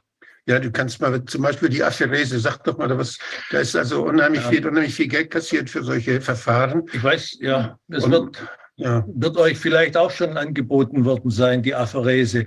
Apherese als Blutwäsche. Ich glaube auch, die Ulrike Kämmerer hat jetzt vor kurzem in München noch mal was dazu gesagt an dieser Pressekonferenz. Ähm, man muss sich einfach mal überlegen, was, was ist eigentlich möglich mit einer Apherese. Da kann man bestimmte Bestandteile äh, des Blutes sozusagen auswaschen. Ähm, wenn das gezielt geschehen soll, müssen es bestimmte Absorber sein, die diesen Bestandteil aufnehmen in dem System. Ähm, mir ist nicht bekannt, dass zum Beispiel ein Absorber für Spike-Protein existieren würde. Bloß als Beispiel, ja. Und trotzdem wird vielen Menschen damit eine Hoffnung gemacht. Und der Hammer ist eigentlich, dass diese Behandlungsmethode von den Betroffenen eigentlich selber bezahlt werden muss für ein Schweinegeld, also zwischen 1000 und 3000 Euro pro Sitzung, ähm, mit ungeklärten äh, Spätfolgen, weil es werden da ja eben auch die Blutpartikel selber möglicherweise geschädigt, möglicherweise werden andere Dinge versehentlich mit ausgewaschen, die dann Probleme erzeugen. Es sind Gerinnungshemmer, die man in der Zeit, zum Beispiel Calciumcitrat, einsetzt, äh, die dann auch kleine Probleme machen können. Und all diese Dinge müssen zusammen eben betrachtet werden. Und das ist für mich sehr, sehr empfehlenswert, dass man hier kooperiert mit irgendwelchen, das müssen einfach kritische Ärzte sein, die sich da nicht einwickeln lassen. Und wenn ihr das schafft, dann ist das mit Sicherheit auch eine Möglichkeit. Das ist äh, eine alte Weisheit. Man soll sich nie von denen beraten lassen, die nachher das durchführen und die daran Geld verdienen. Also immer eine, immer eine Meinung von Unabhängigen, die finanziell oder sonst nicht irgendwie eingebunden sind von ihren Interessen her. Das ist ganz wichtig dabei. Ich sehe nochmal ein, ein Problem, was wir ähm, bei all diesen unklaren Schäden nach Impfungen oder auch nach therapeutischen Maßnahmen haben. Es wird von verschiedensten Seiten werden Therapieempfehlungen initiiert und oftmals laufen die dann parallel zueinander gleichzeitig. ähm, man hat dann am Schluss keine Kontrolle mehr. Was ist eigentlich das, was helfen soll? Und ich empfehle immer wieder zwischendurch ein, ein Reset zu machen. Den ganzen Battle, den man in den letzten Monaten zugeordnet gekriegt hat, einfach mal zu stoppen, ein gesundes Leben zu führen und langsam einen Neustart zu machen und sich selber zu beobachten. Wie geht es mir eigentlich jetzt? Weil das unendlich weiterzuführen, halte ich eher für kritisch. Ja, äh, wenn ich darf, sage ich dazu was. Dankeschön für die ganzen Hinweise, ähm, die zum einen die Selbsthilfegruppen, äh, also dieser Verbund ist aus äh, Leuten geschaffen, die ich persönlich kenne, die Gruppen gegründet haben, also Beschädigte, die ich persönlich kenne, sodass dann Vertrauensverhältnis besteht und es ist auch eine offizielle Sache über diese, ähm, ja, diese Organisationen für Selbsthilfegruppen in den jeweiligen Bundesländern. Natürlich haben wir immer wieder die Fälle, dass äh, bestimmte Menschen ihre Hilfe anbieten für uns Betroffene unter anderem auch mit dieser äh, Apharese und so weiter. Also ich habe einige Betroffene, die diese Dinge durchgeführt haben mit dieser Apharese und so weiter, die da sehr negative Erfahrungen gemacht haben im Sinne von, ähm, es hat einen Haufen Geld bezahlt, es hat nichts gebracht und man hat danach keinen Ansprechpartner mehr und wird alleine gelassen oder sonst irgendwas. Also wir werden gerne ausgenutzt von verschiedensten Menschen, die ihre Produkte verkaufen oder sonst irgendwas. Das ist uns allen sehr leider bewusst geworden auch. Ähm, natürlich sind viele so verzweifelt, dass sie alles probieren würden. Das ist das große Problem, aber auch hier versuchen wir als Selbsthilfegruppen eben aufzufangen, weil wir selbst betroffen sind, auch die Leitungen, die dann auch aus Erfahrung reden können und versuchen dann auch die Menschen zu bremsen. Aus meiner Gruppe möchten auch viele solche Therapien wie die ähm, Blutwäsche machen und ich bremse da auch immer bewusst weil es da auch zu wenig ja, Beweise oder zu wenig Erfahrungswerte etc. gibt. Ähm, das ist das eine. Das andere ist ähm, dieser Reset mit den Behandlungen. Also ich habe auch viel parallel gemacht an Behandlungen und natürlich ist es da auch immer schwer zu sagen. Deswegen auch die Antwort auf die Frage, was hat geholfen, ist immer schwer. Ähm, ich habe seit vier Monaten alles abgesetzt, was ich genommen habe. Also ich nehme nichts mehr außer Vitamin D und K2, so was ein normaler Mensch vielleicht auch einfach nimmt. Und habe den Rest sein lassen. Mir geht es nach wie vor sehr gut. Ich beobachte mich und mache regelmäßige Blutkontrollen und schaue, was sich entwickelt entsprechend. Ähm, ja, und das andere, was ich noch sagen wollte, ist dann natürlich auch, im Zusammenhang mit der Uniklinik Marburg, dass da eben auch für uns unklar ist, was da für ein Interesse besteht, weil wir auch nicht wissen, also wir, uns ist bewusst, dass aus uns viele Informationen gewonnen werden mhm. können für Impfstoffhersteller oder für andere Personen, die vielleicht an dem Impfstoff irgendwas ändern möchten oder sonst irgendwas, ähm, die sich dafür interessieren, was überhaupt davon passiert ist. Und deswegen betrachten wir als Betroffene auch die Uniklinik Marburg sehr kritisch, weil wir nicht genau wissen, was da geschieht mit unserem Blut, mit den Blutwerten. Und ähm, da gab es dieses Gerücht, äh, hast du, Viviane, schon gesagt, dass da irgendwie BioNTech Pfizer auch mit im Spiel ist, mit dieser Uniklinik irgendwie verbunden. Ich habe gehört, dass die da teilweise Gelder in die Uniklinik halt auch stecken. Ähm, das macht uns alles so ein bisschen misstrauisch mhm. und deswegen war ich da auch vorsichtig. Ich habe den Termin nur wahrgenommen, um diese Blutwerte auch zu erhalten, für die ich 1000 Euro sonst zahlen müsste. Ähm, aber wir passen da unglaublich auf als Betroffene, weil wir einfach von jeder Seite extrem viel ausgenutzt werden. Also wir sehen das tagtäglich, was da passiert. Das ist, ja, mhm. so viel. Ich finde, es ist, es ist toll, was ihr macht. Ich finde es super gut, super gut. Aber also wir haben jetzt ein bisschen Zeitdruck, weil unser nächster Gast äh, auch schon wieder in der Leitung sitzt und wir auch noch mit Sabrina sprechen möchten. Ich habe noch äh, ganz kurz eine letzte Frage und zwar, ähm, wenn man jetzt äh, ein Impfopfer kennt, das aber sich da noch der Erkenntnis äh, oder sagen wir mal keinen Kausalzusammenhang zumindest irgendwie einen hinterfragen möchte oder so, kann man, gibt es da irgendwas, was man tun kann? Fragen, fragt hier jetzt jemand im Chat dass man die Leute dazu bewegt. Also was, was motiviert die Leute dann tatsächlich, ähm, vielleicht sich doch mal so auch einer Impf Impfopfergruppe anzuschließen oder wie kann man da einen betroffenen Angehörigen, Freund oder sowas motivieren? Hast du da Erfahrungen gemacht? Ja, es gibt viele, die tatsächlich sehr resistent sind. Das äh, Aber es gibt auch welche, also am idealsten ist natürlich, wenn ein Betroffener zum Betroffenen irgendwie kommuniziert. Und ich mittlerweile es gibt genug, ähm, sage ich mal, Materialien, die man den Betroffenen zur Verfügung stellen kann, im Sinne von diesen eben Dokumentationen, die es jetzt gibt, egal sei es der Film, bei dem ich die Ehre hatte, oder die äh, Dokumentationen, die auch offiziell im Fernsehen jetzt mhm. laufen. Also da passiert ja zum Glück viel. Und dadurch wachen gerade, finde ich, sehr viele Menschen auf und stellen einen Zusammenhang her. Ähm, dann, wenn es halt selber emotional wird und persönlich. Also wenn mhm. jemand sehen, dem es schlecht geht, wird es emotional für die Leute und dann öffnen die sich einfach. Ähm, man muss es den Menschen irgendwie zeigen. Ne? Ich habe mich auch schon öfter mit einem Schild auf die Straße gestellt ähm, mit meiner Story und mich haben pro Tag irgendwie zwei, drei Menschen angesprochen und haben gesagt, hey, ich habe auch seitdem einige Probleme und ich dachte, ich wäre allein und es wäre so selten und so weiter, das, was halt so vermittelt wird. Und das kann man, glaube ich, nur durch so persönliche Geschichten, die man den Leuten an die Hand gibt irgendwo, egal, sei es im Internet oder diese Dokumentationen. Also ja, anders, also ich, die Leute zu erreichen, ist sonst bei manchen ist es echt schwer. Also ich habe in meinem Umfeld auch Leute, die nie einen Zusammenhang herstellen würden, auch wenn es für Außenstehende sehr offensichtlich ist. Das ist ja leider noch sehr schwierig. Mhm. Ja, enorm. Also ich finde ganz toll, dass du da so herausgekommen bist, schon sehr früh und auch da diese Gruppen aufgesetzt hast, weil du da, ich glaube, wirklich ein, ein ganz wichtiger Anker bist in der Szene, ähm, weil so viele gibt es gar nicht, die sich das so früh auch getraut haben und die dann eben doch zu einem ja, irgendwie Magnet geworden sind, in der, weil du auch da immer sehr offen drüber gesprochen hast. Ich glaube, das ist eben auch sehr, sehr wichtig, dass die Leute das sich auch trauen, weil wir haben ja auch in dem Film gesehen, dass da viele noch war, die nur hinter einer Maske saßen, auch im Film selbst sogar, und das eben sich dann auch nicht richtig raustrauten, aber sich zumindest schon mal Informationen geholt haben. Also ist toll, auch super, wenn du da weiter am Ball bleibst.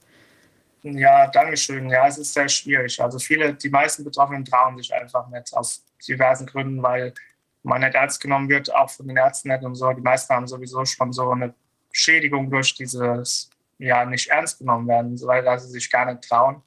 Und man, mittlerweile muss man ja auch in der Welt einfach aufpassen. Ne? Allein schon, also ich werde auch regelmäßig kritisiert, auch äh, durch meine Verbindungen auch zu euch, zum Corona-Ausschuss, habe ich sehr, sehr viele Anfragen etc. Also da muss man schon einfach auch aufpassen. Leider, so traurig es auch ist, nur ich tue, was ich kann und ich zeige einfach mein Gesicht, weil es ist meine persönliche Story und das ist die Wahrheit und ich verbreite sie.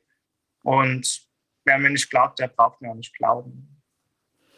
Ähm, Alex, ich habe eine Frage noch an dich, was mich persönlich interessiert. Ähm, warum würdest du darüber sprechen? Warum hast du dich äh, zweimal impfen lassen? Also war es der Druck aus der Familie? War es deine Überzeugung? War es der Arbeitgeber oder ähm, einfach, dass man am gesellschaftlichen Leben teilhaben möchte? Also was hat dich zu dieser Entscheidung äh, gebracht? Also ich gebe mal die Kurzfassung. Ich habe mich ja. einmal impfen lassen im September letztes Jahr. Ähm, ich habe Anfang letztes Jahr irgendwann, nachdem alle von mir geimpft waren, also Freunde, Familie, Bekannte etc., ich war der Letzte, der übrig war und ja, durch die Medien und alles wurde mir irgendwann so viel Angst vermittelt, dass ich tatsächlich auch eine Angststörung entwickelt habe und in äh, psychischer Behandlung war deshalb. Also meine Angst hatte rein damit zu tun, mich mit Corona zu infizieren und daran irgendwie sogar im schlimmsten Falle zu sterben.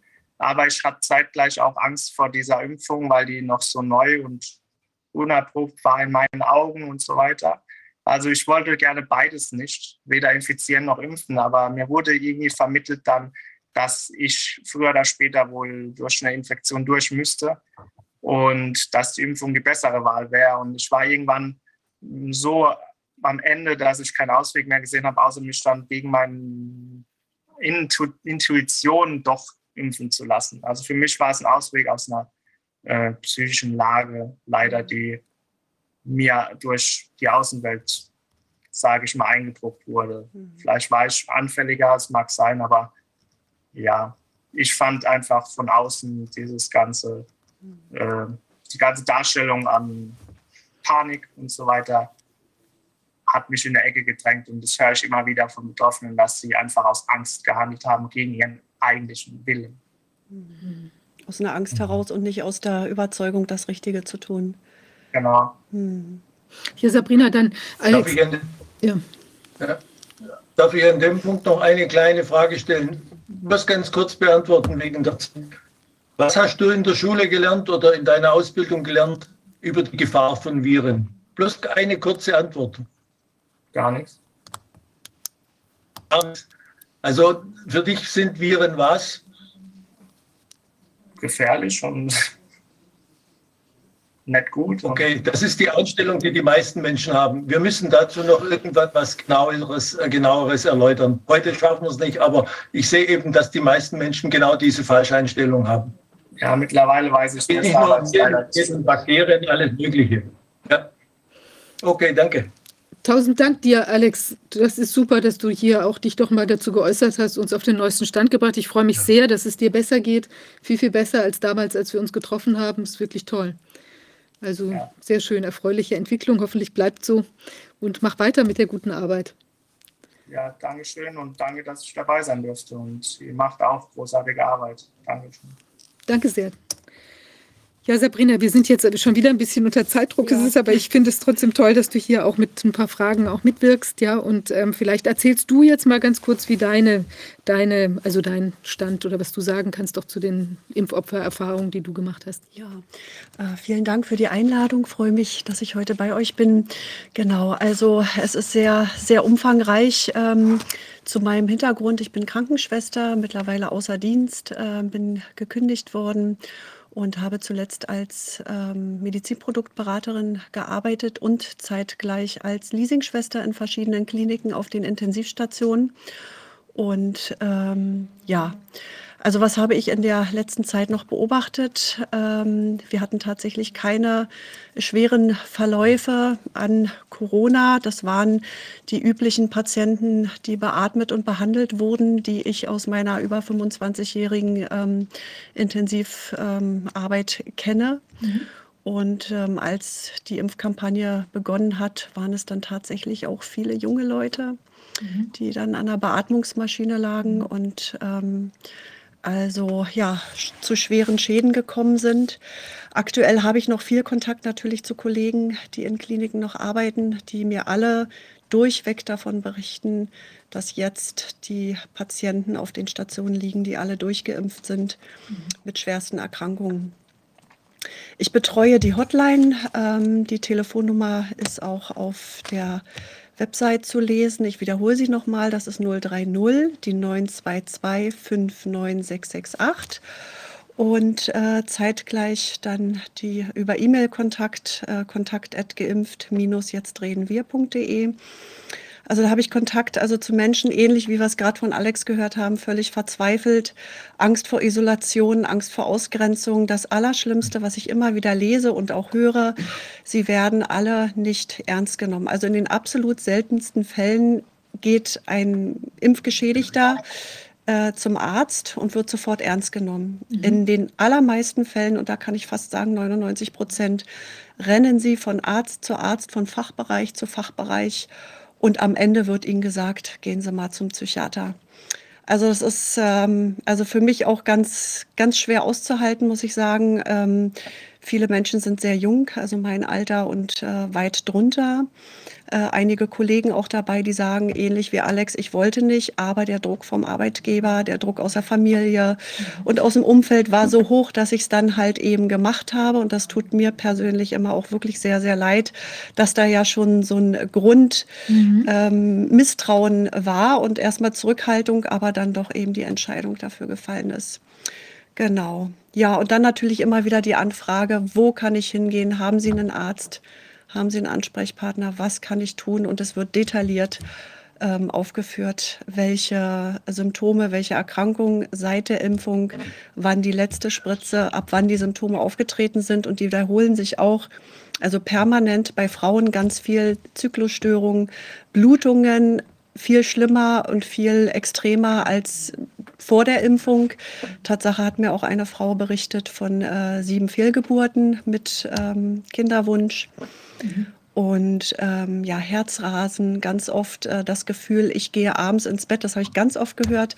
Ich gehe abends ins Bett und habe das Gefühl, ich wache morgens nicht mehr auf. Das ist weil wirklich. das Herz so rast und weil der Genau, weil das Herz, genau, Herz so rast und weil sie einfach das Gefühl haben, innere Unruhe, mhm. unkontrolliertes Zittern, Schmerzen in äh, den Gelenken, ähm, im Bewegungsapparat allgemein, dass das Laufen schwerfällt auch äh, Dinge des alltäglichen Lebens nicht mehr umsetzbar sind. Junge Menschen also äh, äh, sprechen und äh, berichten mir davon, äh, dass sie auch gar nicht mehr arbeitsfähig sind, dass sie permanent krank mhm. sind. Also nicht nur durch Corona-Infektion, sondern grundsätzlich äh, krank und einfach nicht mehr aus dem Bett kommen. Mhm. Perikarditis, Perikarderguss, Herzmuskelentzündung. Also das sind, ist immer wieder, was ich besonders von jungen Leuten ähm, lesen und hören muss. Und gestern äh, zuletzt, also mein letzter Kontakt zu einem älteren Herrn, äh, 74 Jahre alt, der viermal geimpft ist, der mir gesagt hat, nach der dritten Impfung hat er äh, auf, ich weiß jetzt nicht mehr, hatte ich mir nicht aufgeschrieben, rechts oder links auf dem Auge, sofort drei, vier Tage später ist er erblindet, war dann äh, stationär, ist gelasert worden, mehrfach. Der nächste Termin steht jetzt erst wieder an. Und äh, einige Ärzte haben auch gesagt, als er gesagt hat, nach der Impfung ist es aufgetreten, die haben den Kopf geschüttelt und haben gesagt, davon möchte ich nichts hören. Ach, mhm. Genau, und wir sind heute auch noch verabredet zum Telefonat, ähm, also dieser Herr und ich. Und ähm, ja, also das, es, es wiederholt sich äh, alles, diese ganzen Symptome und Erkrankungen, also auch von Krebserkrankungen, Turbokrebs. Ich bin kerngesund gewesen, Sportler sind dabei. Ich habe am Leben teilgehabt, mir ging es gut. Ich oder Tänzerin und plötzlich sind sie überhaupt nicht mehr richtig äh, lebensfähig und auch die pure Verzweiflung, mein Leben ist nicht mehr lebenswert, habe ich erst von einem 25-Jährigen gelesen, was mir auch, also ja, das macht was mit einem. Wahnsinn, das ist ja mhm. wirklich schrecklich. Und ähm, ja, wir haben ja damals diesen Film, den habe ich ja im, im Herbst letzten, also letzten Jahres, ähm, November meine ich, war das auch, wo wir so eine kleine Rundreise gemacht hatten in Deutschland mit eben verschiedenen Betroffenen gesprochen. Da gab es auch eine Dame mit einem Turbokrebs, der innerhalb von kürzester Zeit wahrscheinlich in kausalem oder wir wissen es nicht, jedenfalls in zeitlichem Zusammenhang damit sich massivst entwickelt hat. Es war dann Tumor, glaube ich, von 30 Zentimeter Größe, also gewaltig. Und auch eine Dame, die eben äh, quasi auch kaum mehr in der Lage war, sich um ihre Kinder zu kümmern, weil sie eben so auch geschwächt war lange Zeit, also schon sehr belastend. Und ähm, hast du denn, also wir haben ja, es gibt ja inzwischen Netzwerke von Ärzten, die sich auch den Themen besonders annehmen. Also ich weiß auch, dass da sich die immer mehr zusammen verbinden zu quasi auch Kompetenzzentren, also wo ich, sagen wir mal digital zumindest oder, oder offline, äh, online, dass sie äh, oder miteinander telefonieren in Gruppen, sich auch, ich war auch in Frankfurt mal bei einem solchen Treffen dabei und auch in Berlin. Ähm, und da gibt es schon große Netzwerke, wo die Leute auch die Informationen austauschen. Wie siehst du das denn mit der Verfügbarkeit, also von äh, wenn wir, wenn wir jetzt, ähm, wir vermitteln ja auch die Leute an Ansprechpartner in der jeweiligen Region, sind auch dabei, uns noch mit anderen Gruppen zusammenzuschließen. Merkst du, dass die Leute da auch ähm, dann eine Anlauf, sie haben dann ja zumindest auch schon mal eine Anlaufstelle, die ihre Probleme ernst nehmen. Wie ist das für die Menschen? Mhm. Also Rückmeldung kriege ich leider nicht äh, ganz so oft. Manchmal kriege ich eine Rückmeldung, vielen Dank. Und ich habe jemanden gefunden. Das ist dann natürlich für mich auch sehr schön, das dann auch so zu hören als Feedback. Äh, ich bin aber auch äh, nicht äh, erstaunt darüber, wenn nichts mehr kommt. Ich denke, die Menschen sind so mit sich beschäftigt und damit, dass ihnen jetzt wahrscheinlich endlich geholfen wurde oder sie zumindest auch jemanden gefunden haben, der sie ernst nimmt in ihrer Situation. Davon gehe ich aus, sonst hätte ich noch mal was gehört. Ähm, die, ähm, der Zusammenschluss aus Medizinern, Wissenschaftlern und ähm, äh, die sich für äh, Gesundheit einsetzen und für, für Frieden und Demokratie. Genau, da gibt es eine Seite, äh, die ich auch immer wieder empfehle äh, www.mwgfd.de beispielsweise. Da ist der Zusammenschluss aus Medizinern und Therapeuten. Genau, ähm, ja, kann man sich da die Listen äh, raussuchen, ähm, sortiert nach Postleitzahlen. Sehr, sehr hilfreich. Mein eigenes Netzwerk nutze ich natürlich, indem ich dann telefoniere, wenn ich in der Region tatsächlich einen Behandler kenne, wo ich dann nachfrage, ob Kapazität besteht. Und äh, dann ist jetzt auch ganz neu hier Berlin-Brandenburg auch eine Selbsthilfegruppe entstanden von ganz äh, jungen und motivierten ähm, Psychotherapeuten und Heilpraktikern. Da ist die Internetadresse info ähm, Verzeihung, die äh, E-Mail-Adresse info at seelenmelodie-beratung.de und die ist jetzt ganz aktuell gestartet und da gibt es große Kapazitäten, da kann man sich sehr gern hinwenden und die empfehle ich natürlich auch sehr gern weiter. Sehr super. Also ich finde, dass da wirklich immer mehr an Netzwerk zusammenkommt und ich finde, das muss so selbstverständlich sein wie, wie äh, sonst irgendwas, ja, dass man mhm. sagt, man hat da Probleme nach der Impfung bekommen und also auch nur dann ist es ja möglich, dass eben genau diese, dieser Informationsaustausch stattfindet. Ja, wenn wir alle irgendwie Angst haben, sich irgendwo zu zeigen äh, oder stigmatisiert zu werden oder eben, dass man sie sowieso nicht ernst nimmt und die Ärzte dann auch denken, ach Mensch, hier geh mir mal irgendwie aus den, aus den Haaren da, weil ich, ähm, weil ich irgendwie selber dann Ängste bekomme, weil ich Leute geimpft habe habe oder sowas, ja, das führt ja alles zu gar nichts. Also da muss man wirklich auch die brutalen Fakten sehen und dann gucken, wie man das Beste daraus machen kann. Aber ich glaube, dass mhm. es eben total wichtig ist, dass die Leute einen ersten Halt haben, einen ersten Anker, auch mal jemand, mit dem sie darüber sprechen können. Und eben jetzt so wie bei Alex, der das jetzt natürlich ähm, äh, der das natürlich jetzt auch nicht für jeden Einzelnen machen kann, aber da werden ja auch sehr viele Informationen getauscht. Und ich glaube, das ist auch wichtig, dass wir uns vielleicht auch in, in Bezug auf diese Hotlines oder die Verbindungen und auch die, die, äh, tja, also die Netzwerke, die Offline-Netzwerke auch einfach noch immer mehr zusammen ähm, um, um das Wissen auch zu bündeln, noch viel stärker. Ja, ich glaube, weil es gibt ja keine offizielle außer diesen möglicherweise geheim ablaufenden ja. Studien oder was auch immer, mhm. gibt es ja gar nicht so viel, was da offiziell tatsächlich läuft, weil es dann angeblich Long-Covid ist oder sonst was, ja. ja. Also, und sagen die Leute denn, dass sie so aus ihrer Familie, dass sie da Unterstützung bekommen oder sind die vielfach ganz allein? Also vielfach tatsächlich leider wirklich allein. Ich habe manchmal Menschen, die auch sagen, ich melde mich für und dann einen Angehörigen, weil der nicht in der Lage ist, entweder weil er es selber nicht miteinander in Zusammenhang bringt oder weil er sich schlichtweg einfach nicht äh, traut oder keine Kraft hat oder ja, was auch immer für äh, Gründe Menschen dazu treiben, sich nicht zu melden, nicht an die Öffentlichkeit zu gehen. Und ähm, ja, die Einzelnen äh, sind auch oft wirklich ganz allein in der Familie, wo dann auch gesagt wird, ach, hör auf zu spinnen und das hat damit nichts zu tun und das hättest du sowieso bekommen. Beste Be bestes Beispiel ist also meine eigene Mutter, die auch nach der zweiten Impfung einen Turbokrebs äh, bekommen hat und die das äh, im Leben nicht miteinander zusammenführt. Und ähm, auch das wiederholt sich leider. Wahnsinn. Ja. Also ich meine, wir haben natürlich, denke ich, bei den Menschen, die dann vielleicht vorher schon so ein bisschen wie bei Alex auch so ein, so ein kleinen, sagen wir mal, einen Vorbehalt hatten oder das, mhm. die achten natürlich auch viel mehr oder sind sich einfach dieses, dieses Kausal oder möglichen Kausalzusammenhangs oder der zeitlichen Koinzidenz sind die sich einfach viel stärker bewusst als jemand, der gesagt hat, das ist jetzt das Beste, was ich tun kann und nimmt es dann, äh, geht dann in die Spritze und will sozusagen gar nicht, äh, will gar nicht glauben, dass da irgendwas äh, für ihn toxisch gewesen sein könnte. Und deshalb ist es wahrscheinlich sowieso eine höhere Anzahl an Menschen, die vielleicht vorher schon so ein bisschen kritisch waren, die dann auch den Zusammenhang äh, sich auch eingestehen können, obwohl es da auch vielleicht schwer fällt, wenn man dann ja gerade so eine Entscheidung gegen das eigene ähm, Herz oder wie auch immer das Gefühl getroffen hat und dann ähm, kriegt man danach eben die Quittung in Anführungszeichen, ja. Mhm. Also im Fall meiner Mutter, sie war anfänglich tatsächlich sehr kritisch und ähm, da war ich auch sehr froh drüber. Wir haben viel miteinander darüber gesprochen. Und irgendwann durch einen Zufall habe ich dann rausbekommen, dass sie es, äh, ich sag mal, heimlich gemacht hat. Sie hat mich darüber gar nicht in Kenntnis gesetzt. Und auf die Frage hin, warum hast du das getan? Du wusstest es doch besser. Ja, der Arzt, äh, bei dem sie gewesen ist, der hätte ihr dazu geraten. Und warum soll er ihr was sagen, was nicht zu ihrem Gunsten ist und ähm, was ihr nicht gut tut? Und da bin ich wirklich auch aus allen Wolken gefallen. Das konnte ich gar nicht glauben, mhm. wie schnell es auch geht, jemanden wirklich äh, komplett umzudrehen. Ja. Und da ist wieder für mich also der Gott in Weiß sozusagen in einer bestimmten Generation. Das, was der Arzt sagt, ist richtig und das wird gemacht und äh, auf gar keinen Fall hinterfragt. Und da ja, bin ich auch immer wieder dabei, also das zu kommunizieren, dass es immer wichtig ist, zu hinterfragen, immer wichtig ist, sich vielschichtig zu informieren und ähm, einfach letztendlich nach dem Bauchgefühl gehen mhm. und nicht danach, was andere einem überhelfen wollen. Ja, das stimmt. Mhm.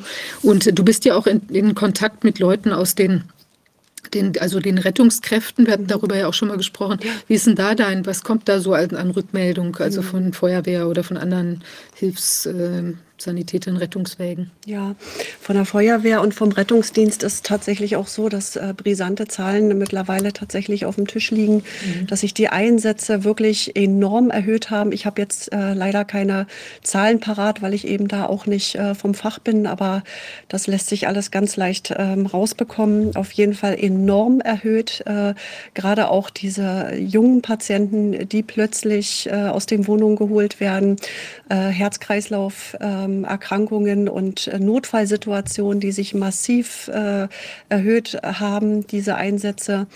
Und ähm, bei der Feuerwehr ist es äh, aktuell auch so, dass die ungeimpften Nee, dass die Geimpften sich mit den Ungeimpften so solidarisiert haben und dass eine Meldung quasi gar nicht abgegeben wird ans Gesundheitsamt und somit äh, abgesehen wurde von einem Betretungs- und Berufsverbot, weil einfach keine Zahlen auf dem Tisch liegen. Das ist die Solidarität unter den äh, Feuerwehrleuten und den Rettungsdienst. Und ähm, genau. Ja, wie sich das mit der einrichtungsbezogenen Impfpflicht dann entwickeln wird, bleibt abzuwarten. Ähm, ich habe auch jetzt vor zwei Tagen erst wieder äh, ein Gespräch gehabt, wo mir gesagt wurde, dass eine Pflegekraft vom Betretungsverbot aus Hamburg ähm, also ich habe selbst mit ihr gesprochen, betroffen ist beziehungsweise bedroht ist. Und das in einer Zeit, wo es ja eigentlich heißt, ab Dezember läuft sie aus zu Januar, frage ich mich tatsächlich, warum werden Pflegekräfte noch unter Druck gesetzt, ähm, sich impfen zu lassen mit der Voraussicht, dass das sowieso beendet wird. Macht für mich wenig Sinn. Und ähm, ja, ist weiter einfach nur menschenverachtend dass da so ein Druck ausgeübt wird für die, die es bis jetzt geblieben sind, also ungeimpft. Mhm. Die will man jetzt auf dem letzten Meter offensichtlich da noch ja, und wie ist so die Einstellung der Leute im Pflegebereich? Merkst du das da auch, äh, also jetzt vielleicht Leute, die sich haben impfen lassen, dass sie jetzt mhm. auch nicht die nochmal in den nächsten Booster gehen oder so, sondern da auch skeptischer werden? Oder wie, wie empfindest du das? Ja, es gibt einige, die sehr skeptisch geworden sind, gerade weil der Krankenstand enorm gestiegen ist mit mhm. der Impfkampagne. Äh, auch das wird zum Teil, gibt es wieder zwei Kategorien, die einen, die es zusammenbringen, die anderen, die keinen Zusammenhang sehen. Äh, es gibt natürlich ähm, einige, die auch, also ich habe jetzt keine, keine Zahlen parat, das ist nur das, was mir immer wieder so zugetragen wird oder aus Gesprächen mit äh, Kollegen, ähm, dass die, äh, die äh, geimpften Kollegen also immer mehr ausfallen und sich äh, definitiv äh, nicht weiter mhm. spritzen lassen wollen. Und die, die daran festhalten und sagen, das ist das Richtige und wir machen das weiter so, gibt es leider auch tatsächlich leider immer noch sehr, sehr viel. Also gerade bei den Ärzten ist das noch weit äh, verbreitet, dass sie genau das äh, immer noch weiter mhm. fortführen und nicht von ihrer Meinung abweichen.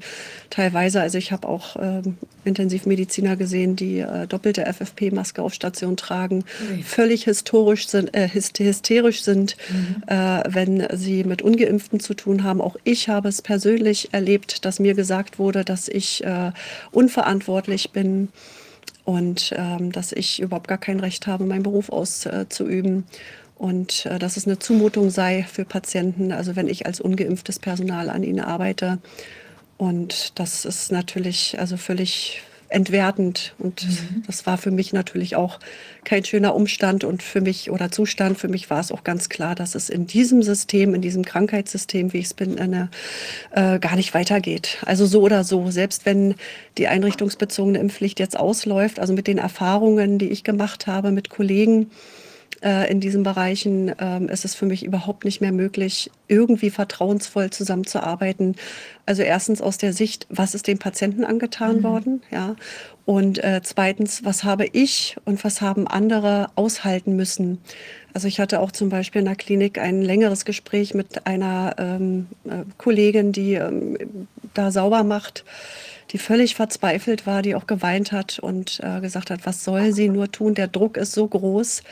Und also das ist sowas äh, von menschenverachtend. Ich kann da einfach gar nicht, wie gesagt, mehr vertrauensvoll irgendwie mit diesen Menschen äh, umgehen bzw. zusammenarbeiten, weil da null Vertrauen ist, mhm. weder für Kollegen noch für die Patienten.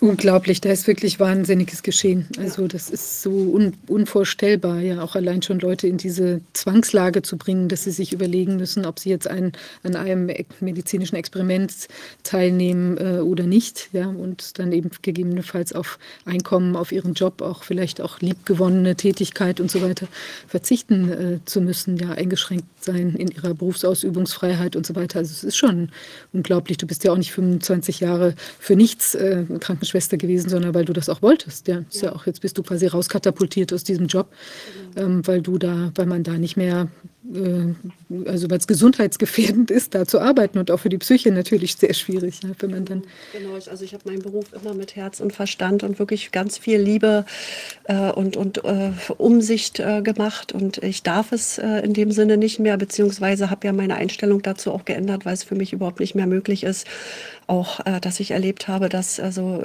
Patienten Krankentransport, also das sind die, die Patienten von Station A nach B schieben mit dem Bett äh, plötzlich, also mich äh, laut auf dem Flur beschimpfen als äh, Querdenker und als Nazi, weil ich dem Patienten die Maske abnehme. Ja, also wenn jemand mit einem Herzinfarkt oder schlimmeren Erkrankungen, wobei man auch nicht sagen kann, schlimm oder nicht schlimm, also jede Erkrankung ist natürlich schlimm und äh, wo sichtlich schon das, das erschwerte Atmen äh, wahrzunehmen ist, da dann noch darauf bestanden wird mit einer für, für mich empfundenen Wollust, ich habe jetzt was zu sagen und ich setze da mal äh, eine Anordnung um und ich gehe an das Bett und nehme die Maske ab und sage, hier wird frei geatmet. Ja, das ist, Sie brauchen Sauerstoff und äh, diese Maske ist Gift für Sie und werde dafür auch von äh, jemandem, der die Patienten quasi von A nach B schiebt, natürlich auch von Ärzten und auch anderen Pflegekräften schrecklich für mich festzustellen. Ich habe es trotzdem immer wieder getan, bin oft heulend nach dem Dienst dann nach Hause gegangen, aber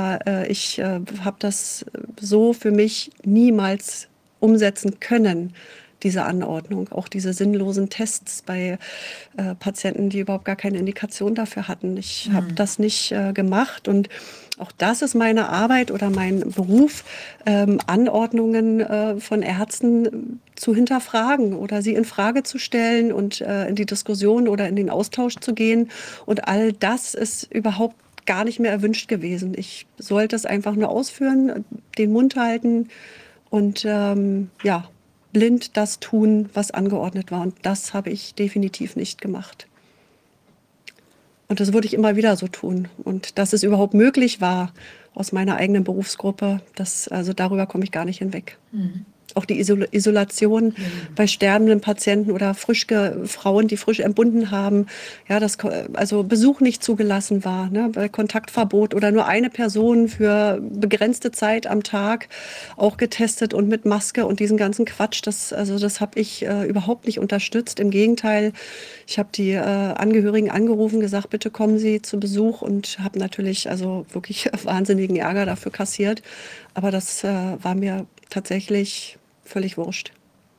Ich finde es toll. Also ich meine, es ist wirklich gut, dass du eben entsprechend da auch Rückgrat gezeigt hast. Und das ist ja auch so, es war ja unmenschlich, was da geschehen ist. Ja, also gerade absolut. mit den ganz, ganz Schwerkranken, auch die dann keinen Besuch mehr bekommen. Ja.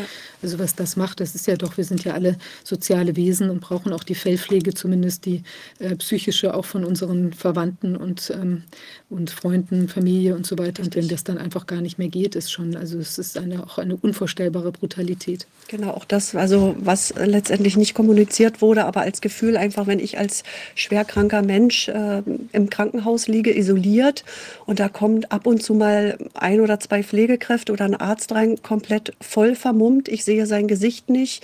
Ich habe keinen Körperkontakt, also das Händehalten nur durch Gummihandschuhe oder äh, also man hat das Gefühl, ich bin giftig als Patient, ja, und jeder, der ins Zimmer kommt, hat nur ein Ziel, schnell wieder raus.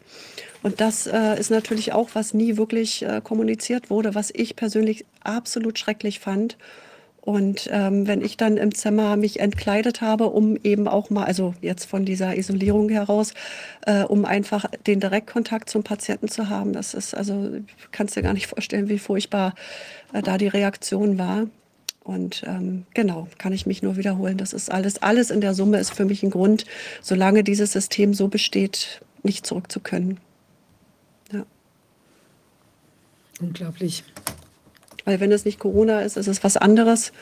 Und letztendlich habe ich gesehen, dass die Menschen oder gerade die Ärzteschaft und die, die es hätten sofort anhalten können, da einfach blind mitgemacht haben. Und das kann immer wieder irgendetwas anderes sein und sie tun es wieder. Mhm. Und das ist für mich nicht hinnehmbar. Absolut. Also toll, dass du das hier so berichtet hast. Ich, ähm, Im Prinzip hast du auch gerade eine, eine sehr gute Überleitung zu unserem nächsten äh, äh, Thema. Also da geht es ja auch wieder, wir sind ja an diesem, diesem Schuld oder der Mit Mitverstrickung auch drin. Und ich würde jetzt sagen, ich gehe jetzt mal, weil wir da eine zeitliche ähm, Thematik auch haben. Ich weiß nicht, ob du noch Zeit hast, ein bisschen noch zu bleiben. Ja, gerne, okay, klar. super. Dann können wir ja gucken, ob wir vielleicht dann im Nachgang, ob du noch ein paar abschließende Worte oder auch von dem, was wir jetzt hören, dazu sagen möchtest. Wir haben nämlich jetzt hier ähm, äh, Markus äh, Klöckner und er hat, äh, ist, ähm, hat ein Buch geschrieben zusammen mit Jens Wernicke, jetzt ganz aktuell erschienen, möge die gesamte Republik mit dem Finger auf sie zeigen, heißt es. Ähm, und ähm, ist ein Journalist, ein Autor, hat einen Schwerpunkt Herrschafts- und Medienkritik. Herr Klöckner, sind Sie bei uns?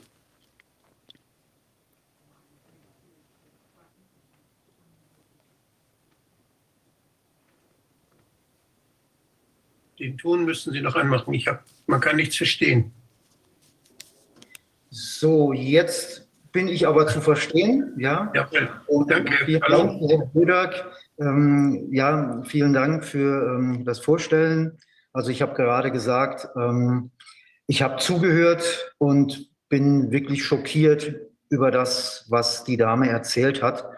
Ähm, ich habe fünf Minuten jetzt zugehört und das reicht im Grunde genommen schon, ähm, um zu verstehen, womit wir es zu tun haben. Also die Ausmaße sind im Grunde genommen unerträglich. Und wir haben in unserem Buch zusammengefasst in grober Form, was hier passiert ist. Wir haben uns zum einen auf Akteure konzentriert, die mit Aussagen in der Öffentlichkeit erschienen sind, in denen, ja, in Aussagen, in denen so eine unfassbare sprachliche Gewalt verwurzelt ist, dass man wirklich also schockiert ist, wenn man sich das anschaut. Und dann haben wir uns natürlich auch damit auseinandergesetzt, was in unserer Gesellschaft passiert ist. Wie konnte das passieren? Wie ist das zu erklären? Also auch einen soziologischen Blick veranschlagt. Und wenn wir alles zusammenfassen, wenn wir sozusagen aus der Vogelperspektive auf das schauen, was hier passiert ist, dann muss man sagen, nahezu alle zentralen gesellschaftlichen Teilbereichen haben versagt. Ob das jetzt die Medien waren, ob das die Politik war, ob das die Justiz war, ob das die Wissenschaft war, ja, die Medizin natürlich, ähm, aber auch auf gesellschaftlicher Ebene, ja, die Zivilgesellschaft hat versagt. Also man könnte meinen, ja, Jahrzehnte der politischen Bildung hätten nicht existiert. Hätten, also wäre die politische Bildung zielführend gewesen, dann hätte mindestens die Zivilgesellschaft sich anders verhalten. Aber das Gegenteil war der Fall. Wir haben erlebt, wie Menschen Verhaltensweisen an den Tag gelegt haben, die ich tatsächlich mit dem Dritten Reich assoziiere ähm, ja, das Denunziantentum war plötzlich wieder Realität. Wir haben erlebt, wie Nachbarn ihre Mitnachbarn ja verpfeifen bei der Polizei, bei den Behörden, weil eine Person oder zwei Personen zu viel in der Wohnung waren. Und ja, also da ist einfach etwas passiert in unserer Gesellschaft. Über das kann man nicht hinwegschauen da ist etwas passiert, wo wir als Gesellschaft, die wir mit ja, unseren Füßen sozusagen auf dem ja, Boden unserer Verfassung stehen, die das Grundgesetz respektieren und internalisiert haben, wir müssen hier den Mund aufmachen und wir müssen sagen, das, was passiert ist, das darf nicht mehr passieren und es, ja, also kann auch nicht mehr passieren. Wir müssen alles dran setzen, damit ähm, es hier klare rote Linien gibt. Diese rote Linien gibt es natürlich. Sie sind eigentlich da. Sie sind zu sehen für jeden, der sie sehen will. Aber unser Bundeskanzler hat gesagt, es gibt keine rote Linien mehr. Ja, da frage ich mich, was soll das? Es gibt eine große, dicke, fette rote Linie und die ist eindeutig unser Grundgesetz. Und, und gegen unser Grundgesetz, die Werte und so weiter, die das Grundgesetz ausmachen, da wurde so massiv verstoßen. Also ich bin noch immer sozusagen sprachlos in gewisser Weise, ja, wenn man sich das Ausmaß vor Augen hält. Und hier die Dame, die jetzt vor mir da war, ich habe verstanden, das war eine Krankenschwester, was die erzählt hat, ja, das ist jetzt ein Ausschnitt, ein kleiner Mini-Ausschnitt aus dem großen Ganzen. Wir haben eine Gewalt gegen Teile unserer Bürger erlebt, die ich nicht für möglich gehalten hätte. Alle zentralen Schutzräume, die ein Staat bietet, waren im Grunde genommen nicht mehr da. Es gab keinen Schutz mehr vor den Übergriffen des Staates. Die Justiz hat im Grunde genommen mitgemacht, von Ausnahmen abgesehen, die gab es sicherlich. Aber ja, es wer, wer sein Recht bekommen wollte, wer ja mit den Mitteln des Rechts gegen das Unrecht vorgehen wollte, der hatte keine Chance. Ja, ich kenne eine Anwältin, die gesagt hat, sie rät ihren Mandanten, das war damals vor einem Jahr, ab, überhaupt noch zu klagen. Es, ist, es gibt einen Zustand in der Justiz, wo wir, wenn wir gegen die Corona-Maßnahmen klagen, keine Chance haben. Und das ist nur ein Bereich. Ja, der andere Bereich sind die Medien. Das heißt, ähm, auch die Medien sollten eigentlich einen Schutzraum bieten. Einmal für die Bürger als solches, denen Unrecht widerfahren wird, dass wir als Journalisten das Unrecht aufgreifen und klar benennen, aber eben auch im Hinblick auf ja, das große Ganze, auf ähm, das Politische. Und auch hier war das Gegenteil der Fall. Medien haben mitgemacht, sie waren sogar Treiber. Also Medien haben ich glaube sogar maßgeblich dazu beigetragen, dass diese Zustände, mit denen wir es zu tun hatten und noch immer haben, überhaupt Realität werden konnten. Und wie Sie wissen, ich kritisiere Medien schon seit lange, beobachte Medien schon lange und analysiere Medien schon lange. Es war abzusehen. Es kam nicht überraschend. Also, dass es mit so einer Wucht kommen würde, das war, ja, also man kann darüber trotzdem staunen, auch wenn man im Grunde genommen es vorhersehen konnte. Aber meines Erachtens liegt ein ganz großer, großes Versagen bei den Medien. Hätten die Medien ihre Aufgabe übernommen, ernst genommen, wären sie dem nachgekommen, was sie hätten tun sollen, nämlich auch mit Distanz, mit Objektivität, herrschaftskritisch berichten, dann wäre es niemals so weit in unserer Gesellschaft gekommen. Das heißt, ich weiß, der Herr Professor Mayen war bei Ihnen auch schon im Ausschuss. Ähm, ja, Sie haben schon viel über Medien gesprochen, aber ich glaube, wir können gar nicht genug über das Verhalten der Journalisten sprechen. Ja, wir haben im Grunde genommen einen Journalismus, der ist entkernt ja, das ist ein Journalismus. Ich spreche von Zombie-Journalismus oder auch Weltbild-Journalismus. Das heißt, ein Journalismus, der im Grunde genommen nur noch nach den Weltbildern der jeweiligen Journalisten funktioniert. Mhm. Und das ist für eine Demokratie, die multiperspektiv, die auf eine multiperspektivische Medienlandschaft angewiesen ist, ganz schlimm. Und das Versagen der Medien, das ist ja evident. Wir hatten in den ersten Wochen und Monaten nahezu überhaupt gar keine kritischen Stimmen. Medien haben Stimmungs Stimmung geschürt ohne Ende. Sie, also man hatte ja den Eindruck, die Zombie-Apokalypse, ja, die würde vor uns stehen. Wir wissen heute, ja, Herr Rudert? Darf ich, darf ich eine Frage? Sie haben, wir haben ja schon mal über das Buch ges äh, gesprochen.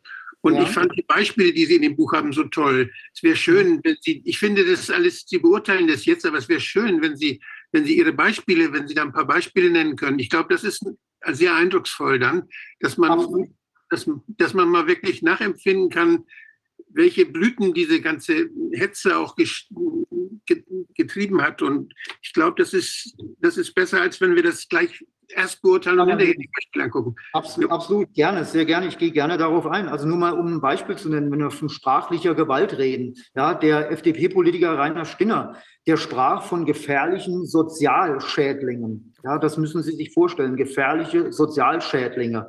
Oder der Babsänger Wolfgang Niedecken, ja, der von Asozialen sprach. Oder der Manager der Fantastischen Vier, Andreas Leska, ja, der sagte ultra asoziale Volldeppen. Also wer ist das? Also das wer, sind- wer ist das? Das sind die Querdenker oder die Ungeimpften oder wer ist das? Genau, genau, genau, die Ungeimpften, ja, die, äh, also, ja, Menschen, die Angst hatten oder haben, sich einen Impfstoff, sogenannten Impfstoff spritzen zu lassen, ja, von dem sie nicht wussten, wie wird die Auswirkung sein in fünf Jahren, in acht Jahren oder die direkte Auswirkung, wie auch immer. Also diese Menschen mussten sich beleidigen lassen, die wurden diffamiert, die wurden abgewertet bis zum geht nicht mehr. Ähm, die wurden meines Erachtens auch also entmenschlicht, ja, ähm, aufgrund von körperlichen Dispositionen, sprich Du hast keinen Impfstoff im Körper, du bist ein Mensch, ja, der minderwertig ist. Das war das, was in unserer Gesellschaft kommuniziert wurde. Und ich muss dazu auch sagen, diese Personen, die wir kritisieren, ja, das sind keine Menschen, ja, die irgendwie vielleicht mal am Stammtisch nach dem zweiten Bier äh, ja, etwas Dummes sagen, sondern diese Personen sind hoch erfahren in der Öffentlichkeit. Sie wissen, wie man kommuniziert. Sie wissen, was ihre Worte bedeuten. Und Sie haben diese Worte gewählt, Sie sind damit in die Öffentlichkeit gegangen, Sie haben einen massiven Schaden angerichtet. Einen Schaden, der wirklich ganz, ganz tief in das gesellschaftliche Gefüge geschnitten hat und auch die Menschen verletzt hat, richtig verletzt hat. Und das, was die Dame am Tisch eben beschrieben hat, ja, ähm, in ihre Erfahrungen im Krankenhaus oder wo das war, äh, auf der Station, das Verhalten der Ärzte und so weiter, das ist meines Erachtens das Ergebnis dieser Hetze, dieser ja fast schon Hetzjagd gegen Ungeimpfte, gegen Maßnahmenkritiker und so weiter. Und ähm, das, darüber darf man nicht hinwegsehen. Ja? Also wir müssen daran, wir müssen als Gesellschaft dringend mit diesen Leuten reden und ihnen vorhalten, ja, was sie gemacht haben. Und dann muss es weitergehen ähm, mit Aufklärung und ähm, ja, die Leute müssen teilweise eben auch zur Rechenschaft gezogen werden. Also es kann nicht sein, dass ein äh, Minister Spahn äh, sagt, es gibt kein Recht auf Restaurantbesuch. Ja, und, und dann äh, sagt er jetzt, wir müssen einander verzeihen. Also ich frage mich, was, ist, was geht da im Kopf von einem Menschen vor, ja, der so aufgetreten ist wie Spahn und jetzt kommt und sagt, wir müssen einander verzeihen. Also ich habe nichts gegen Verzeihen und ja, manchmal ist es auch angebracht, jemand zu verzeihen, der es nicht verdient hat. Nur hier haben wir es mit etwas zu tun, das ist so groß und das ist so gewaltig. Also da kann ich nicht sagen, wenn jetzt, äh, was weiß ich, jemand hat seinen geliebten, seinen geliebten Bruder oder Schwester verloren aufgrund ja der Impfung und da kann ich nicht sagen, ja, ups, hoppala, äh, das war so, äh, lass uns einander verzeihen. Verzeihen setzt erstmal voraus, dass derjenige, dem man verzeiht, Einsicht hat in sein Handeln, dass er erkennt, dass das, was er gemacht hat, falsch war und falsch ist. So, und dann muss es auch einen Grad, einen glaubbaren Grad der Reue geben. Und wenn das der Fall ist, ja, dann können wir mal darüber reden, über Verzeihen. Dann darf die Person in Anbetracht dessen, was sie sich hier geleistet hat, um Entschuldigung bitten. Und dann darf derjenige, der adressiert ist, entscheiden, ob er das macht oder ob er das nicht macht. Und ähm, also ich finde es wirklich auch erbärmlich, wenn diejenigen, die den Schaden angerichtet haben, jetzt kommen und sagen, ja, lass uns doch einfach alles vergessen. Also es tut mir leid, ja, damit kann ich nichts anfangen und das darf nicht sein und das kann nicht sein. Also da müssen wir einfach widersprechen und müssen ja einfach klare Kante zeigen. Das finde ich Es ganz, ja ich finde das äh, gut, dass, Entschuldigung, Wolfgang, die, ich finde das sehr, sehr schön, dass Sie das jetzt da nochmal so aufgedröselt haben. Das ist nämlich wirklich ganz wichtig, sich das vor Augen zu führen. Es ist nicht einfach jetzt damit getan zu sagen, im Zweifel, ach, ja, alles nicht so schlimm gewesen, sondern es geht wirklich darum, dass eben, dass diese, eine, eine, eine Eingeständnis der Schuld, eine tätige Reue oder zumindest versuchen, äh, all das zu tun, was man nur irgendwie kann, eine ernst gemeinte Entschuldigung. Und dann kann man darüber hinaus, also wenn dann nicht weitere, sagen wir mal, juristische Maßnahmen erfolgen, verfolgen müssen, sowieso, weil es strafrechtlich relevant ist oder zivilrechtliche Schadensersatzansprüche bestehen, dann kann man sich irgendwann mal überlegen, ob man da vielleicht auch sagen kann, okay, jetzt war es so, wie es war und irgendwo warst du vielleicht auch unter Druck oder was ist immer, aber dann kommt es ja auch auf den jeweiligen Umstand an. Also es kann auf gar keinen Fall in meinen Augen sowas geben wie eine kollektive Amnestie jetzt für die Leute, Absolut, obwohl nein. die sich das ja teilweise, ich weiß, dass das in Polen und aus einem anderen Land war das, glaube ich, vor kurzem auch, äh, äh, ist das ruchbar geworden, dass die sich da so eine Art äh, Freibrief er, er, er, erteilt haben, alle, die verantwortlich politisch jetzt gehandelt haben in der Zeit, dass sie nicht belangt werden dürfen für all das, was geschehen ist. Das kann nicht sein. Absolut, das sehe ich ganz genauso. Hier ähm, ist es ganz wichtig, dass wir widersprechen und sagen Nein, ja, nein, denn der Schaden ist immens, der Schaden ist riesengroß. Und wenn wir jetzt uns auf strafrechtlicher Ebene bewegen würden oder bewegen, dann müssten wir sagen, es besteht ja auch quasi Wiederholungsgefahr. Es ist ja null Einsicht vorhanden, null. Also was ich sehe, und wahrnehme, ist eine Arroganz, eine Überheblichkeit und eine Selbstgefälligkeit auf Seiten, ja, zumindest von einigen dieser Leute, die ist unerträglich. Und ich bin mir ziemlich sicher, sie würden genauso weitermachen oder würden noch eine Schippe drauflegen, weil sie damit durchkommen. Und das kann nicht angehen. Da müssen wir also wirklich massiv widersprechen. Ähm, also es wäre noch schöner, ja, wo kommen wir hin, wenn wir jetzt sagen, wir, wir, wir verzeihen jetzt mal schnell einander. Äh, nein, ja, äh, also man muss sich einfach noch mal vor Augen halten, was passiert ist. Menschen, die haben ihre Arbeit verloren. Menschen, die ja haben 15, 15 Jahre länger wo gearbeitet, waren zufrieden, glücklich und plötzlich wurden die gemobbt von Kollegen, ja, weil sie ungeimpft sind. Es gab eine Übergriffigkeit, einen Grad der Übergriffigkeit, unerträglich, unfassbar. Und sie konnten nicht vor Gericht gehen. Ja, was hätten sie machen sollen? Ja, kein Richter würde, würde sagen, ja, du hast recht, deine Kollegen mobben dich, wir kennen Mobben an, sondern der würde sagen, ja, dann lass dich doch impfen. Also das war das Klima und das ist das Klima, mit dem wir es zu tun haben. Und ja, also da können wir doch nicht sagen, äh, äh das nehmen wir hin. Also nein, ähm, hier Herr sind Glöckner, wir. Darf Mhm. ich was dazu sagen? Das ist ja ein, ein Teil, Teil ist, sind die Medien tatsächlich, ja. Und die Medien geben das wieder, was die Institutionen unserer Gesundheitsbehörden im Prinzip vermitteln. Und wir müssen nicht nur an den Medien ansetzen, weil die, die haben früher haben die sehr viel kritischer alles angeguckt. Wenn man mal zurückschaut, beispielsweise an Hexavac, die Geschichte mit diesem Sechsfachimpfstoff, der ja zu Todesfällen Anfang der 2000er Jahre geführt hat. Da waren es ja primär die Medien, die solche Dinge aufgedeckt haben und auf den Tisch gebracht haben. Und dann hat die Industrie erst reagiert. Heute die, machen die Medien im Prinzip genau den Handlanger unserer Institutionen. Und wir müssen bei unseren Institutionen auch anfangen. Wir haben, wir können die Kritik üben, aber schauen wir mal auf die STIKO. Die STIKO, ich habe jetzt gerade hier einen kleinen Artikel aus dem Jahr 2007 vom Arzneitelegramm vor mir stehen. Da wird mal aufgerechnet, welche äh, korrupten Verhältnisse die STIKO in diesem Zeitrahmen hatte. Da waren der Vorsitzende, der damalige ähm, STIKO-Vorsitzende, der war äh, mit der Firma GlaxoSmithKline finanziert. Die gesamten Mitglieder dieser, dieser STIKO waren in irgendeiner Form mit der Pharmaindustrie verbandelt. Ähm, das geht ja bis zum Robert-Koch-Institut. Das geht praktisch in alle unsere Institutionen, die heute die Entscheidungen für die Bevölkerung getroffen haben. Und wir müssen also nicht nur die Fragestellung Medien, sondern die Fragestellung, was machen wir denn mit unseren Gesundheitsinstitutionen, wenn die nicht mehr bereit sind, eigenständig zu arbeiten, sondern nur noch unter dem Deckmantel der Pharmaindustrie stehen?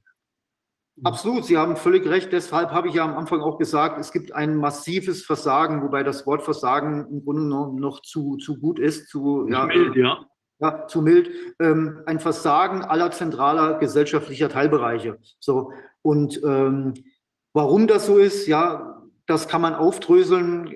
Das ist spannend und hochinteressant und wir müssen daran, also ich wäre dafür, dass es für jeden gesellschaftlichen Teilbereich, der sich so verhalten hat, wie er sich verhalten hat, einen eigenen Untersuchungsausschuss gibt ähm, und dass die Missstände klar benannt werden, die jeweiligen Personen, die so agiert haben und so weiter. Ähm, so weit müssten wir gehen und ja, also es führt im Grunde genommen kein Weg daran vorbei. Wir haben ein Versagen auf politischer Ebene. Ähm, wir hatten über, über langen Zeitraum also schwerste Grundrechtseingriffe, die ähm, auf Rechtsverordnungen fußten. Die hatten mehr Löcher als ein Schweizer Käse. Und ja, auch das ist unerträglich, genauso auch ja von Seiten der Wissenschaft. Es gab keinen nennenswerten Widerspruch von Seiten sozusagen aus dem Mainstream. Ja, also es gab natürlich kritische Wissenschaftler, aber die wurden mundtot gemacht. Ja, die wurden als Verschwörungstheoretiker, als Spinner, als Aluhüte, als Rechte, als was auch immer abqualifiziert. Ja, das sind wir wieder bei den Medien. Medien haben das getan. Medien haben diesen Diskurs massiv beeinflusst. Und von daher, also wir müssen tatsächlich überall ansetzen. Ich fokussiere besonders eben auf die Medien. Aber Sie haben absolut recht, natürlich, ja, stimme Ihnen zu. Wir haben ja, wir haben ja eigentlich in äh, Europa Regeln, die die Diskriminierung äh, verhindern. Da gibt mhm. es also den Artikel 21 der Charta der Europäischen Union.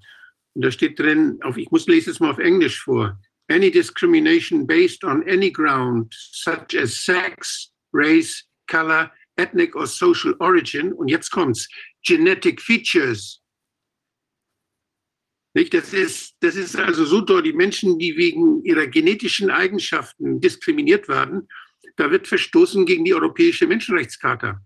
Absolut. Das heißt, auch der Europäische äh, Gerichtshof müsste dort eigentlich einschreiten. Das ist etwas, was, was nicht sein darf und ganz klar in, der, in, in Basisrecht äh, definiert ist, sogar auf europäischer Ebene. Und auch die, das Europa, äh, die, die Parlamentarische Versammlung des Europarates, die sich mit den, mit den sogenannten Impfstoffen ja befasst hat und das schon ziemlich gehorsam war und immer gesagt hat, ja, das muss gerecht sein, alles und so. Die hat aber auch gesagt, dass wenn jemand nicht diese Spritze haben will, dass dann auf keinen Fall dadurch irgendwelche Nachteile entstehen dürfen. Das haben die ja. 47 europäischen Staaten mit ihren Parlamentariern so beschlossen und die Regierungen haben das auch hingenommen und haben das auch bestätigt. Also das ist etwas, was, was eigentlich die Regel ist, nach der wir, auf die wir uns verlassen können muss. Und da wird massiv dagegen verstoßen. Und die Medien, die, von denen Sie ja berichten, die kennen das offenbar gar nicht. Die thematisieren das überhaupt nicht mehr. Ja, Sie haben absolut recht.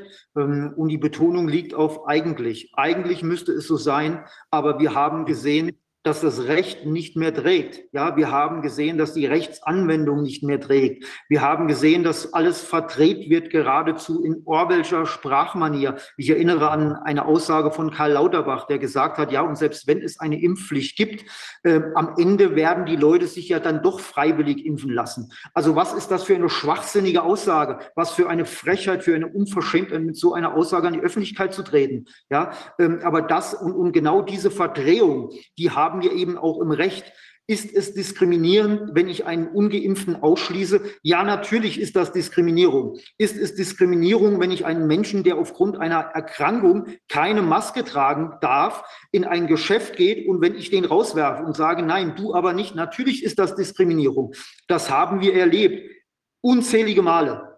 Und es gab keinen rechtlichen Schutz.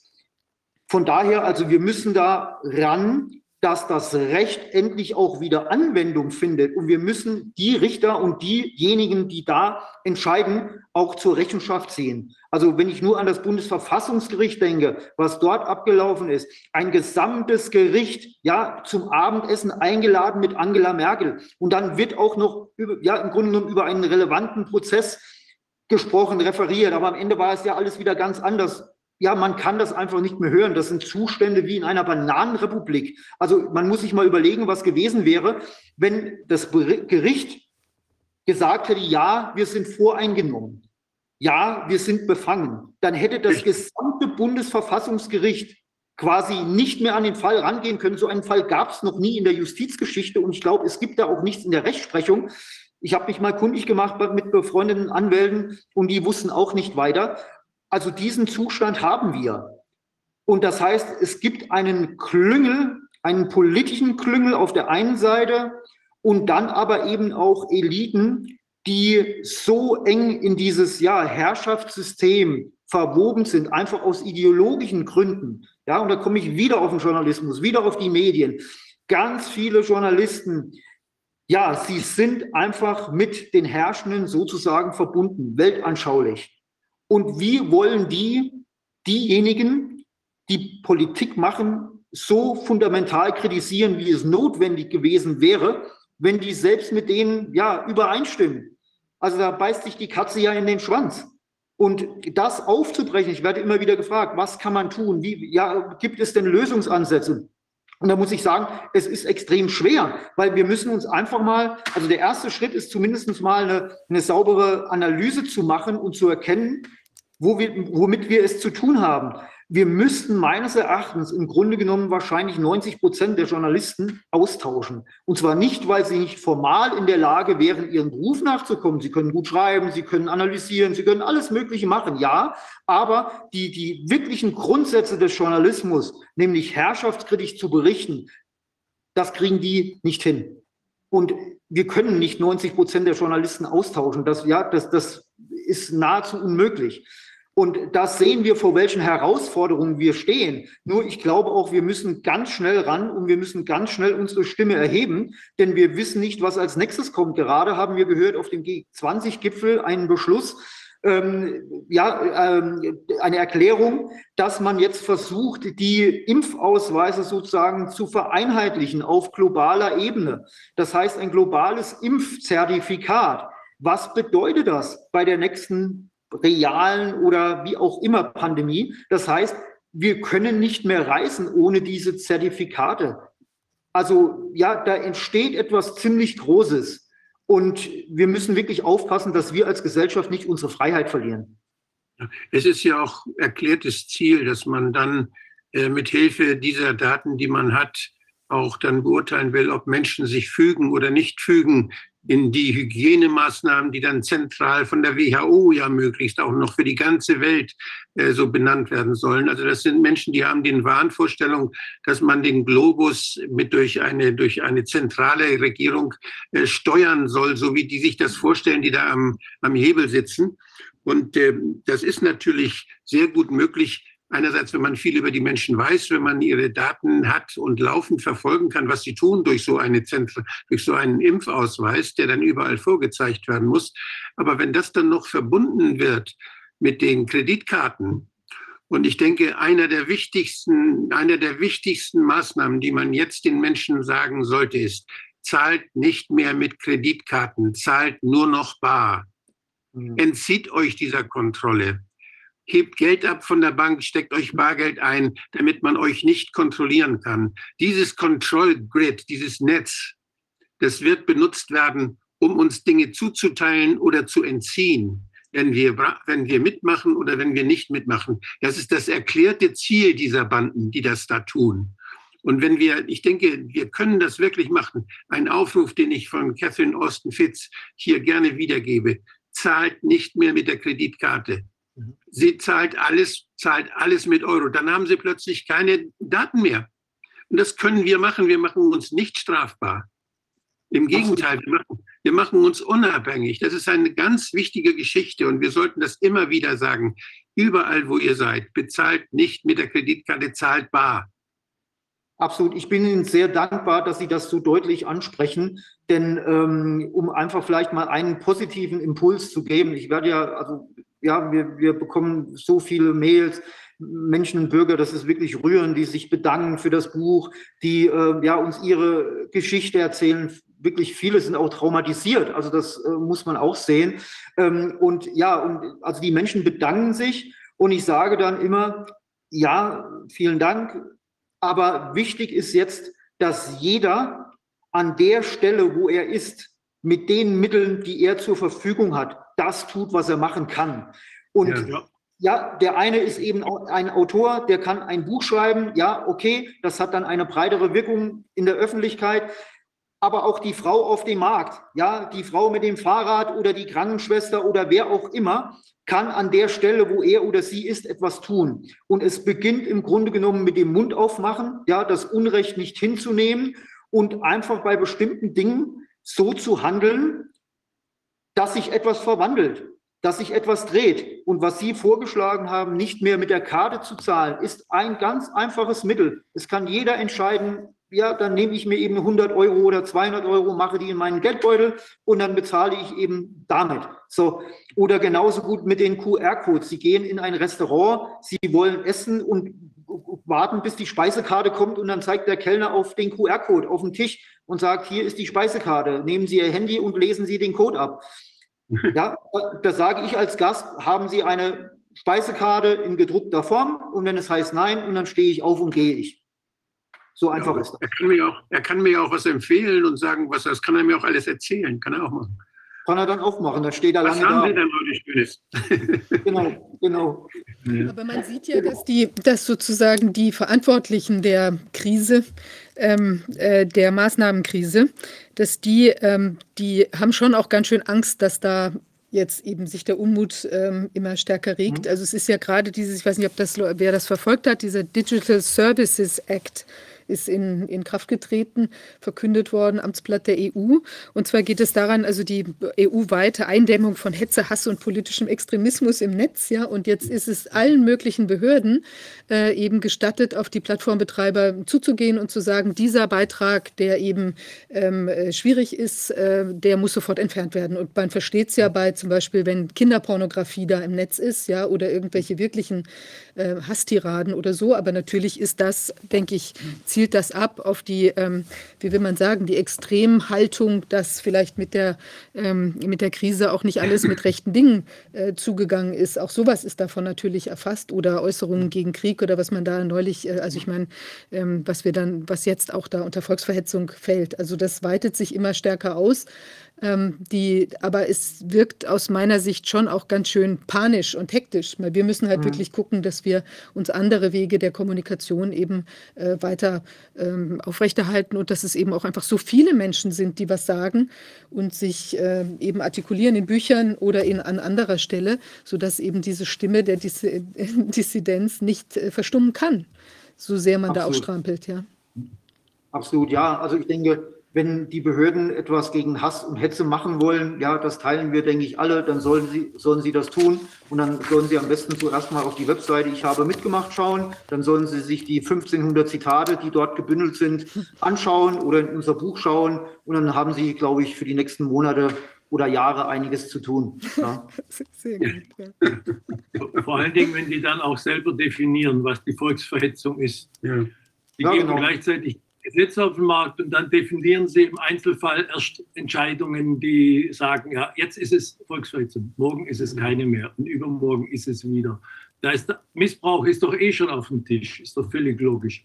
Wenn man, Genau. wenn man sogar vom Koch-Institut gleich zu Anfang der ganzen Chose gesagt kriegt, man darf nicht, dem darf nicht widersprochen werden, dann ist das doch schon klar, dass alles, was Widerspruch ist, dann äh. Gebannt wird und Volksverhetzung als Volksverhetzung dann in Misskredit gebracht werden kann. Und das ist etwas, was unsere gesamte wissenschaftliche Debatte, was die politische Debatte, was alles, was die Demokratie ausmacht, kaputt macht. Wir sind Demokraten. Und als Demokraten haben wir sachlichen Widerspruch zu äußern. So ist es. Und das ist unsere Pflicht in der Demokratie. Wir müssen diese Konflikte, die auftreten, müssen wir lösen. Dazu müssen wir sie ansprechen dürfen. Das hat mit, wenn da einer eine andere Meinung hat, die ist willkommen. Und der, mit der setzen wir uns sachlich auseinander. Das ist Demokratie. Richtig. Und wenn man, wenn man Dinge tabuisiert, wenn man Dogmen schafft, und das ist ja das, was gemacht wird, was wir sehen, hat nichts mehr mit Wissenschaft zu tun, hat nichts mehr mit freier Medien. Das ist ein Dogma neben dem anderen, was man uns vorsetzt. Und wehe, wenn wir widersprechen, dann werden wir, werden wir ausgeschaltet oder dann ist das, ist das irgendwie etwas, was auf alle Fälle verboten ist. Das heißt, unsere Gesellschaft hat sich innerhalb von drei Jahren total umgekrempelt. Das können wir nicht zulassen und das wollen wir nicht. Völlig klar. Absolut.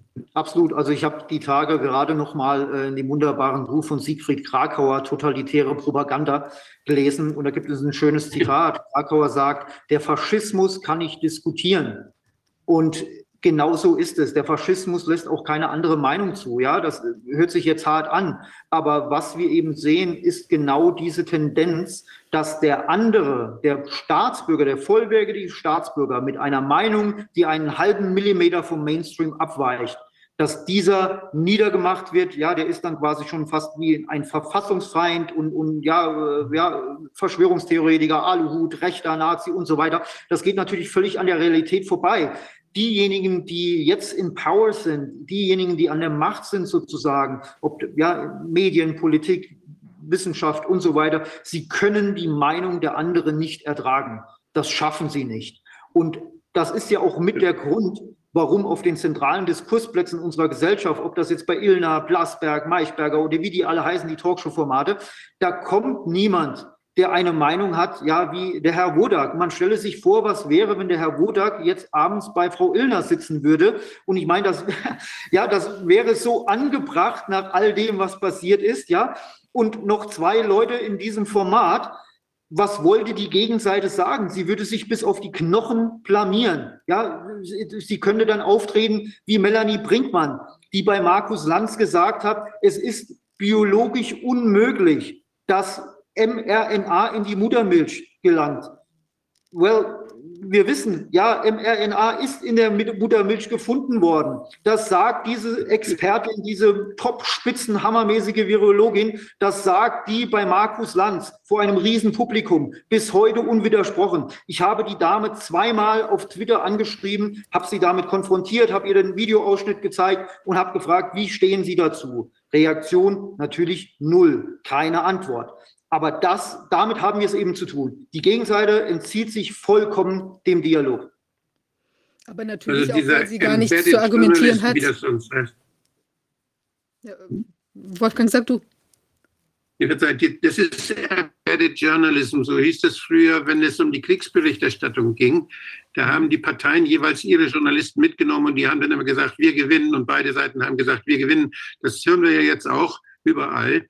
Und wir in diesem Krieg gegen die Viren, den der da geführt wird, der so absurd ist wie nur was, da ist es, scheint es genauso zu sein. Da ist auch ein Embedded Journalism installiert worden, der diesen Kriegsfeldzug gegen die Menschen und gegen die Vernunft, gegen die Wissenschaft, der diesen Kriegsfeldzug begleitet und der uns die Bilder liefert und dafür bezahlt wird, dass wir dem hinterherlaufen, was uns möglicherweise sehr, sehr viel Schaden zufügt. Und das ist etwas, was schrecklich ist. Der, die haben uns in einen Krieg geführt, der völlig unsinnig ist, der von keinem zu gewinnen ist und wo es sehr, sehr viele Opfer geben wird.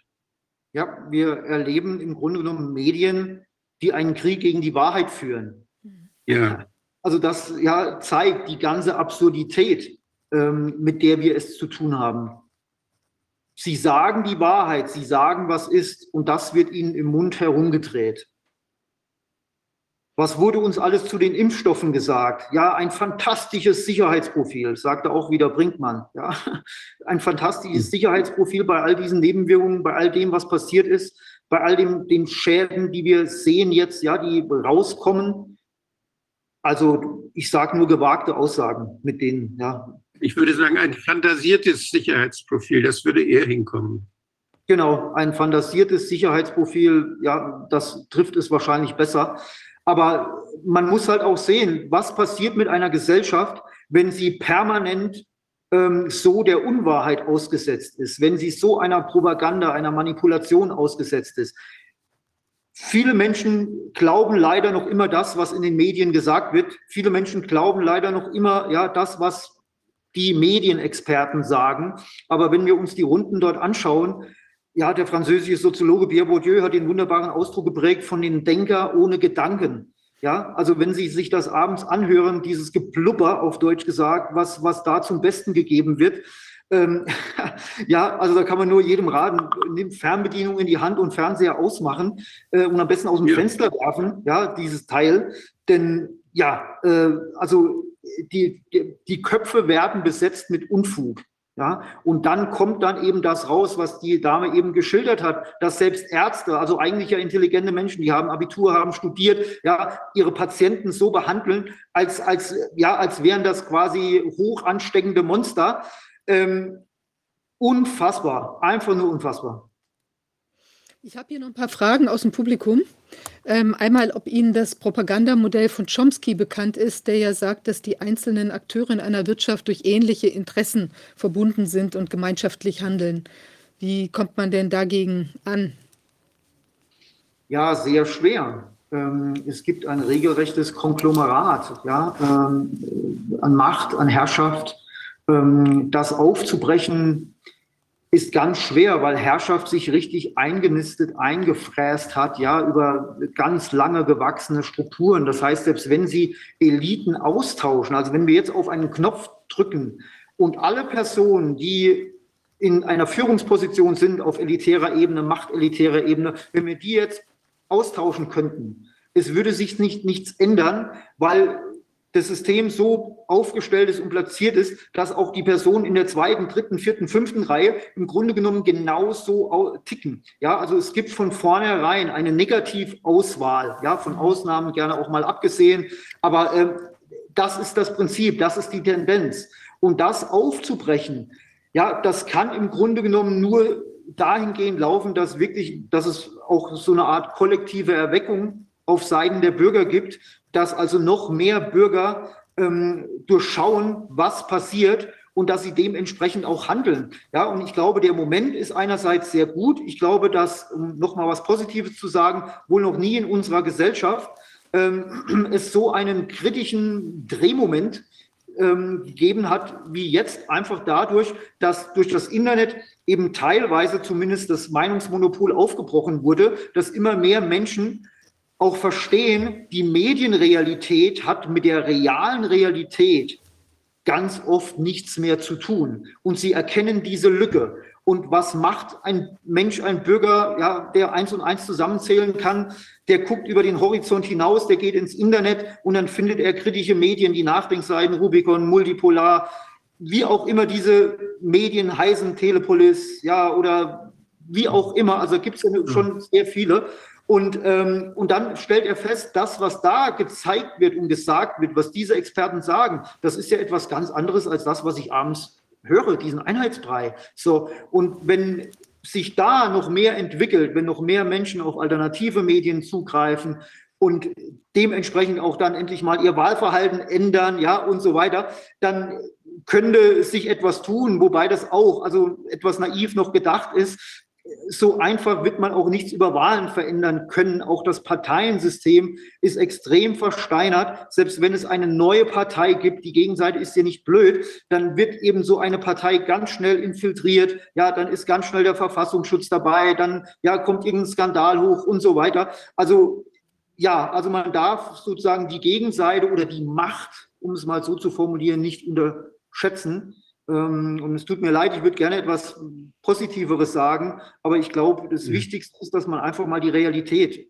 richtig erkennt. Also der, der Chefredakteur, der jetzt die als Gesundheitsfachmann beim ARD diese ganze Thematik auch äh, fachlich betreut, das ist Markus Grill. Mhm. Markus Grill ist ein bekannter Journalist, der früher beim Spiel, Spiegel Stern und dann nachher war Chefredakteur bei Korrektiv vorbildlicher investigativer Journalismus. Und der Markus Grill, mit dem habe ich von Transparency immer zusammengearbeitet früher. Wir haben sogar mal gemeinsam vor Staatsanwälten und Richtern haben wir über Korruption im Gesundheitswesen Vorträge gehalten und äh, waren uns da einer Meinung. Und als das Ganze losging im März 2020, habe ich Markus Grill voller Vertrauen angerufen und habe gesagt, Herr Grill, da müssen wir jetzt was tun. Da müssen wir jetzt dringend, da muss kritisch berichtet werden. Und da hat er gesagt, Herr Wodak, Sie haben sich verrannt. Und äh, da möchte ich jetzt Herrn Grill irgendwann mal sagen können, Herr Grill, Sie haben sich verrannt. Ja. Und das ist, das ist etwas, was, was wir, ja, was denn hoffentlich auch zum Nachdenken führen kann. Und solche Menschen wie er, die verantwortlich und kritisch waren vorher, die aber jetzt plötzlich aus irgendeinem Grund, und das kann nicht, das kann kein sachliches Argument sein, denn sachliche Argumente, da, da ist man offen als Journalist, da will man das hören. Da macht, sagt man nicht, nein, interessiert mich nicht, Sie haben sich verrannt und macht den Schluss sondern da hört man dann zu und setzt sich damit auseinander. Und wenn, wenn wir das wieder haben, dass die Leute sich wieder zuhören und dass man dann auch streitet, dann äh, kann man vielleicht auch gemeinsam wieder rennen.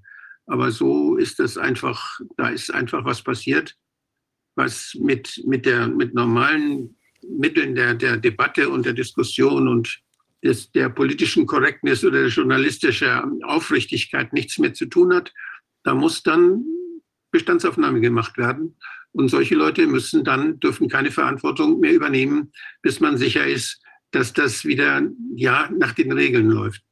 Absolut. Also ja, äh, Journalisten sind dazu da, die Realität, soweit das eben möglich ist, abzubilden. Und sie dürfen ja. gerne ihre eigene Meinung haben. Sie dürfen sagen, X ist falsch oder X stimmt, das können Sie machen in dem Format des Kommentars, in der Meinung. Da können Sie Ihre Meinung sagen. So, aber wenn die ganze Berichterstattung weltanschaulich kontaminiert wird, wenn das gesamte Verhalten, die ja die Wahrnehmung sozusagen nur noch auf die Weltanschauung äh, äh beruht und ähm, die so wertvollen ja, ich sage mal, journalistischen Kategorien der Selektion, der Auswahl, Gewichtung von, von Nachrichten und so weiter, wenn das alles nur noch nach weltanschaulichen Maßstäben abläuft und nicht mehr nach journalistischen, äh, dann muss ich sagen, diese Journalisten haben im Journalismus nichts verloren. Ja? Ähm, und wenn das wenigstens Weltanschauung, Weltanschauung wäre, man ändert doch nicht seine Weltanschauung innerhalb von drei Monaten.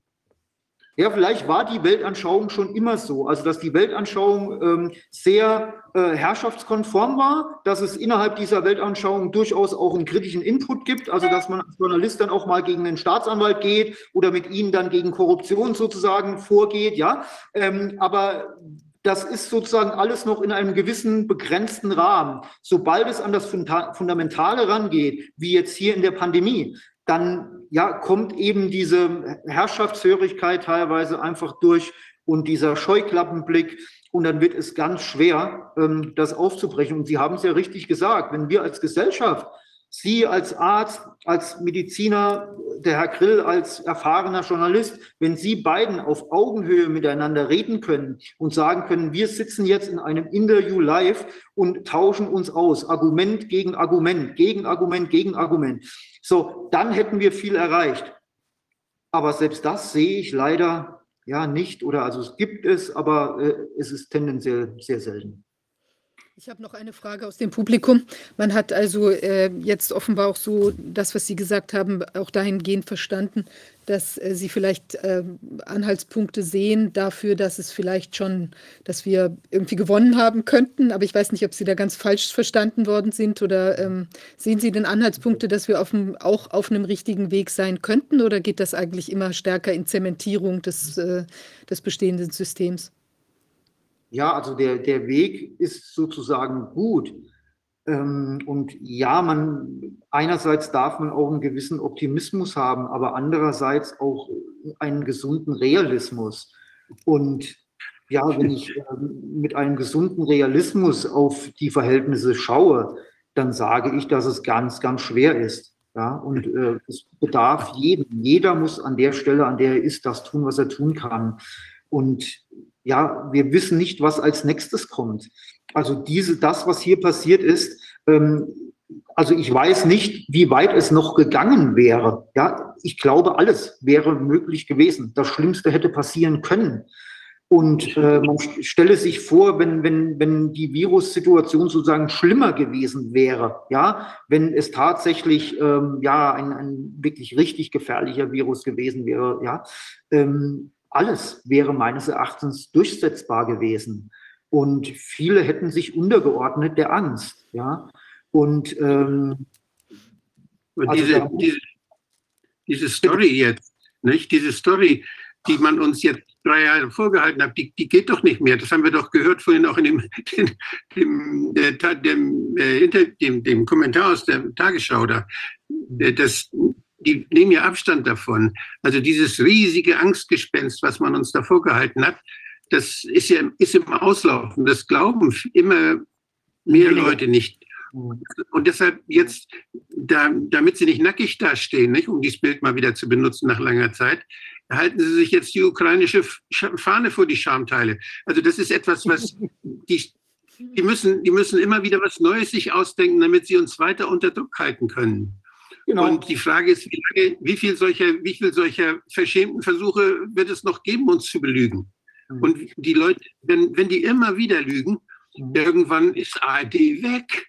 Ist ZDF, will das keiner mehr sehen, diesen Quatsch. Und will auch keine Gebühren mehr dafür zahlen. Sondern da werden die Leute sagen, nö, dafür zahlen wir nichts mehr. Und zwar, wenn sie das alle tun, dann ist der Laden dicht. Hoffentlich. Äh, also ja, das wäre äh, angebracht, maybe angebracht, ähm, dass die Bürger sich genauso endlich verhalten. Ähm, genau. Also was, glaube ich, auch wichtig ist, das ist vielleicht jetzt so ein bisschen noch untergegangen. Ähm, also ja, auch wenn das Narrativ sozusagen im Grunde genommen für jeden, der Glas sehen kann, bereits zerfallen ist, ja, dass die Nummer nicht mehr zieht. Ja, jeder weiß, äh, Zombie-Apokalypse hat nicht stattgefunden. Äh, ja, geht mit eurer Panik, Herr Lauterbach, ja, nehmen Sie Ihre Panik und gehen Sie dorthin, wo Sie wollen. Äh, aber ja, lassen Sie uns in Ruhe. Ja.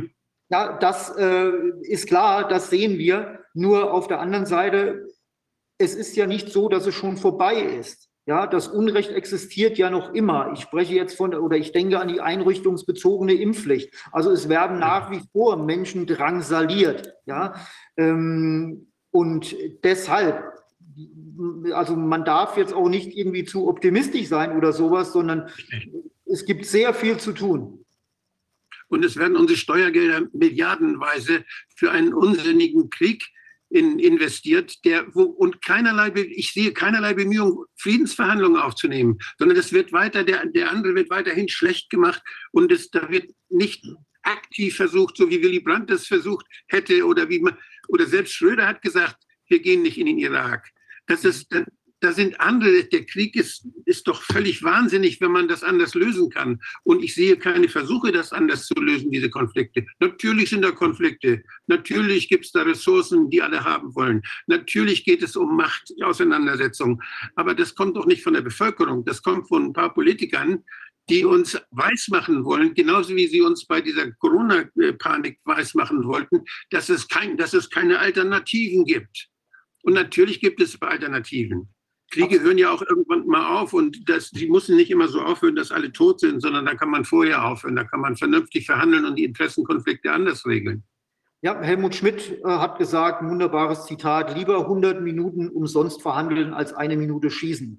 Und genau, denke, bravo, so, guter Mann. Ja, so ist es ja. und das müsste heute einfach auch mal wieder gesagt werden. Aber stattdessen haben wir es mit Kriegstreibern zu tun und mit Leuten, ja, ich denke an Annalena Baerbock oder ja, wer auch immer, von denen ich denke, ich glaube, die haben überhaupt gar nicht intellektuell durchdrungen, was Krieg ist. Die verstehen das, glaube Also das ist meine Einschätzung. Ich weiß nicht, ob das stimmt, aber so kommt es mir vor. Wenn ich das Handeln sehe, dann ist mein Eindruck, sie verstehen überhaupt gar nicht, was ein Krieg oder was gar ein Weltkrieg bedeutet. Also wir waren vor drei Tagen im Grunde genommen kurz vorm Dritten Weltkrieg.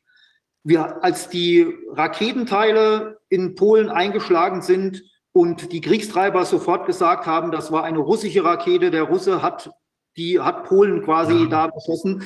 Ähm, da waren wir vom Dritten Weltkrieg. Und was wäre gewesen, wenn Biden gesagt hätte, ja, das stimmt, das waren die Russen, obwohl sie es gar nicht waren. Nee. Glauben Sie das nicht?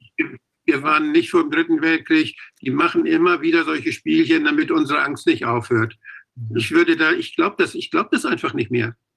Jedenfalls sind diese Spiele menschenverachtend. Und ja. das, das, da müssen wir darauf bestehen, dass das auch in der Bevölkerung verteilt wird, dass die Menschen das mitkriegen. Das ist menschenverachtend, was abläuft.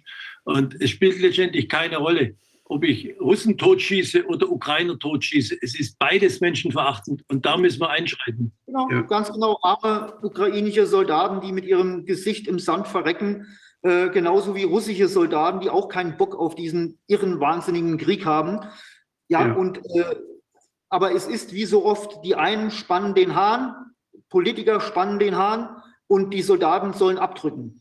Und das muss man einfach aufbrechen. Und auch wenn das jetzt ein anderes Thema ist, aber im Grunde genommen ist das ja alles auch miteinander verknüpft. Ja, beides ja. ist thematisch in einer großen Lüge angelagert, hat viel mit Manipulation und Propaganda zu tun. Ja, und genau da möge die Republik mit den Fingern auch auf diese zeigen. Ja, sicher. Da kommt, dann der zweite Band, da kommt dann der zweite Band bald raus. Ja, also ich möchte, auch, genau. Ich möchte auch noch mal mit dem Finger zeigen auf jemand, aber im positiven Sinne. Und zwar, ich möchte gerne dem, äh, äh, wie will man sagen, ein Loblied singen auf Jens Wernicke. Weil es ist tatsächlich, also ähm, der ähm, ist für mich eine sehr, sehr wichtige ähm, Person. Und es ist eigentlich auch wiederum erstaunlich, was äh, sozusagen aus einem kleinen Anker dann auch, auch aus dieser, diesem Kontakt entstanden ist, weil man sieht daran auch wieder, was man als Einzelner oder eine Person, die irgendwie tätig wird, ähm, äh, so für, für Wellen schlägt im morphogenetischen Feld. Und zwar habe ich ja, ja, Jens Wernicke damals kennengelernt, weil ich hatte einen Artikel geschrieben zur, zur Hartz-IV-Entscheidung, also dass die Sanktionen, die Hartz-IV-Sanktionen, dass die ähm, verfassungswidrig sind, was dann ja auch, das war kurz bevor die Entscheidung herauskam, hatte ich ähm, beim Rubicon geschrieben und war dadurch dann auf den Autorenverteiler vom Rubicon geraten. Und Jens Wernicke hat ja schon sehr früh erkannt, dass da was mit der Pandemie äh, nicht so ganz stimmt und begann schon ab Februar oder noch davor zu schreiben, Achtung, da kommt was auf uns zu, was eben äh, sich möglicherweise demokratiefeindlich auswirken könnte und eben sprach von einer auch möglichen äh, Gefahren da im Gesundheit, also dass das eben eine übermäßige Reaktion und so weiter sind.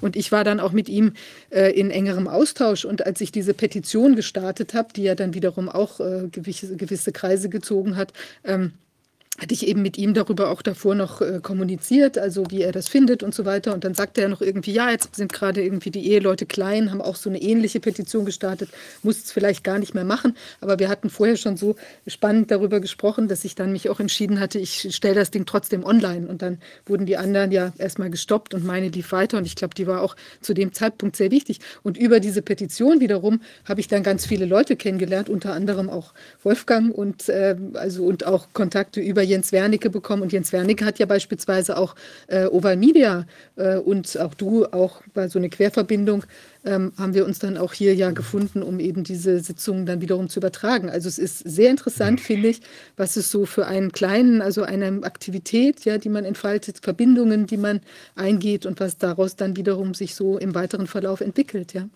Also insofern, ich finde, man kann das nie unterschätzen. Äh, und dann ist ja letztlich dadurch irgendwann auch hier also ich weiß nicht, durch mein Aktivsein oder so auch natürlich dieser Ausschuss dann zustande gekommen, der ja auch wiederum sehr viele inspiriert hat und sehr viel eben zutage gefördert hat, was wir wahrscheinlich auch verwenden kommen, wenn wir in die, können, wenn wir in die Verlegenheit kommen, dann tatsächlich mit den Fingern nachhaltiger auf die Leute zu zeigen.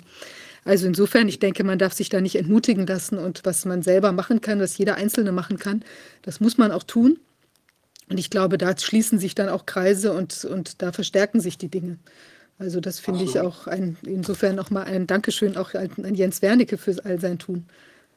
Ja, ich würde gerne, da wir gerade dabei sind, auch einfach ein Lob noch aussprechen an die Dame am Tisch. Ähm, also wirklich meinen tiefsten Respekt vor ihrem Handeln. Vielen Dank. Ja, Sie, Sie haben Ihren Rücken gerade gemacht, ja, und ähm, haben Herz gezeigt und haben sich menschlich verhalten und haben das Unrecht als solches erkannt. Also wirklich, ja, großen, großen Respekt ja, vor Ihnen. Vielen Dank. Dankeschön. Schließe ich mich an. Ich auch.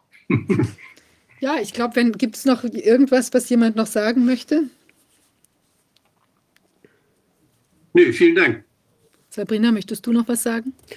Ähm, nein, ich wünsche euch allen ein schönes Wochenende, einen schönen Abend und ich denke, dass wir alle wirklich äh, uns immer genau daran äh, halten sollten oder darauf berufen, dass wir also wir Menschen zusammenhalten, dass wir diejenigen sind, die es verändern können, die was bewegen können durch den Zusammenhalt. Denn auch wie die andere Seite funktioniert, also der Faschismus funktioniert eben, weil alle mitmachen und äh, weil alle das Rad äh, bewegen. Und genauso bewegen wir genau das, das Rad in die andere Richtung durch Zusammenhalt, durch Vernetzung, durch wahre Solidarität, durch Liebe, Empathie und ähm, durch Aufklärung und einfach nicht satt werden ähm, für Menschen da zu sein, die uns brauchen. Und da ist, glaube ich, jeder, da gibt es keine Berufsgruppe, sondern da ist jeder, äh, steht für sich, der einfach äh, die richtige Einstellung hat und äh, von der Wahrheit überzeugt ist. Und aus meiner Sicht ist äh, bei der Wahrheit also kein Platz für Kompromisse. Und ähm, ja, das ähm, davon bin ich Amen. über. Ja, genau. Da muss ich widersprechen da ist, bei der Wahrheit muss auch Platz für Kompromisse sein, denn jeder hat seine eigene Wahrheit und darüber müssen wir uns jedes Mal unterhalten. Das ist ganz schön schwer. Ähm, ja, gut, also in, äh, wenn man darüber spricht, natürlich, wenn wir einfach jetzt die Zahlen auf dem Tisch haben, ja, das Pro und das Contra. Ja. Und ähm, also die Wahrheit ist einfach, dass hier viele Dinge stattfinden, die menschenverachtend sind. Und da ist aus meiner Sicht, äh, gibt es keine, kein, kein Raum äh, für Kompromisse abzuwägen. Ein bisschen Maske tragen, ein bisschen impfen, ein bisschen Isolation, ein bisschen alleine sterben, ein bisschen allein äh, entbinden ohne Partner. Äh, also das, da gibt es für mich tatsächlich tatsächlich keine Kompromisse. Grundsätzlich sollte alles immer besprochen werden und abgewogen werden. Auf jeden Fall, da bin ich absolut äh, bei dir. Ähm, aber wenn es um uns geht, um unsere Gesundheit und um die Freiheit, da ist es schon ja, ganz wichtig, auf der richtigen Seite zu sein. Ich widerspreche gern. Ja, also dann ich, würde ich auch noch ein paar abschließende Worte sagen, aber nichts, äh, nichts äh, so Schönes, was, was du gerade gesagt hast. Ich wollte noch mal ähm, sagen, dass wir ja im Ausschuss ähm, also jetzt im Moment wirklich sehr stark auf, auf finanzielle Unterstützung angewiesen sind, weil wir die Problemlage immer noch nicht haben lösen können, die ja äh, da besteht mit äh, Rainer Füllmich. Und es ist auch so, dass wir auch von einem Anwalt blockiert werden, der äh, eben mal ein Rechtsanwalts-Anderkonto für uns gehalten hat und der die Kontounterlagen nicht herausgibt, wo, wodurch wir auch gehindert sind auf äh, einen Vermögenswert, der eben sehr wichtig für uns jetzt wäre, auch um die weitere Arbeit fortsetzen zu können, überhaupt zugreifen zu können. Also es ist wirklich eine relativ ähm, angespannte, sehr problembehaftete Situation und wir werden ja auch ähm, von Rainer ähm, aufgefordert, ihn gegebenenfalls zu verklagen. Also was mich auch irritiert, weil letztlich ist es ja so, wenn ich einen Vertrag unterschreibe oder eine Zusage mache, dann ist das ja auch ein Ehrenwort, was gilt. Und da kann ich nicht einfach sagen, ihr müsst mich erstmal verklagen, ähm, sonst äh, tue ich gar nichts. So wie wenn ich einen, einen Geburtstagskuchen für meinen Sohn bestelle und ich gebe irgendwie, weiß ich nicht, 50 Euro dahin und erwarte eine besonders schöne Torte und dann sagt mir der äh, Bäcker, ach, April, April, verklag mich doch, du hast zwar einen Anspruch, aber ich komme nicht rüber mit dem Kuchen. Also das kann es nicht sein. Und wir sind eben im Moment auch noch nicht mal in der Lage, zu verklagen zu können, weil wir gar kein Geld dafür haben. Also selbst wenn wir den Fall selbst bearbeiten, muss man ja auch Gerichtskosten aufwenden und gegebenenfalls irgendwelche weiteren Zahlungen. Und insofern ähm, ist das wirklich eine sehr, sehr unglückliche Situation. Und ich möchte deshalb wirklich nochmal. Wie bitte? Auf dem Geld sitzt er ja, auf dem Geld sitzt er ja gerade. Ja, genau. Und das ist wirklich sehr, sehr schwierig. Und ich möchte da alle, die äh, unsere Arbeit wichtig finden, ähm, wirklich bitten, uns jetzt in dieser, auf dieser Durststrecke zu helfen, damit wir über die Runden kommen, bis sich diese Sache endlich geklärt hat. Ja, also von ganzem Herzen danke ich allen, die zugeschaut haben und die uns vielleicht auch unterstützen wollen. Und ähm, dann würde ich sagen, einen erfreulichen ähm, Freitagabend und ein ersprießliches Wochenende und wir sehen uns in der nächsten Woche wieder. Bis dahin. Vielen Dank. Tschüss.